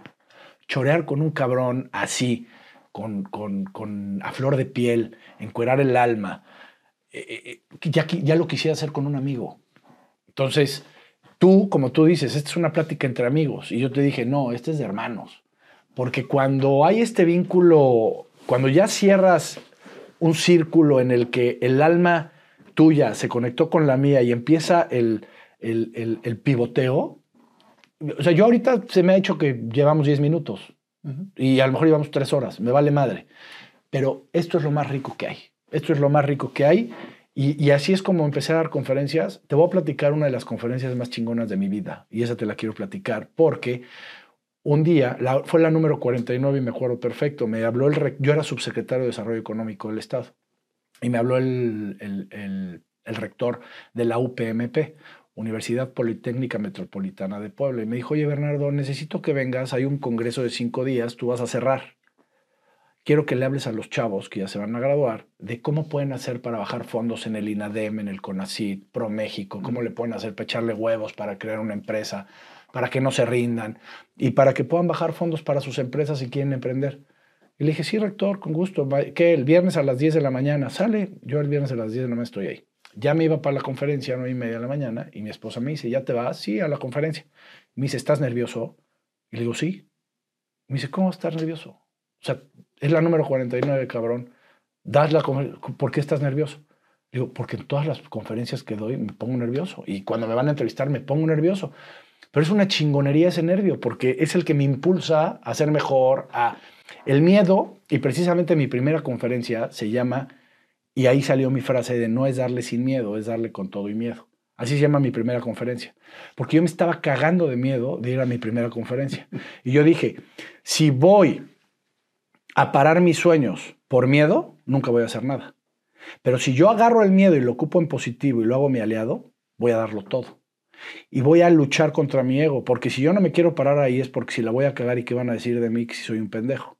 Pero si lo dicen me vale madre. Pero en la segunda lo voy a hacer mejor, en la tercera mejor y a lo mejor hasta la ciento y feria lo voy a hacer muy bien. Pero eso vale madre, eso depende de mí. Entonces no es darle sin miedo, es darle con miedo. Le digo a los chavos, si tú te vas a esperar a no tener miedo para hacer algo, nunca vas a hacer nada. Messi y todos los profesionales más cabrones, en el momento que piensan el campo, tienen miedo, pero lo saben ocupar y lo saben transformar. Entonces yo le dije a mi señora, por eso tengo miedo. Siempre voy a tener miedo cuando voy a dar una conferencia. Le digo, ¿tú no tendrías miedo? Y me dice, pues no, si sé lo que voy a decir, es muy nerd. Mi vieja es muy nerd. O sea, es mención honorífica, 10, 10, 10, el libro se los traga, cinco libros al mes. Entonces, y yo soy al revés, ¿no? Entonces le digo, acompáñame a la conferencia, es un chingo que no, se quedó en la tercera y ya no iba, ¿no? Le digo, dame retro. Va, vamos. Se sube, llegamos, el rector nos recibe y me dice, Bernardo, traigo un pedo. Le digo, ¿qué? Me dice, llevamos cuatro días, lunes, martes, miércoles y jueves, de conferencias. Los chavos a los 20 minutos agarran su celular, les vale más el cabrón que está exponiendo. Le digo, rector, no me hagas hablar del puto INADEM con CD Pro México, güey. Me van a mandar a la chingada en 16 minutos. Déjame, hablar, déjame hablarles de mi, de, mi, de mi conferencia. De no es darle sin miedo, es darle con todo y miedo. Y saber cómo se tienen que salir a romper la madre a la vida sin tener que, que estar pensando en qué dirán y que si la chingada. Déjame hablar de eso. Me dice, haz lo que quieras, manténnos una hora. ¿Sale? Entonces, puta, mi señora y el rector en primera fila, 1200 cabrones, chavos. Me subo y empiezo pum, pum. Entro yo con música y entro en mis pedos duros y me hinco y, y les digo cómo me conecté. Y, o sea, cabrón. Y de repente una hora, y le digo, señor rector, usted me dice, no, y todos no. Y, el rector me decía, güey, yo no entiendo, cabrón, cómo estos güeyes lloraban y luego se cagaban de risa. Y luego volvían a llorar. Y luego, ¿en qué momento? Le digo, es que eso es lo chingón de una conferencia, cuando abres el alma todos tenemos una historia que contar y no las historias todas son diferentes y ni una es mejor que la otra, ni una. Así a ti te haya pasado algo mucho más cabrón y a mí algo mucho menos cabrón, tu historia no es mejor que la mía o la mía es, es mejor que la tuya. Todas son únicas, pero lo más bonito de todo es el poder dar desde tu alma el, el conocimiento de tu historia para que alguien con empatía, que es lo que le hace falta al mundo hoy, empatía, puedan vivir tu dolor a la hora que tú les estás contando, que ellos sientan tu dolor y que desde tu dolor aprendan. Eso es espejear. Entonces, eso es lo que yo trato de hacer en mis conferencias, que ellos se espejen con mi vida para que si yo les puedo evitar un tropiezo, una rota de madre, que de por sí se la van a romper, pero que sea menos dolorosa desde mi dolor, o a lo mejor que no le va a pasar, pero que ellos crean que les está pasando. Y ahí viene otra historia muy cabrona y te pongo un ejemplo rapidísimo. Yo tuve un suceso muy difícil los últimos siete años, muy cabrones. ¿Qué era lo más importante para mí? Demostrarle a tu papá que no eres un pendejo. No, y la familia. y la familia. Bueno. O sea, ¿qué era mi sueño? Era hacer la familia. Hacer la familia. Mis papás se separaron. ¿Cómo? Luego. ¿Tus papás se separaron? Sí, ahorita están juntos, pero hubo un, un bache. Un bache. Se separaron. Luego, falleció un sobrino mío, hijo de mi hermana, recién nacido, y mi esposa estaba embarazada. Recién nacido duró, o sea, vivió seis meses, pero él nació con un déficit en el cromosoma 13 y fue un Caso muy, pero muy doloroso y muy difícil, bro. Muy, muy difícil, muy. Que ya luego te, te platicaría a profundidad, pero... Y lo podría platicar ahorita, pero nos iríamos a otras dos horas. Ese dolor eh, eh, fue la quiebra de, de, la empresa familiar, la empresa que a mí me costó un chingo subir. Mi hermano tuvo un problema de ludopatía y cuando yo me salí, mi hermano Aru, y cuando yo salí al tema de Eres Feliz, de Eres Feliz, ¿no? Y renuncié, porque a eso, a lo mejor, ahorita vamos a llegar a eso, pero yo renuncié y me salí. me salí y hubo una quiebra económica. Muy cabrona. Muy, muy cabrona, bro. O sea, durísima. Perdimos todo y menos todo. La- el fallecimiento de mi sobrino, la separación de mis papás, la quiebra económica, y yo decía, Diosito, por favor, mis hijos no. O sea, a mí no me había pasado nada. O sea, yo decía, o sea, ¿Tenías yo, miedo o sea, por yo todo tenía miedo porque pues, mi hermano, mis papás, mi hermana con mi sobrino. Yo decía, por favor. Y, y fue un momento, fueron cuatro años, brother, durísimos. Este proceso de- del bebé, yo lo traía muy adentro, muy, mucho dolor. Y hubo una vez que al año lo quise externar en una cena en mi casa con una pareja, o sea, con, con un amigo mío y su esposa y mi esposa y yo. Y me preguntaron, oye, ¿cómo te has sentido del tema de tal? Y empecé a llorar y a platicar y el proceso y la chingada. Y al otro día me invitaron a cenar a su casa y me dijeron, por favor, queremos invitarlos a cenar a la casa. Entonces llegamos a su casa a cenar y nos dijeron, queremos agradecerles, primero que nada, todo lo que nos contaron porque profundizamos en todo. Y quiero, queremos decirles que fue la mejor plática que hemos tenido en nuestra vida porque nosotros ya no platicamos nada ayer, pero les queríamos decir, nosotros, o sea, ellos tienen cuatro hijos. sí, ya estábamos cagados de los niños, ya que se caen estos cabrones y estábamos en una etapa muy difícil, muy dura, donde los niños y por qué y el tiempo y la calidad, entonces ya casi casi los queríamos depositar en, y no disfrutábamos la chingada. Después de que acabamos la cena ayer, salimos y dijimos, somos unos pendejos, tenemos cuatro hijos sanos, hemos vivido cosas maravillosas, a lo mejor no tenemos ahorita paciencia, pero hay que trabajarla, tenemos cómo llegar y darles las buenas noches, rezar con ellos, somos unos pendejos, no valoramos. Llegamos, los abrazamos, nos abrazamos en familia y dijimos, gracias Dios. Y ahí, ¡pum! Llegó el, ¿por qué no compartimos el dolor? El dolor que yo tuve en ese momento, ellos ni sabían ni que existía, cabrón. Pero a la hora de yo compartirlo, hice que ellos se metieran a mi dolor, lo vivieran y salieran de mi casa y dijeran, wow, tengo cuatro hijos sanos. Entonces yo dije, ahí está el pedo, hay que platicarlo. Entonces yo, todas mis conferencias, Nayo, hablo con todos y les digo, todos tenemos una historia que contar. No todos tienen los huevos de encuerar su alma en un escenario sin pensar qué va a decir la gente, les va a gustar o no, que les valga madre. Súbanse y sean auténticos, sean ustedes y abran su corazón. Porque a la hora de que abran su corazón en esa plática, le van a sembrar una semilla a alguien, sean 10, sean 20, sean 1, sean... que al ustedes cambiarle la vida a esa persona, ya están creciendo infinitamente lo que no van a crecer en ningún otro lado. Entonces es invitar a estas personas que no hay una historia más que la otra, es contar tu historia. Y yo pongo el ejemplo, cuando tú cuentas tu historia desde el alma, es como cuando vas al cine y ves una mega película que dices, no mames, ni, sentí que estaba en el cine, no oía ni las palomitas de junto, estaba yo clavada, me identifiqué con ese personaje, me metí, lloré y no quería que se acabara la película. Esa es una buena conferencia, cuando hablas desde el corazón y desde el alma, donde muestras tus cicatrices y le dices a la gente, este soy yo, cabrón. Esa es una buena película. Nosotros tenemos que hacer con las conferencias que sean menos mamadoras y que sean más desde la persona. Y que digas, este soy yo y ojalá desde mi dolor y desde mi experiencia tú puedas tener un cambio en lo que próximamente vas a vivir en tu vida. Y eso es lo que me fascina hacer cuando doy conferencias, conectar con que ellos conecten con mi dolor. Esa conferencia estaba yo con, con René, llevaba ya dos horas y media. Llevaba dos horas y media en la conferencia, en la 49 que te estoy contando.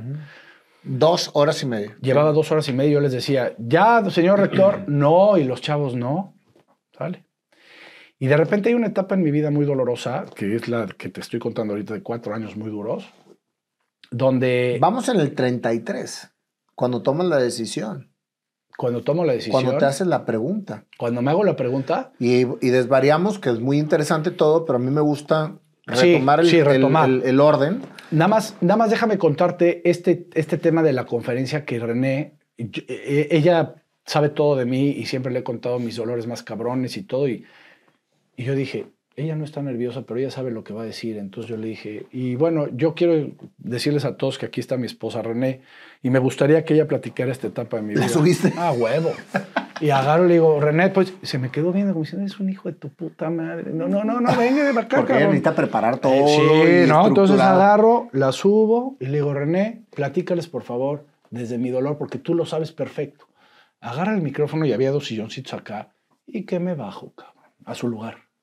Con 1200 personas Sí, enfrente. y entonces agarra a René, 15 minutos hablando y ta, ta, ta de huevos. Me, me- medio, al- acabando la conferencia me mandó a chingar a mi madre. Pero regresó al sillón, ya me acabé mi conferencia, me eché 4 horas, 20 minutos. Cuatro horas, 20 minutos. Acabamos a las 2.15. No es broma. Acabé como cuando me tiré del paracaídas, con toda la. Saqué toda la. O sea, de verdad, 4 horas, 15 minutos. Récord. Récord. Me- me- el- el- Pues aquí llevamos tres. bueno, el rector. El rector, bro, el rector me dijo, te invito a comer. Le dije, no puedo. O sea, me, me fui a dormir a mi casa. Sí, porque era ta, ta, ta. Nos regresamos, ser feliz. ¿Eres feliz? No, no soy feliz. En ese momento me llega una oferta de... Me habló un candidato y me dijo, un, un candidato que iba para A los presidente 33 municipal. años. Sí, porque yo siempre he sido muy relación pública y fui consejero de Coparmex. Me y- queda clarísimo. y todo este tema, ¿no? Entonces me decía, me dijo, oye, te invito a ser coordinador financiero en mi campaña. Y yo le dije, madre, ¿qué es eso, cabrón? O sea, ¿qué es ser coordinador financiero? No, pues que llevas, llevamos el proyecto, platicas con los empresarios, eres relación pública y, y vamos creciendo y vamos a ser, este, y luego te doy un puesto. Y yo a todo digo que sí, Nayo. Entonces dije, puta, es un reto bien chingón. Y yo me acabo de hacer hace dos días la pregunta, ¿eres feliz? No, vamos a, a lo mejor esta es la oportunidad. Déjame hacer un paréntesis ahí. Si ya habías logrado el crecimiento empresarial de la familia, si ya habías logrado la demostración hacia tu papá, sobre todo porque con tu abuelo siempre tuviste una conexión especial, si ya habías logrado una posición económica y estabas estable en la familia, ¿qué era lo que te hacía no sentirte feliz?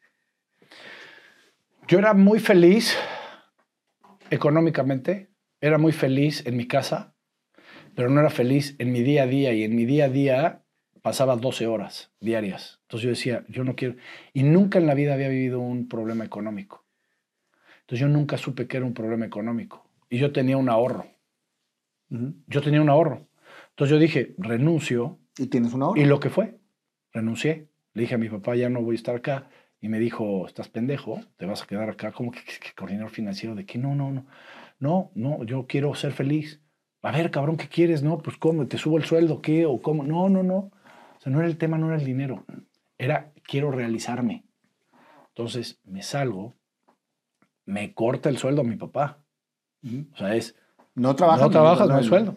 Ok, me meto, coordinador financiero, ganamos, me vuelvo director de desarrollo empresarial en el municipio Porque él ganó para. para presidente municipal De Puebla. de Puebla. Y en ese momento fue cuando este, la empresa se quedó a cargo de mi papá, mi hermano y la chingada, y ahí hubo un problema muy duro económicamente por el tema de, de la ludopatía. De tu hermano. Ajá, y también de, de- de- de que a lo mejor este, los procesos eh, del negocio del abarrote en ese momento era o crecías con supers o, o- o- o ya no crecías como... O sea, la tendencia a los negocios de abarrotes mayoreo era ser centro de distribución, aparte de las misceláneas, para tus mismos supers. Como lo hizo Garis, como lo hizo Puma. como lo hizo- Exacto, como lo lo, hizo Gar- exacto, como lo hizo el Duero, Puma Sí. de casa y todos, Todos ¿no? El zorro. Y, y nosotros no lo habíamos hecho. Entonces empezó a decaer. Yo me salgo en ese, en ese inter, me voy a este tema, quería yo diversificar. Y tú eres el director general. Yo era el director general ahí. Pero me salgo por ser feliz, Claro. sí, ¿no? sí, sí. Entonces, ya pasa esto, pasa este tema durísimo de, de- de una quiebra económica. O sea, quebró el negocio. Quebró. Me habló una gerenta de compras que estaba ahí, que yo quería mucho y que aparte crecimos juntos en la empresa y era como, era como que yo la hice. O sea, era como que, o sea, como que la hice a mi modo. ¿sabes? Entonces me dice, Berna, no, no tenemos para pagar esto, no tenemos para pagar. ¿Cómo? ¿Cómo? Que los proveedores, no, pues que nos recortaron y que la chingada. No mames, espérate. Entonces voy, me meto. Estando tú ya en el puesto acá. Estando yo ya en el puesto acá. Y le digo, no, ¿cómo? Y bueno, hubo un tema muy duro familiar porque yo les dije, ¿cómo que no esto y cómo que no lo otro? Y empieza a ver. Entonces, no, a ver, mi hermano se tiene que ir a una clínica y entonces va a la clínica y entonces mi papá y yo este, empezamos a vender todo para pagar las deudas, vendimos todo. Mi papá no quiso cerrar el negocio eh, porque mi papá es una gran persona, un ser humano, de verdad no sabes a qué nivel. Su corazón, yo creo que no existe un corazón más chingón y más noble que el de él. Y se volteaba y le decía a mi abuelo, yo no voy a cerrar este negocio. ¿Tu abuelo ya había fallecido? Sí, se ¿Cuándo volteaba arriba. Hace nueve años. Hace nueve años. Sí. Y se volteaba arriba a mi papá y le decía, es que yo no le puedo hacer esto a tu abuelo. Y yo le decía, papá, no le estás haciendo nada, cabrón. O sea, tenemos que cerrar porque eh, estamos perdiendo dinero, porque los proveedores... ya- Tenerlo abierto era perder era dinero. perder dinero. Entonces, y los proveedores ya se habían enterado del problema. Y entonces nos recortaron créditos al, al 20%. O sea, de, de darnos 100 nos daban 20 pesos. Entonces decía, esto ya no va a jalar. El abarrote es un negocio financiero. Y me dice, no, yo no voy a cerrar, yo voy a luchar por el, por, por el negocio que hizo tu abuelo. Mi, mi papá estaba muy, y, y, eh, también para mi papá, mi abuelo fue Sí, sí, su sí. Dios. Entonces, abro una cadena de supers. Digo, a ver, ¿cómo podemos hacer que este negocio, que Pero tú, entonces te regresaste de la política. me salí, ¿Te saliste de la me política? salí, sí, para, para venir a tratar de salvar este pedo. Entonces me salgo y, digo, vamos a abrir un negocio de autoservi de mini supers. Dame un paréntesis Sí. ahí, Berna. ¿Qué fue volver otra vez a lo que te había hecho salir para ser feliz? No mames, horrible. Porque no habías encontrado No. la felicidad. No, no. Te saliste y regresaste y otra vez. horrible. O sea, hazte cuenta que era volver al día a día cuando ya te había salido. O sea, es como Es que es como cuando estás con alguien que te pega y vuelves otra vez Exacto. y, y te vuelve a, a pegar. así, así, así. Vamos, fíjate lo que pensé, dije, ya no tenemos créditos, estamos quebrados, yo necesito hacer una cadena de mini supers porque el mini super no te pide fiado. La miscelánea me pide fiado a mí como abarrotero y ellos venden con un 25% y yo les vendo, les vendo con un Y- 5% Y les pagan de contado. y les pagan de contado y él me jinetea mi lana. Entonces, ¿cómo le puedo hacer? Pues voy a abrir una cadena de supers, la voy a hacer grande y entonces mi abarrotera, aunque no tenga clientes, va a ser el centro de distribución de mis supers. Claro. Entonces empecé a abrir supers, abrí cuatro supers con dinero de los proveedores. O sea, porque no teníamos dinero. Pero era, luego te pago y agarraba ese dinero y abrí un super, otro super. Y las cadenas de mini supers o de conveniencia o de misceláneas, lo que más venden en cerveza. El 82.4% del consumo, o más bien de la venta de cerveza, es el canal tradicional. Tú no vas por una cerveza a Walmart, pero sí vas por una cerveza al Oxxo o a 7-Eleven o, a este, o a una miscelánea. O sea, porque es en la esquina, la fría. No, no te vas a formar y bajas el pasillo y la chingada, ¿no? Lógicamente también se vende, pero el 82.4% de la venta de cervezas en el canal tradicional, que son misceláneas y tiendas de conveniencia. Por eso las brandean y por eso les meten y te regalo el refrigerador y la chingada. Entonces, yo eso lo investigué, me hice una investigación en los cinco continentes de la cadena de supers más chingona, desde Mercadona en España, desde Éxito en Colombia. O sea, estudié todo. Tengo una agencia de marketing, entonces, y que la abrí precisamente porque dije, eh, contraté a una y dije, no mames, esto es lo que me va a dar una y que es la mejor de Puebla. No mames, voy a abrir una. Y, y pues dije, y abrí, y la abrí y lo hice mejor, porque lo hice a mi modo. Entonces, abrí una pinche agencia, hice ta, ta, ta, ta, ta. Este, Lo que es no estudiar, cabrón. lo que... oye, oye, y de repente, este, abro la cadena Sale Vale, Sale, vale. se llama Sale Vale, se llamaba Sale Vale, Se llamaba. se llamaba, ya valió madre. Se llama- ¿cuánto? Sale y vale, güey. Sale Y vale. y güey. vale, cabrón. Oye, de repente, cabrón, abro la cadena, hago el logo, el manual de operativo, todo chingón. Me, me metí a un curso de franquicias en México, me certifiqué de franquicias porque yo voy a lo grande siempre, cabrón, ¿no?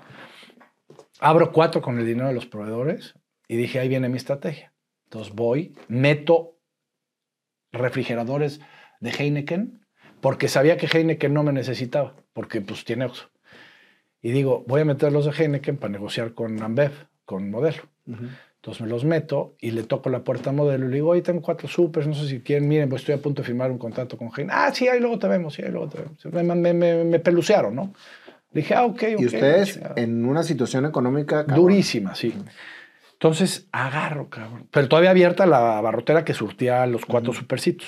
Entonces, de repente, no sé, por obra de, de magia y de Dios, habla Grupo Modelo a las oficinas y dicen, oye, ya, ya analizamos las cuatro supers que tienen y si nos interesa una junta con Bernardo. Entonces yo le digo a la persona que estaba, a la de compras, le digo, no, dile que ya estamos a punto de firmar. Puta, pero yo diciendo, no mames, aquí está el pedo. Pero yo como que me, como cuando le dije a mi vieja que no le hablé el domingo, así. Entonces dije, aquí me voy a poner un poquito mamón. Me puse mamón, ya no les contestaba el teléfono. Fue estrategia de dos semanas. Y Nayo, voy llegando a mi oficina un lunes y estaba el director regional de Grupo Modelo y el director nacional. El regional de ahí y el nacional. Hola, ¿cómo están la chingada? Oye, es que no te encontramos la chingada. No, hombre, pásenle, cabrón, ¿no? Entonces, sala de juntas, presentación y empiezo mi pinche pitch, pero duro, así chingón. Pues ya me lo Como el. Gerber de la maestra. Así, taca, taca, taca, y así asado. Y yo veía que uno se paraba y hablaba, no, no, no, no, y se volvía a sentar, y no, no. Oye, nos podemos ver el viernes, te va a recibir el CEO de Grupo Modelo Nacional. ¿Sí? ¿En dónde? En México, en las oficinas tal, Santa Fe. Órale. Llego, presentación, la madre, y ahí me dice, oye, te queremos comprar, sale, vale.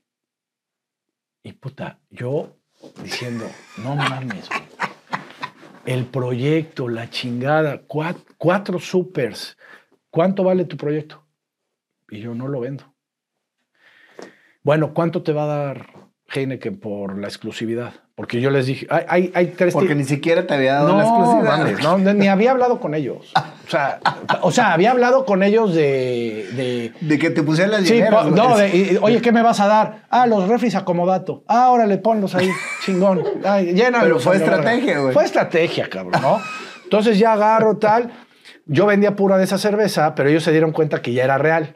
Cuando yo ya hablo con él y le digo, oye, pues estoy a punto de firmar un contrato con Heineken porque me dan esto, esto y esto. Bueno, mándame por escrito. Es más, mándame lo que te mando. No, firmé un NDA y no puedo enseñártelo, pero yo te puedo contar.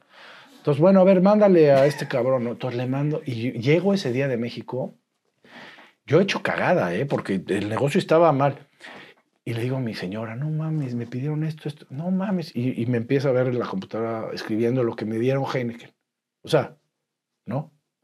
Me decía, gordo, ¿cómo estás poniendo tantas mamadas? Dice, cabrón. O sea, pero así me decía, si así me mientes a mi hijo de la chingada, está cabrón. Le digo, no, gorda, esto es una negociación, es un pócar. Espérate. Y entonces, no, pues que me dan esto y me dan esto y me dan esto. Y un pinche aparato de un departamento de expansión. Y la madre y tanto a fondo perdido. Con cuatro supers. No mames, con cuatro supers. Y lo mando. Y a los tres días me hablaba este cabrón y no le contestaba yo. O sea, me, hablaba para, para ver qué pedo y no le contestaba. Entonces me manda un audio ya por WhatsApp y me dice, oye Bernardo, yo creo que, este, no sé si ya firmaste con Heineken, pero se me hace una falta de respeto y la chingada. Entonces ya al otro día le contesto y le digo, no hombre, brother, no, tuve que salirme porque tuve un tema en tal y por eso mi celular la chingada, pero nos vemos hoy. O sea, yo quería que, o sea, a ver, Y estabas jodido. negocio estaba jodido. Entonces llego a la cena, me acuerdo perfecto del lugar, la mesa, todo. Me metí al baño a llorar. O sea, cuando llego y me dicen, no, ¿y cuántas cajas y cuántos supers? Y tenemos que hacer esto. Le dije, ¿les entran o yo? Porque yo estoy a punto de firmar con este. Y me hace así. Y yo dije, no seas mamado. Qué belleza. Los abracé, me paré, me fui al baño del restaurante y me puse a llorar. A llorar de la felicidad. O sea, decir, no mames. Esto, esto es felicidad. O sea, el, el que estás de la superfruta y te dan una noticia donde tu vida va a cambiar. Entonces me puse a llorar, me limpié las lágrimas, salí. Y no, tú sí, volviste sí, así otra vez, pinche. ¿No? Llegué, me senté. Sí, mañana empezamos la madre.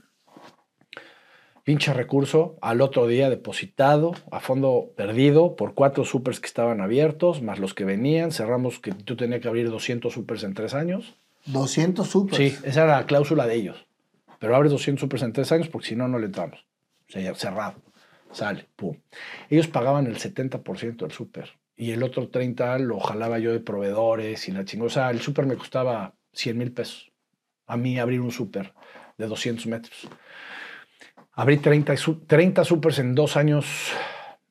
Ya tenía cuatro. En dos años abrí, abrí 30 supers. Pero ahí te, va la- ahí te va lo cabrón. Abro el 30 y de repente me dice mi papá, que era el que me proveía el centro de distribución. Me dice, ya no aguanto. Le digo, ¿cómo que ya no aguantas? Estamos perdiendo dinero. Le digo, no mames, papá, me hubieras dicho eso hace dos años, cabrón. Tengo 30 supers, ¿quién los va a surtir? Me dice, no, yo ya no puedo, yo ya no puedo, voy a cerrar. Y le digo, no mames, pa, ¿cómo vas a cerrar? Espérate, cabrón. Me dice, ya no hay forma. Ya los bancos, ya la madre. Y ahí sí llegué a mi puto bajón más cabrón, porque todo era felicidad y de repente, súcale, ¿quién te va a surtir?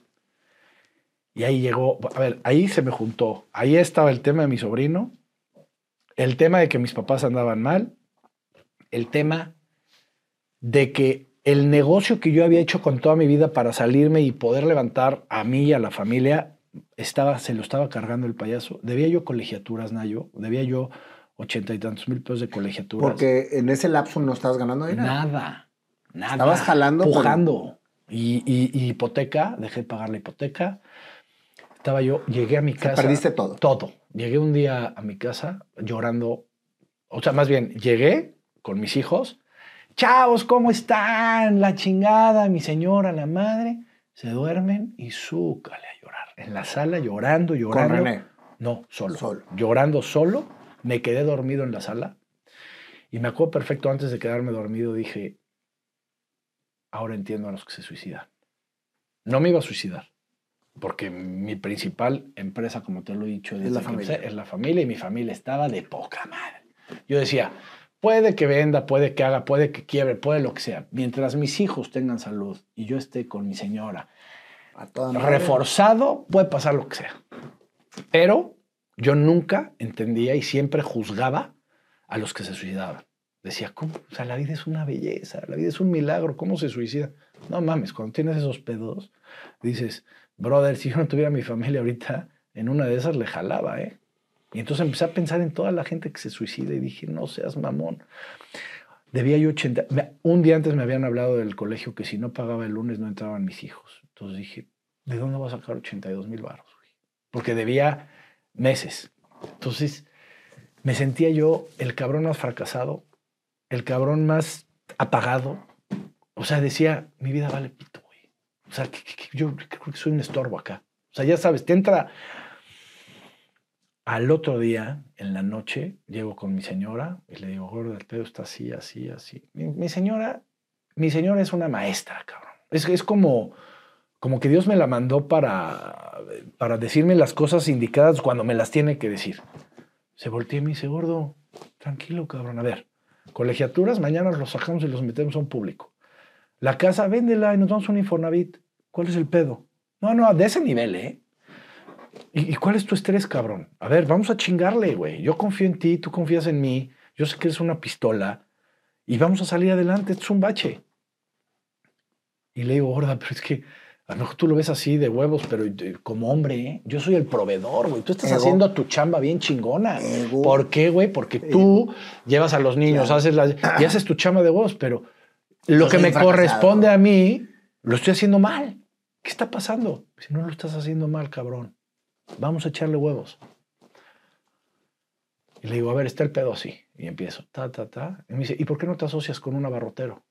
O sea, güey, lo que yo llevaba pensando dos semanas, mi señora en 10 minutos me lo dijo, pero porque cuando tienes esos pedos se te nubla todo y no sabes ni, ni por dónde. ¿Por qué no te asocias con un abarrotero? Y yo, puta, pues sí, la chingada. Al otro día, 8 de la mañana, me voy al Starbucks, me siento, le hablo a un brother que es dueño de la fábrica más importante de veladora, De velador. de veladoras, es veladora Áramo y se llama Chema Alonso, que lo amo, y le digo, Chema, ¿quién es el abarrotero más fuerte? De, él le vende a todos los abarroteros de la República Mexicana. Eduardo Martínez Taylor de Productos de Consumo Z. Está en Guadalajara. Compró Piticó, compró Abarrotes Monterrey, en Villahermosa, la chingada. El 2, y yo anotando. El 3, dame sus teléfonos. Ta, ta, ta, ta, ta. Sale. Gracias, bro. Luego te abro y te cuento. Sale. Agarro mi teléfono y el primero. Este es el cuento de Eduardo Martínez Taylor, este, de parte de quién, de Bernardo Fernández. Ah, le paso al director comercial. Me contesta Gerardo Hoyos. Oye, Gerardo, fíjate que está el pedo así. Yo tengo un negocio súper acá. Ah, sí, los conocemos muy bonitos, los hemos visto. Y yo, puta, toda madre. Quiero ver a Eduardo porque le quiero platicar un negocio. Y me dice, sí, déjame, yo le digo y te aviso. Dije, puta, ese déjame decir y te aviso. Es que yo no tenía tiempo, cabrón. O sea, yo tenía un, un, un, lapso de a lo mejor de un mes y si no me cargaba máximo. el payaso, máximo. Entonces dije, ¿qué le hablo al segundo? No le hablo al segundo porque luego entre los abarroteros se cuentan. Entonces dije, puta, no vayan a pensar que estoy queriendo malbaratar. Entonces así me voy a la oficina, Mina, yo, y a los 25 minutos suena mi teléfono y era Gerardo el que me había contestado. Oye, dice que te vengas el jueves a la una, a, a las 12, a Guadalajara. Agarro, preparo un pitch de no mames. Ah, porque aparte me dice Gerardo, oye, pero tienes de 12 a 12.45 porque tiene una junta a la una. Sí, no, no, no. El de Z. Ajá. Entonces, hago un pitch chingón, este, números, cómo está el pedo, todo, presentación. Me voy en el vuelo de las 6 de la mañana, llego, me esperé dos horas y media, nerviosísimo yo, cabrón, me tomé tres cafés. Este, puta, ¿cómo le voy a decir todo este pedo en 45 minutos? Pero bueno, me recibe 12.30, cabrón. Yo dije, no, no me voy a dar 15 minutos porque... Y empiezo. Ta, ta, ta, ta, ta. Así de este sale vale, este... Y como a la hora, ya llevaba una hora, se volteó y me dice, no te estoy entendiendo. Me dice, no te estoy entendiendo. O sea, no te estoy entendiendo. Me dice, ¿me quieres vender tu negocio? ¿O cómo? No, es que, ¿o quieres que te surta? ¿O cómo? Buenísima onda él, ¿eh? Y le digo, no, no, este, Eduardo, me quiero asociar contigo. me dice, uy, licenciado. Es que dice licenciado el mucho, ¿no? Dice, uy, licenciado, eso no se va a poder. Me dice, yo no tengo socios. O sea, ves todos estos folders, y había una madre así de folders amarillos, dice, son de negocios que me vienen a ofrecer para ver si los compro o no, pero yo no tengo socios. Y le digo, híjole, pues perdón por hacerte perder el tiempo, Eduardo, este, pero ¿tú venderías a un hijo? Así le dije. Y me dice, no, licenciado. Digo, sale, vale, es mi hijo. Y tiene cáncer. Y tú tienes la quimio. Se cagó, brother. Se le, se, te juro que, o sea, hasta yo lo vi como que se sacó de pedo y me dice, a ver, licenciado, continúa. Salí a las 5 de la tarde de su oficina y nos fuimos a comer. O sea, de 12.30 que me recibió, a las 5 salimos de su oficina y nos fuimos a comer. Entre las 12 y media y las 5 entraron, entraban y salían este, a, a, quien mandaba llamar. Oye, a ver, chécame este número porque la, de lo que yo le he presentado. Y en el tema de la negociación con Grupo Modelo, llego al tema de la negociación, porque también una barrera de entrada o un gran punto de poder asociarme con él era la, era la negociación que yo tenía modelo. con Modelo. Y le digo, y pues me dan, un decir, 10 pesos por esto, y me dan fondo perdido esto, y me dan esto y esto. Dice, ¿cómo? ¿Cómo te dan eso? ¿Cuánto miden tus supers? 150 metros. Y le habla otro un cabrón. ¿Qué negociación traes con Grupo Modelo? Dos pesos, o sea, do, yo 10, el 2. ¿Y cuántos metros tenemos? 1500. Eres un pendejo. Le decía enfrente de mí. No estoy entendiendo. Este cabrón tiene esto y esto y tiene esta negociación. ¿Y tú por qué no te.? ¿Y a qué precio te dan menos el qué? Menos el 15. Yo menos el 18. Precio de lista menos el 18. Entonces, o sea, empezó a estar jugoso el pedo y entonces me dice, nos vemos el jueves en Puebla. Fuimos a comer, nos fuimos, vino a Puebla, recorrido a los supers, recorrido al, al, al, centro de distribución, recorrido al corporativo. Y en la comida de ese día me dijo, licenciado, usted va a hacer historia, se va a asociar conmigo. Madres. Madres. Ahora nada más écheme el porcentaje. Le digo, pues ¿te parece bien 50-50? Y se empieza a cagar de risa. Me dice, ¿cómo, güey? A ver, yo quiero abrir 2.000 supers en dos años. ¿Tú tienes dinero para abrir 2.000 supers? Le digo, ni uno. O sea, déjate 2.000, güey. Un super más no tengo dinero. Me dice, bueno, entonces piensa bien tu, tu porcentaje. Para no hacerte el cuento largo, acabamos con 70-30. Y aparte él me dijo que no se asociaba siendo minoritario ni, igual- ni igualitario. Entonces, este, 70-30. Y cuando empieza el due diligence, mi bro, que duró un año, dos meses. El due diligence. Un año, dos meses. ¿Y qué hiciste? Él al otro día le metió Ah, mercancía. al otro día, mira. al otro día de el- que, al, al otro día de que, de que él y yo quedamos y acordamos, Le metió me mandó cinco trailers de mercancía para llenar los supers y que no hubiera pedo con centro de distribución. Mientras duraba el due diligence. Mientras yo era due diligence y él no como socio, como proveedor. Ok. Que la deuda a la hora de hacernos socios Era parte de. era parte de. Muy Pero inteligente, cabrón. no, no, es una pistola. Es más, ahorita que me dices que la maestría, la vida y la chingada, no mames, yo hice Harvard con este cabrón. Claro. O sea, mi maestría fue con esto. O sea, yo dije, es una pistola, me hizo mierda. Con el due diligence y el... late- Me hice, acabamos 92.8. 92.8. O sea, después de un año, dos meses, me hizo mierda. Pero ese no es el pedo. A la hora del due diligence, a la mesa de consejo, me dice, oye, Bernardo, pues mira, el negocio ahorita todavía no gana. Tú estás operando, pero eres socio. Y yo también estoy operando y soy socio. Entonces nos vamos a quitar el sueldo. Güey, sin lana, sin sueldo. ¿Cómo? O sea, yo le dije, Eduardo, ¿cómo güey? yo como de esto? O sea, mis- yo pago mis colegiaturas mis de esto. No, me dice, no, bueno, no operemos, pero no le vamos a poder quitar el negocio. Tal. O sea, era muy radical en los números y tenía razón. Totalmente. Pero razón. yo, pues estaba hecho cagada. En ese entonces, te lo juro que Dios es perfecto, cabrón. En ese entonces ya me había hablado un cabrón que si me iba yo de subsecretario, no un cabrón, un brotherzazo mío, que era secretario de Economía, y me dice, oye, quiero que seas mi subsecretario. Y yo le dije, no, mam, yo a la política no vuelvo a entrar, no, no, cero, cero, cero. Y cuando me dicen que ya no tengo sueldo, le hablo, oye, bro, todavía está el puesto, este, ven, vamos a comer. Fuimos a comer, ta, ¿Y ta. de qué vivías, güey? No, no, de, de mi, mi ahorro ya me lo había tragado. O sea, de, de- tenía otro negocio, la agencia, tenía unos espectaculares que me daban, pero no me alcanzaba. O sea, hazte cuenta que si yo gastaba cinco pesos, me entraban tres. Entonces, todo eso me iba mermando. Vendí, este, que si el coche, que si la... O sea, sí, cabrón, fondo. O sea, sí, sí se toca fondo, fondo. Em, me entra el, ya empieza, em- me, me, vuelvo subsecretario, me empieza a entrar el sueldito que con eso la libraba. Y sigue el pedo, o sea, sí- sigue el tema de sale vale. Y este señor, en el momento de que ya estaba, que si ya acababa el due diligence y la madre, se compra otro negocio en Villahermosa mucho más grande, porque compra y compra, compra negocios, y como que desatiende sale vale. Y le digo, oye, Eduardo, está pasando esto, este, ve los números en las mesas de consejo, oye, ¿qué hacemos?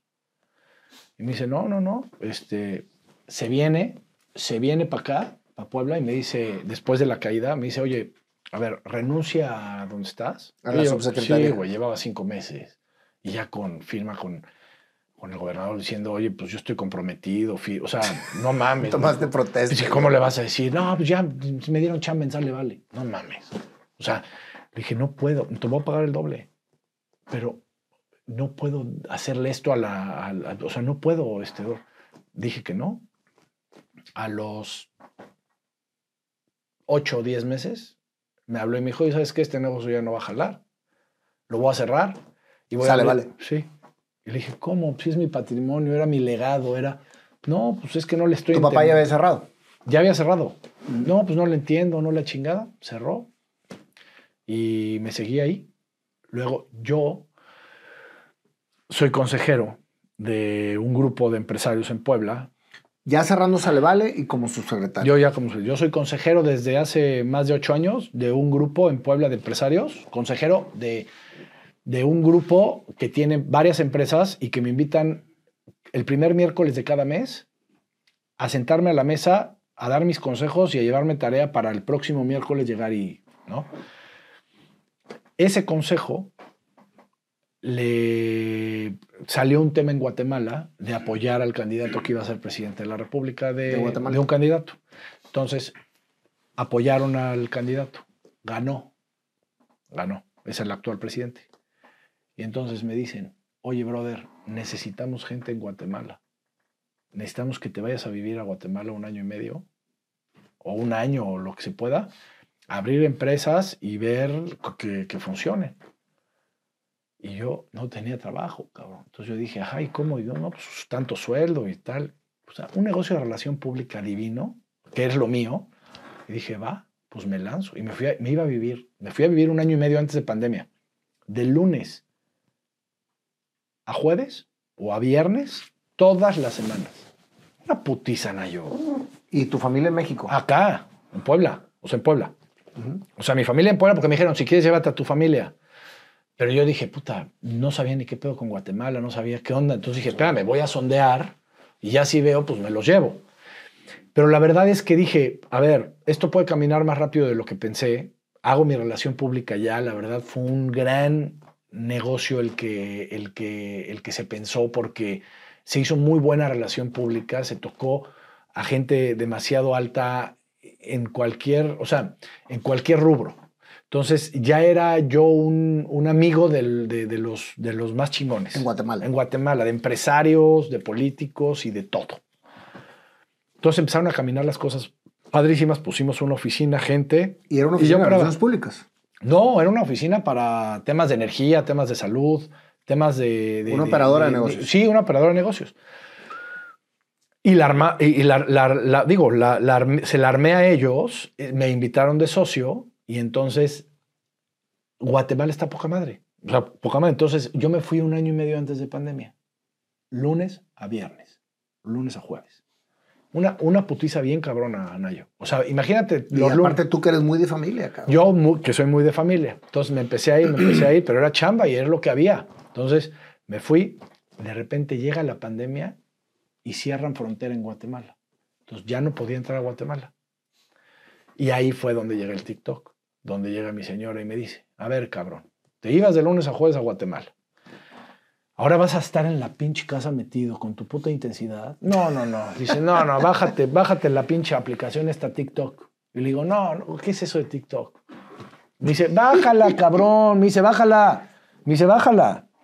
Aquí sí, si hay que actuar, actúas conmigo y me besas a mí, no a la hija de la chingada que estaba en la o sea, ella fue la que te propuso entrar a No, TikTok. sí, ella me dijo, bájala, es que yo no te voy a tener aquí este, enterrado, porque era encierro no solamente en Guatemala, sino en todo el mundo. Entonces bajo TikTok, empiezo a, hago mi primer video y digo, no mames, qué chingón está esta aplicación, cabrón. Porque eres actor. Pues sí, entonces yo ponía que el vaso acá y que se ve aquí para que, o sea, yo todo lo trabajaba, ¿no? Entonces empiezo a meter y, y, y empiezo a ver que los videos me dice, gordo, tienes 65 mil views el primer video que metiste. A ver, ¿cómo? No entiendo. ¿Qué hiciste? Le digo, no, pues lo grabé y pues tú me enseñaste, cabrón. No, pues así, asado. Ah, no mames. Y que empiezo y me gustó. Y entonces todos mis tiempos muertos en ese momento era hacer TikToks, hacer TikToks. Dejé de dar conferencias presenciales, me invitaban en Zoom, me caga el Zoom porque no veo Ah, a la porque gente. durante todo ese tiempo dabas conferencias. Sí, yo doy conferencias todo el tiempo. A mí me invitas, oye, que la chingada, que vamos a ir. Voy. Entonces, dejo de dar conferencias y entonces yo decía, a ver, mi actuación está en hacer un TikTok.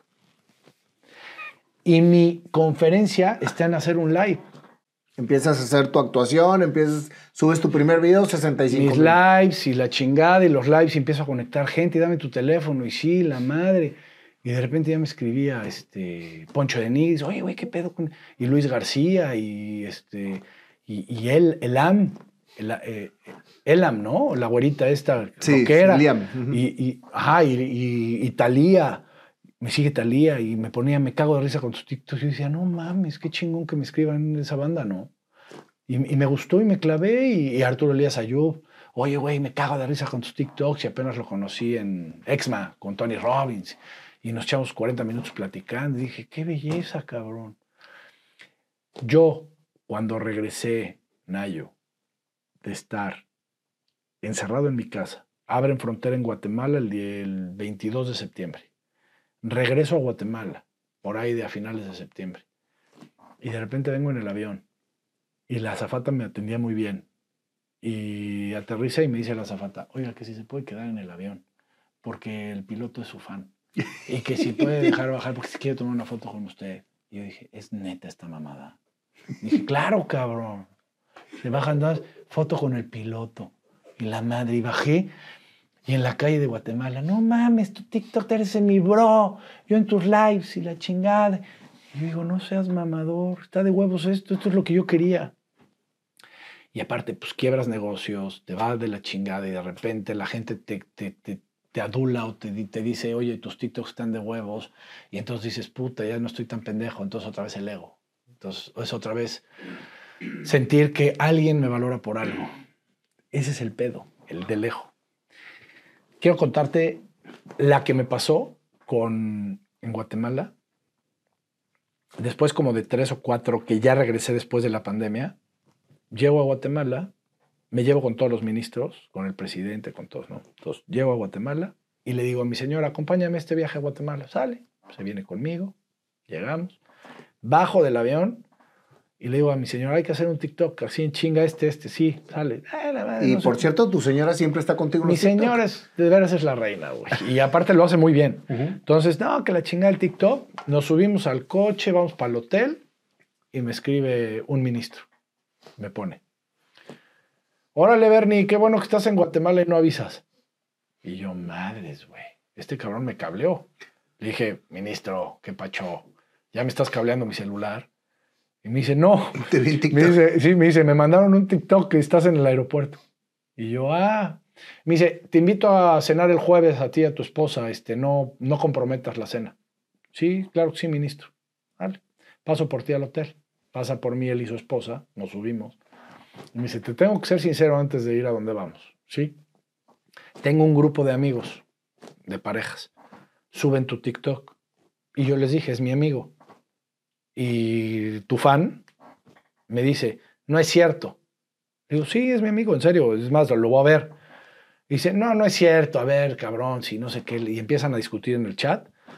Bueno, ¿cuánto apuestas a que te lo llevo a tu casa a cenar?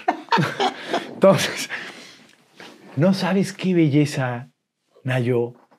De repente me dice, güey, vamos a casa de mi amiga, su esposo es a toda madre, te tienen preparado un puyazo de no seas mamón, es un- una carne divina ya, que es como la, la picaña. Me dice, pero no sabes quién es tu fan. Y le digo, ¿quién? Y dice, la hija del dueño de cervecería Gallo. Este, son como las familias más importantes de, de Guatemala. Le digo, no mames, güey, ¿es en serio? Me dice, sí. Entonces me bajo. No mames. la-". Sus hijos estudiando en Canadá, haciendo live con sus hijos. Ven quién vean quién está aquí en la casa. No seas mamador, esto es lo más chingón. Entonces cuando me dicen, oye, güey, ¿tú monetizas en TikTok? Le digo, pues la neta no. Pero a mí lo que me deja de relación pública, llegar a un lugar y que digan, es el del TikTok, no mames, vente y platico y tal, y cierro, y qué te vendo, y qué me vendes, y qué hacemos, y qué amistad, y qué la chingada. Para, eso, eso, para mí eso es monetizar, no solamente económicamente, si sale algo económico chingón. Pero tú y yo estamos aquí porque yo estoy en TikTok. Y hoy, te digo, vamos a ser amigos hasta que nos moramos. Entonces, No me cabe la menor duda. Esto, esto es lo que deja TikTok. Esto es monetizar. Esto es monetizar. Porque no, no monetizar solamente es economía. Hay que monetizar el alma. Hay que monetizar el alma. ¿Cómo está tu papá? De huevos. Mi jefe es el rey. No ¿Cómo sabes. estás tú? Bien, yo estoy muy bien, muy contento, muy agradecido con la vida. No sabes, Minayo. eh, ya cuando pasaron todos estos sucesos y todo, de como que ya empezábamos a, a- a estar más tranquilos y empezar a sembrar para poder cosechar en un futuro, pues por el tema de las deudas y empezamos ya a mejorar un poquito. No se quitó de todo, del todo el tema de las deudas y todo, o sea, vamos saliendo. Y de repente se vino este tema de, este, de, de mi, de, mi privación de la libertad. Yo estuve privado de la libertad del 20 de diciembre al 30, al 30 de marzo de este año. O sea, del año pasado a este año. Eh, lo que sí te puedo decir y lo que yo, a lo que yo quiero llegar con, con esta plática de la privación de la libertad, Minayo, y, y digo, no sé cuánto tiempo más tengamos, pero te quiero platicar lo que yo absorbí de ese momento es, yo con mi papá nunca tuve un, un- o sea, sí, mi papá y, lo ama- y nos amamos los dos, pero nunca era un vínculo así. O sea, hace, o sea, lo que te puedo decir ahorita es, hace mucho, o más bien yo no me acuerdo, yo creo que hasta de, de niño, yo no le había dado un abrazo tan sincero y con tanto amor a mi papá com- como se lo di ahí. Cuando lo vi entrar y lo vi y dije, todo vale pito, güey. Mi papá está aquí conmigo. Y me le pesqué, le di un abrazo y no sabes cómo me liberé y dije, lo que pasó, pasó, por algo pasó. Hoy estoy dándole un abrazo a mi papá, aquí adentro, que ya me hubiera dado gusto dárselo afuera, pero yo estoy aquí por algo y para algo. Y este abrazo es una de las partes que costaron el que yo esté aquí. O sea, costaron de que me gustó, de que aprendí, de que me dejé ir.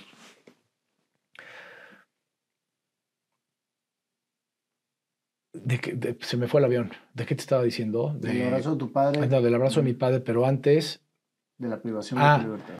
antes de estar privado de la libertad, yo tenía, tengo, sigo teniendo, es más, tengo más problemas de cuando estuve adentro. ¿Por qué? Pues porque hay que pagar abogados, hay que, tienes muchos otros, muchas otras cosas que tienes que cubrir. Le debo amigos, le debo a gente que me ayudó.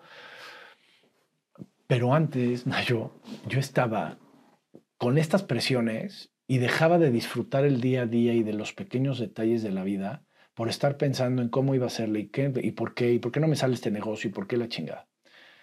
Cuando yo estoy privado de mi libertad y salgo, a la hora de que salgo, yo desde adentro decía, es que, güey, yo lo tenía todo, cabrón. O sea, eso de que si tenías y que debías y la chinga, eso vale madre. Yo hoy lo único que, yo daría toda mi vida por abrazar a mis hijos, por verlos, por darles las bendiciones en la noche, por olerlos, por poder rezar con ellos, ofrecer el día. Decía, cabrón, yo tenía todo y todo el día estaba pensando en cómo voy a pagar, cómo voy a hacer, cómo...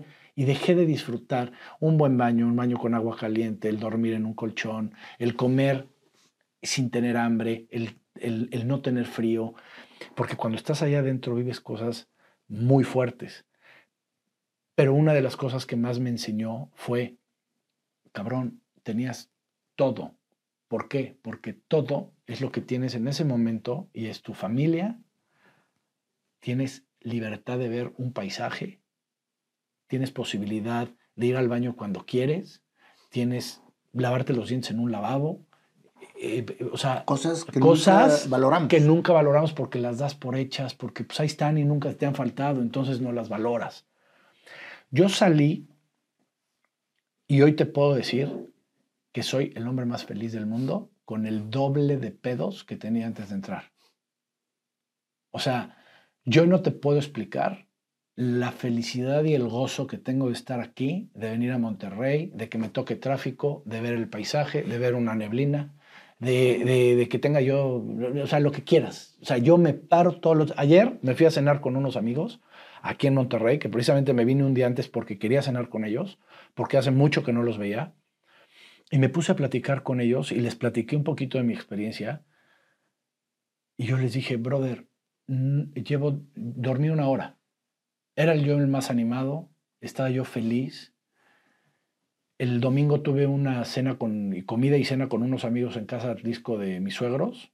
Se quedaron a dormir ellos, mi familia y todo. Yo me regresé de Atlisco a mi casa a hacer mi maleta a las 3 de la mañana. Me fui al aeropuerto, agarré el avión, llegué, corrí 8 kilómetros, dormí una hora, me paré a hacer todo este pedo y me decían mis brothers ayer, pero ¿cómo, güey? O sea, ¿cómo estás? estás? Le digo, porque la vida es un milagro, güey. O sea, yo, yo no quiero dormir. Mi señora me dice, güey, estás durmiendo 3, 4 horas diarios. ¿Qué te quedas haciendo? Contemplando. Cuando yo salí del, del, del, del tambor, brother, hubo algo bien cabrón que te voy a platicar. Cuando, cuando, cuando tú has hecho algún daño, cuando tú has hecho algo en el cual pu- puede haber una variable de, pues, Me lo merezco. me lo merezco, tienes dentro de tu cabeza una opción de, pues puede pasar. Yo no la tenía. O sea, yo, yo nunca la tuve, ni la tengo ni la voy a tener. Porque nunca he hecho daño a nadie. Cuando a mí me agarran así de sorpresa, entro y yo no entendía. Fueron 28 horas en, en un cuarto con frío y, y sin saber qué pasaba, sin estar comunicado, luego una audiencia, luego vinculado y luego ir a un lugar donde no sabes quién está, quién no está y si te puede pasar algo o no. Y ahí es donde llegó la pregunta, ¿por qué a mí? O sea, yo me volteé arriba y le dije, ¿por qué a mí? Estaba yo enojado, ¿eh? Enojado, o sea, de, ¿por qué me está pasando esto a mí? No me lo merezco. Y estuve cuatro días sin comer, observando todo lo que pasaba a mi alrededor, dónde estaba, qué pedo, tal. Y el día de Navidad, porque era día de Navidad, era su día, me senté en el piso con un plato de arroz. Todos los demás se habían bajado porque ellos sí podían bajar y yo no. A otros lugares, o sea, yo tenía que estar a huevo ahí. Y le dije, te invito, te invito a cenar en este tu día. Me puse a llorar como una hora. Pum, pum. Y le dije, yo sé que yo estoy aquí por algo y para algo. Yo lo único que te pido es que me digas cuál es mi misión. Yo tengo una misión aquí. Estoy seguro que tengo una misión. Me la o sea, yo necesito que me des un mensaje para ver qué es lo que tengo que hacer. Escribí una carta. Ahí en ese momento escribí una carta este, que luego la mandé afuera para, para, que, para que la gente que, que iba a estar en Navidad y en Año Nuevo la leyera y valoraran. Porque así como hoy te digo el tema de que hay que hacer empatía con la gente que a la hora que tú estás platicando tu historia traten de sentir un poco el dolor. Yo también pasé Navidades de decir, puta, qué hueva, está fría la sopa. No, a ver, pendejo. Estás pendejo. Valora que estás sentado en tu casa con tu familia, abrazados, calientitos.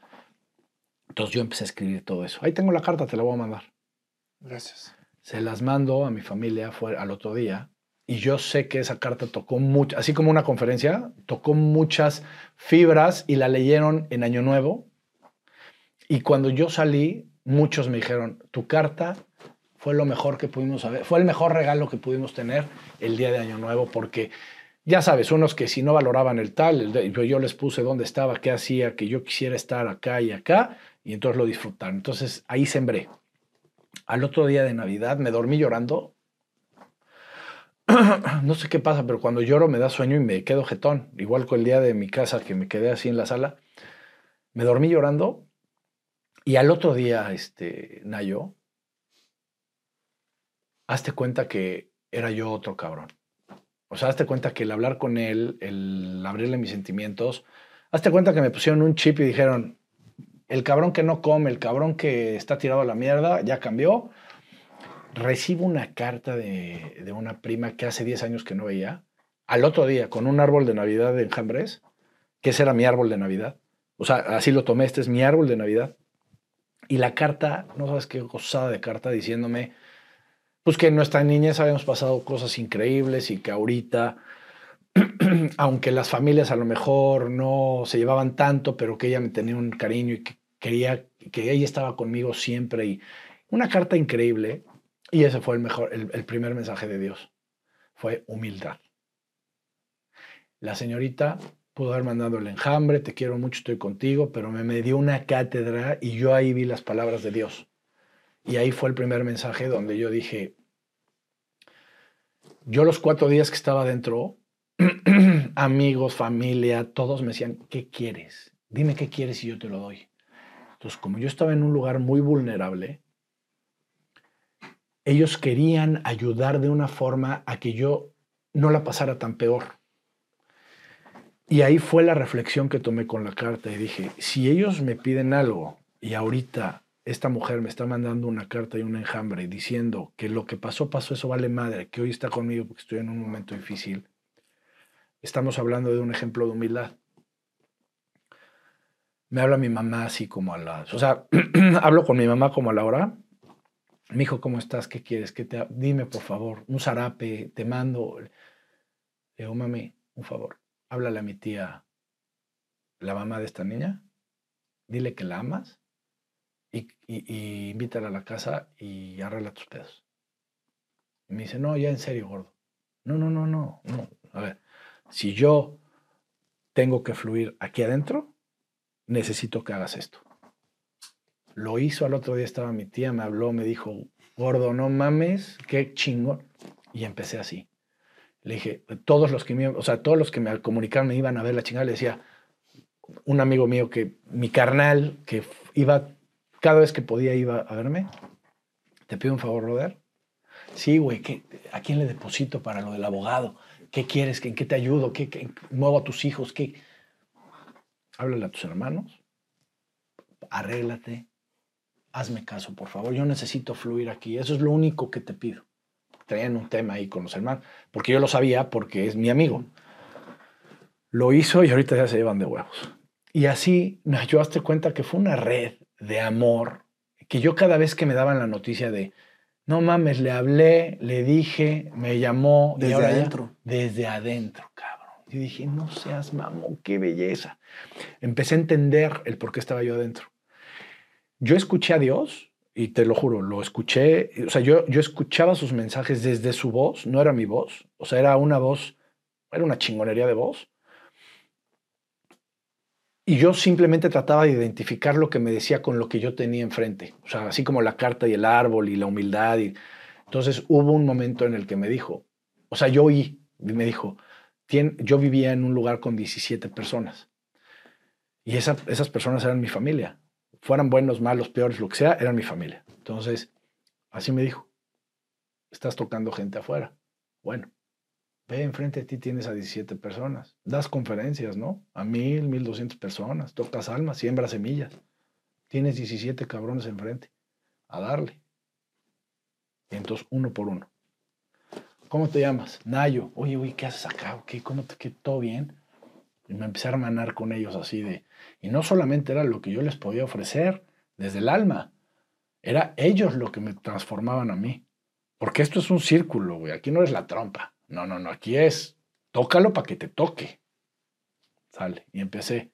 Pum. Y había, había momentos que, o sea, a ver, había, había cabrones. Digo, todos son mi familia y mis hermanos y acabé amándolos. Pero había cabrones que pasaban 10, 12 días y no acabábamos. Y yo decía, ¿cómo le puedo ayudar a este cabrón?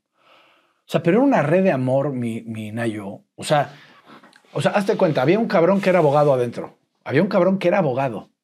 Y había un cabrón que era ex policía. Y este cabrón no tenía para pagar un abogado y tenía un abogado de oficio. Y este cabrón sí era un abogado muy chingón. Entonces yo le decía, a ver, espérame, güey, pero a ver, ¿cómo? A ver, dame, a ver, yo no sé de abogado, yo no soy no sé de leyes, pero me decía, es que no tengo por el... Entonces yo ya había platicado con este, oye, bro, a ver, ven, tú eres abogado, no seas culero, siéntate, a ver, tráeme, tráeme tu chingadera esta, tu expediente, a ver, ¿tú qué harías aquí? Y entonces ya al rato todos estábamos conectados con todos, porque yo tenía que llegar a conectar. Y una de historias, brother. No, no, no, no sabes qué locura, brother. No sabes qué locura. Hubo una cuando este brother me dijo, tejía bolsas. Él tejía, bolsas para poder ayudar a su familia a que, a, que sobrevivieran afuera.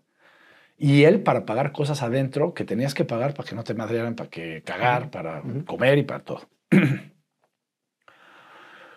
hubo un inter donde hubo algo muy difícil ahí adentro del penal. Este, o sea, fue una noticia global donde hubo cosas radicales, ¿no? Muy radicales.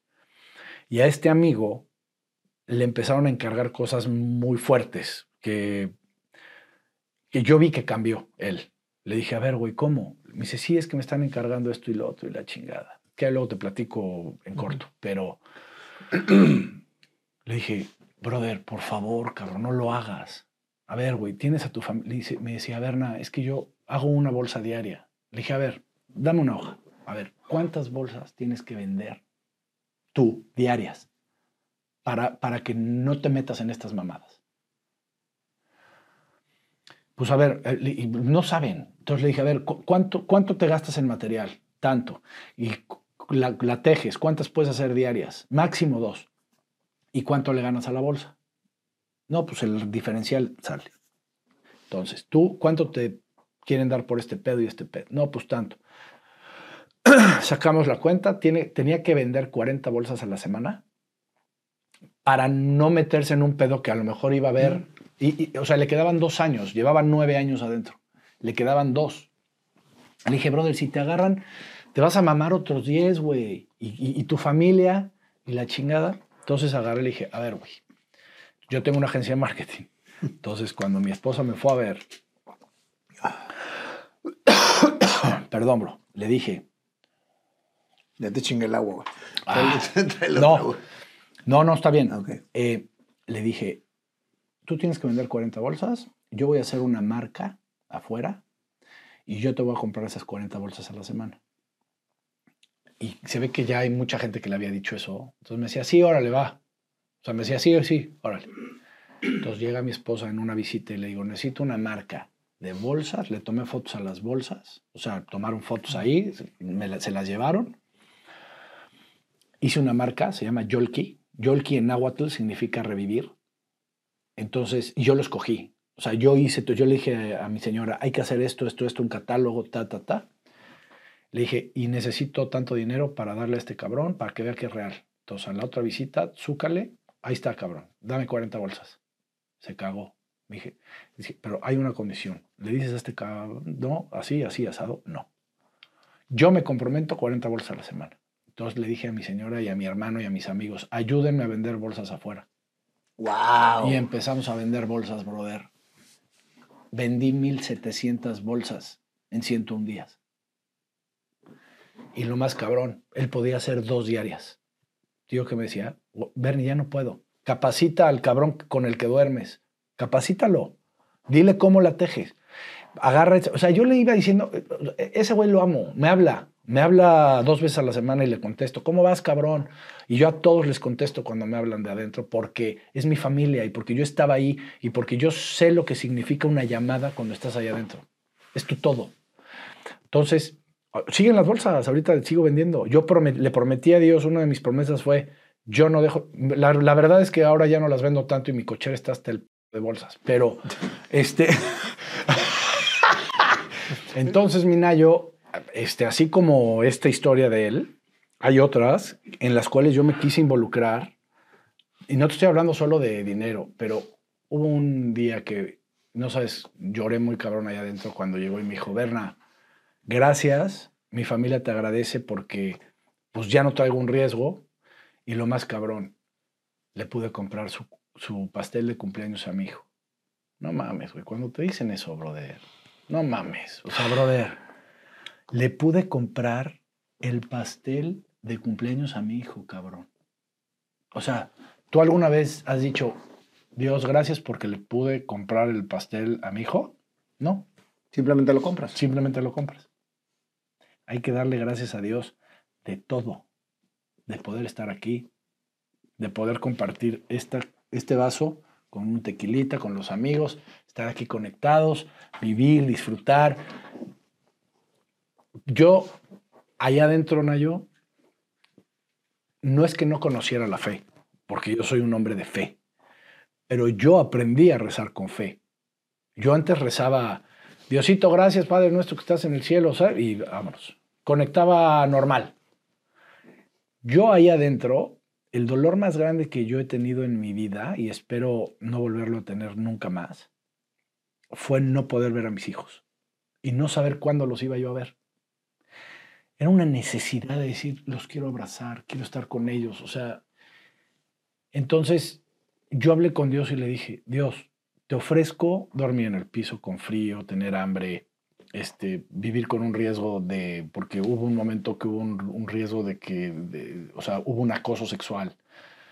Yo, yo dormía eh, este, pensando que me iban a drogar y que me iban a violar.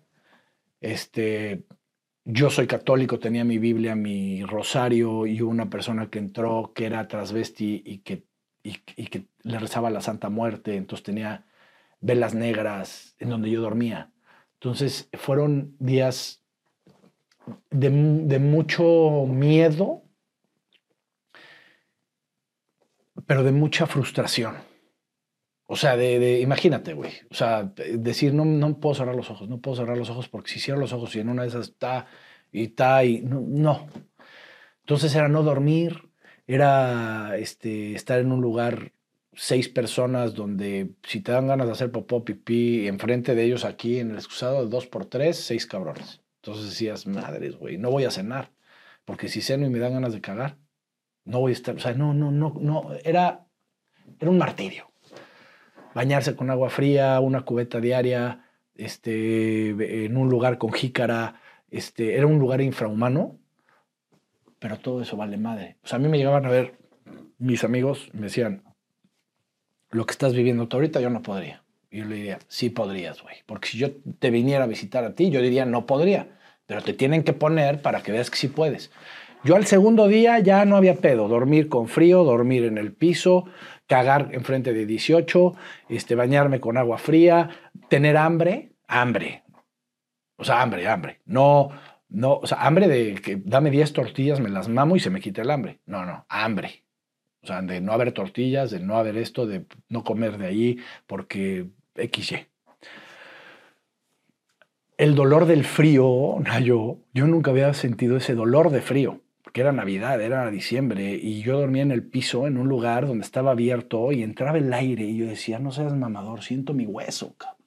O sea, cosas que yo dije, esto vale madre. Todo lo que te acabo de decir, superable. Al segundo día me la rifo. Lo que no superé y no pude controlar fue no ver a mis hijos. Ver su dolor, ver su sufrimiento, porque yo lo veía, yo lo sentía cuando hablaba con ellos. Yo sentía a mi hija enojada conmigo de que no llegué a la casa, cabrón. Y de que me preguntaban, papá, ¿cuándo vienes? Y yo no les sabía decir cuándo iba a llegar, cabrón. Y hay una regla en mi casa que es no mentir y respetar. Y yo no les podía mentir, porque esa es la regla que yo puse en mi hogar. Entonces, les decía, papito, no sé. Pa, pero es que le pedí a los reyes unas pistolas, vas a venir a jugar conmigo. Y yo no sé, papito, pregúntale a mamá. Y yo le decía, gorda, llévalos al psicólogo, diles algo. Yo no sé qué va a pasar. O sea, yo no sé. Me perdí. Navidad, Año Nuevo. Reyes, aniversario de bodas, cumpleaños de mi papá, cumpleaños de mi esposa, competencia de patinaje de mi hija, cuando para mí eso es todo, cabrón. O sea, sí me entiendes, o sea, es, es, un, es un momento de amor, es un templo, es un es mi familia, la principal empresa es mi familia, entonces eso es lo más importante en mi vida y eso todo me lo perdí. Y, y, y no era perdérselo, es, es el dolor también de decir, ¿cuándo? ¿Cuándo se acaba esto? porque yo no tenía ni idea. Ni idea. Entonces era, a lo mejor no voy a ver a mis hijos en tres años, o en dos, o... Y era un dolor horrible, brother. Y un día me hinqué enfrente de Dios, había un altar ahí, y le dije, Dios, hoy me rindo ante tus pies y te digo, no puedo. Con este dolor no puedo. Estoy en tus manos, haz de mí lo que tú quieras. Me rindo. Yo nunca había prendido una veladora. Pedí una veladora, la prendí y todas las noches la prendía y rezaba, con fe, una hora y media. Pa, pa, pa, pa, Diosito, por favor. Pa. Me cambió la vida. Rezar con fe, conectarme con Él, decirle desde mi corazón. O sea, cabrón. Muy cabrón. seguí con todo este tema. El, o sea, yo le puse el juego El Calamar, llegaban revisiones durísimas donde no sabías si te iban a bajar a dormir con 60 cabrones de cebollita, este, muchas cosas que, o sea, es como vivir el juego del calamar. O sea, es mañana no sé si voy a estar acá, voy a estar allá, si me van a madera, si me van a ta, ta, ta, ta. Entonces, imagínate vivir con ese miedo constante. Eh, aprendí a rezar con mucha fe, brother, y y la motivación siempre fue estar conectado con Dios y, volver a ver a mis hijos. Y por ello estoy aquí y hoy te puedo decir que soy el hombre más feliz del mundo, con, las, con el doble de deudas, pero soy el hombre más feliz del mundo porque agradezco estar aquí, agradezco estar conectado en este live, agradezco tener a mi brother, a mis brothers, que hoy desde hoy son mis brothers, pinche Canelo, eh, a toda madre. O sea, y, y, cada, cada, a cada lugar que voy trato de dar lo mejor de mí, porque digo, cabrón, yo un día estaba bien y al otro día ya no estaba. Y estar ahí es como estar muerto pero vivo. Es, es- es como, es como ver cómo la vida corre sin ti, pero tú no estás muerto, güey. Tú estás encerrado. Y estás viendo que todo sigue igual, todo camina, con un sufrimiento. Es una tragedia, no solamente para mí, es una tragedia familiar. Pero todo corre igual. ¿Sabes cuántas veces pensé en cuál fue el último beso con mi vieja? Cuánt- A mí me agarraron un lunes y el domingo estaba yo en mi casa con el celular, que no sé qué madre, y mis hijos, papá, ven a jugar, papá, ven. Sí, espérame, espérame, ahí voy. Y yo desde adentro decía, soy un pendejo, güey. ¿Cómo no agarré el puto celular, lo aventé al, al- y jugué con ellos y los abracé?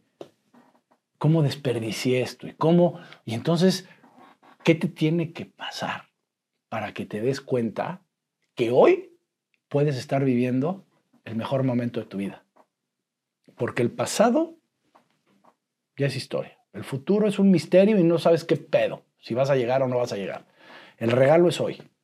Entonces, hoy hay que disfrutar. Hoy estoy aquí, hoy disfruto aquí y hoy me mamo aquí. Mañana, a ver qué pasa. Yo estoy aquí, hoy disfruto. La deuda, pues sí, si me quitan la casa, pues ya me la quitaron, güey, pero estoy libre, güey. Qué chingón. Ya no voy a dormir en el piso, ya un colchón sí tengo. Entonces, hay que vivir agradecido. El poder del agradecimiento es la mejor terapia para la depresión. Agradece lo que tienes hoy, no lo que no tienes y quieres llegar a tener O lo que te pasó. o lo que te pasó. Fíjate que yo tengo una frase que yo creo que vas a comprender perfectamente bien. La vida, cuando se vive complicadamente en paz, es vida. Puta, qué belleza. Y creo que es lo que estás viviendo. Y pues de cierta manera he vivido yo los últimos dos años, que ya lo platicaremos también. Pero la verdad, Bernardo, es que Dios sabe exactamente qué es lo que tiene que darte para crecer, para valorar y para agradecer. Muchas gracias, Bernardo, No. por esta gran historia. Y nos quedamos a medias, Sí. después de tres horas de en vivo. Y te tenemos un gran regalo Gracias, Naya. un gran regalo que es tu canción. Improvisada para ti en este momento de tu historia. Mi querido Panda, Wow. esto es para ti desde el corazón y desde arriba, que es exactamente lo que te mandan para cerrar esta entrevista. Yo no sé qué canto va a sacar aquí mi, mi Ni yo sé el qué tono va a sacar. qué tono. Vamos a, a darnos. Bendito sea Dios. Venga. De menos a más. Ok.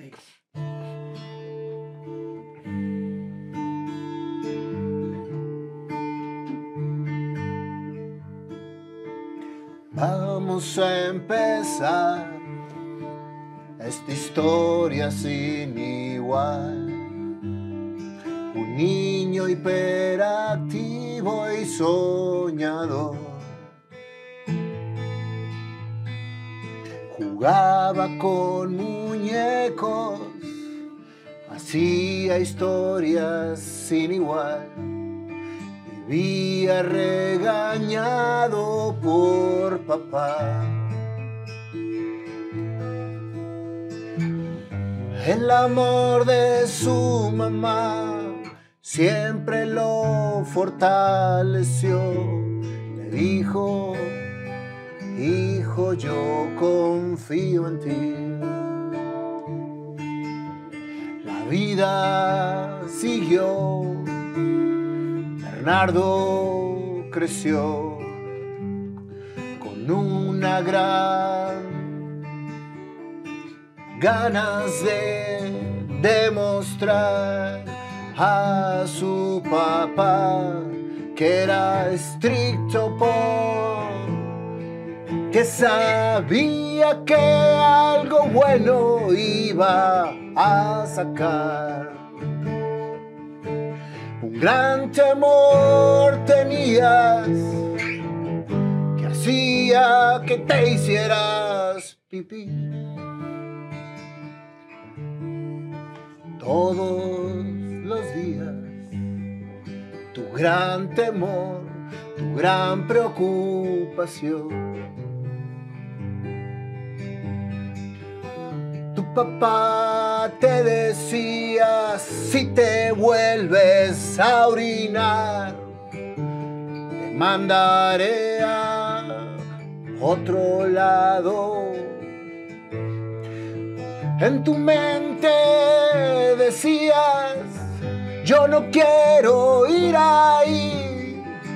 En un pasillo te escondías para no sentir la inseguridad de ir ahí. No te dabas cuenta que preparando estabas lo que algún día te iba a tocar vivir. Todo eso iba dándote una gran enseñanza. Ibas creciendo, ibas haciendo tu gran maestría de la vida. Hasta prepa tú llegaste y ahí tú decidiste que ya no querías estudiar, aparte de lo que te decía tu papá. A los 15 te llevó a trabajar, a enseñarte a vivir.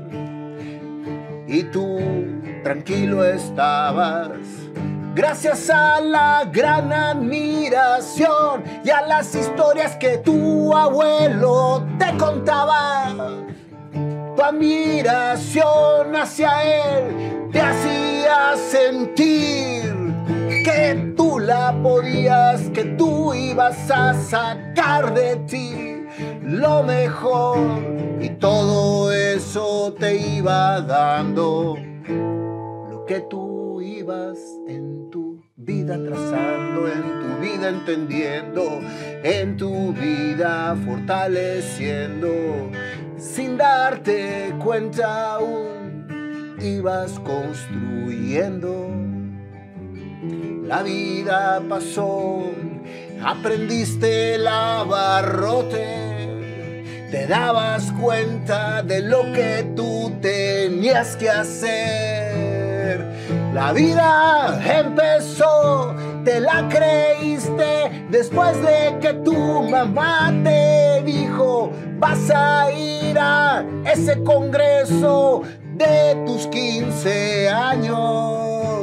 Una rifa hiciste de una bicicleta naranja y aunque no lo creías, eso hacía que tú creyeras que sí podías. El comercio empezó a llegar a tu vida, Bernardo, a experimentar lo que tú fuiste, lo que vas a hacer.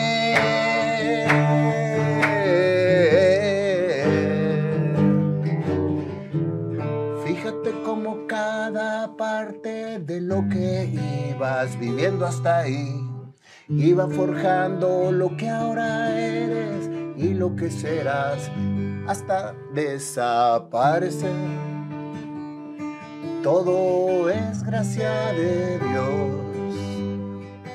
Volvemos a esa parte donde yo me quedé en ese momento que gracias a tu mamá pudiste ir y lograr y creer y empezar a florecer y empezar a hacer tú lo que venías a hacer.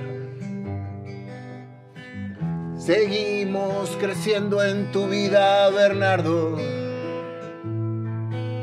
A tus 18 llegaste con tu papá, le dijiste, esto no va a jalar. Mete sistemas, renóvate. Vamos a hacer que esto se convierta en algo que el mercado te pide. Tu papá te dijo no ya, ¿dónde fuiste a dar? Con tu abuelo que te dijo, te voy a apoyar.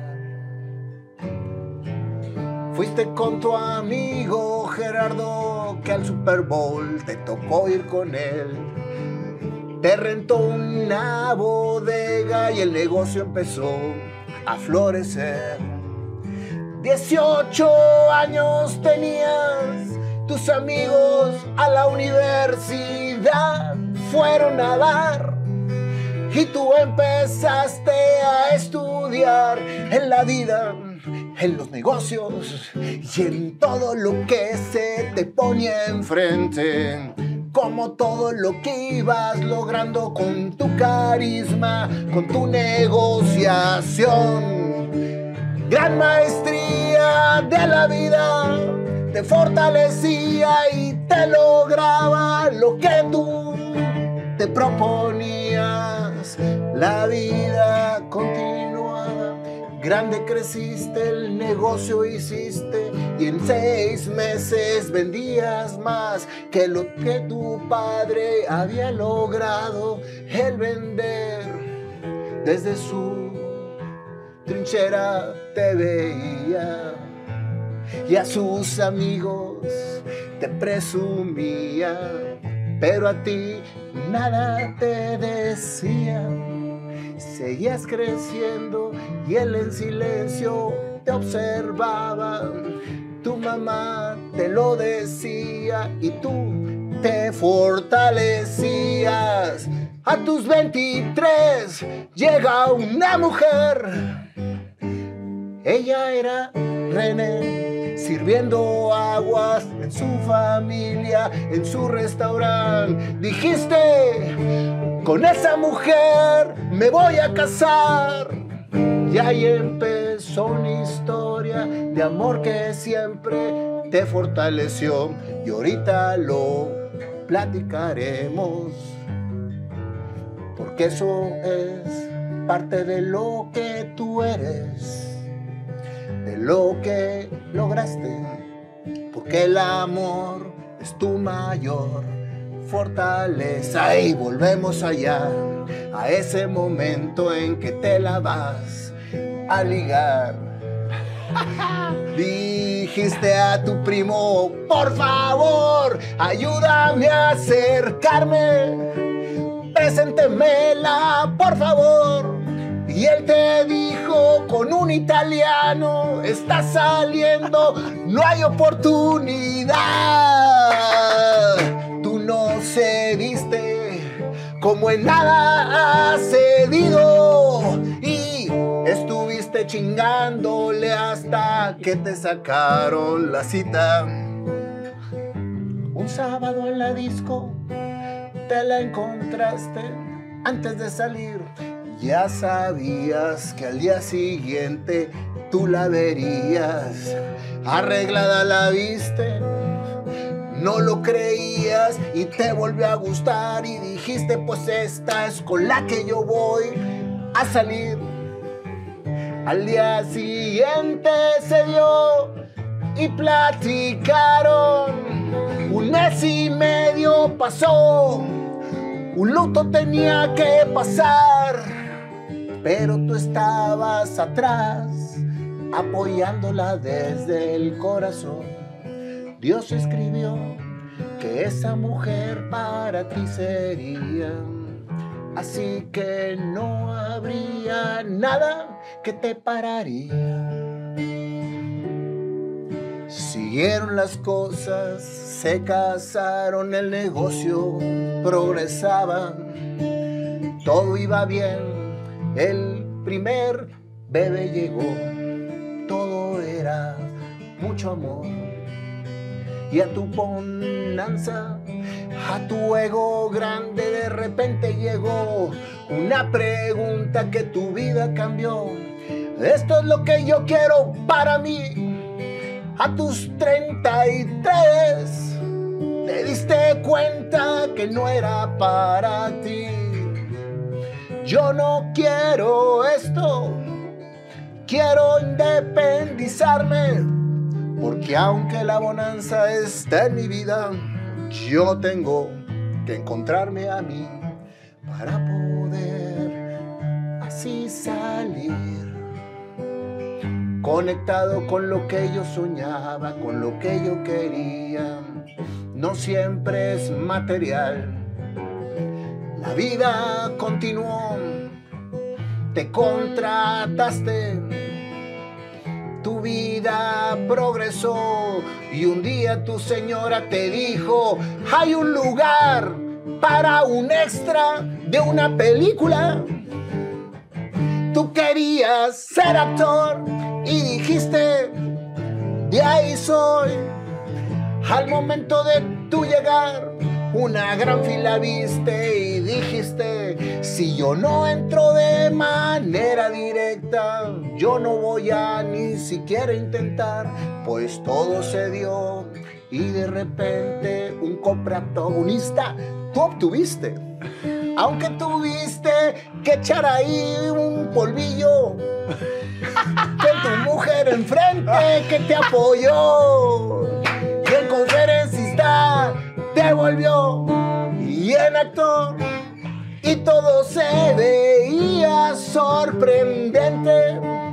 La vida te dio todo lo que tú estabas trazando, pero de repente algo cambió. De Guatemala tú volvías Malabareando la vida con un truene de la familia, con negocios bien complicados que todo se venía abajo, todo estaba negro y gris. Pero el amor de la familia te sostenía y te tenía. Con la fuerza de todos los días volver otra vez a intentar y hacer entre todo lo que pasó, todo se venía y te marcó una situación. Al bote te llevó, que mucho te aprendió. A una familia tú encontraste, la viviste, la sufriste, lo entendiste, lo diste y saliste a volver a vivir, a entender que las mínimas cosas son las que hay que valorar. Que el amor y el tener a los que amas es lo que Dios te da y te regala todos los días y a veces no entiendes. Y ahora lo tienes, lo valoras y lo expandes. Todo ese amor, mi querido Bernardo, es lo que tú vienes a dar. Y ahora sí te puedo conectar con ese niño que jugaba a transformar y a crear las cosas. Exactamente es lo que está pasando con tu vida. Actor te volviste en el TikTok y a todos nos mantienes riendo, entretenidos con él y hace... todo está, todo viene. Y Dios te ama tanto que te sostiene y te tiene aquí. Bernardo, una cosa te voy a decir. Tanto admirabas a tu abuelo que desde arriba él te admira a ti. Él te admira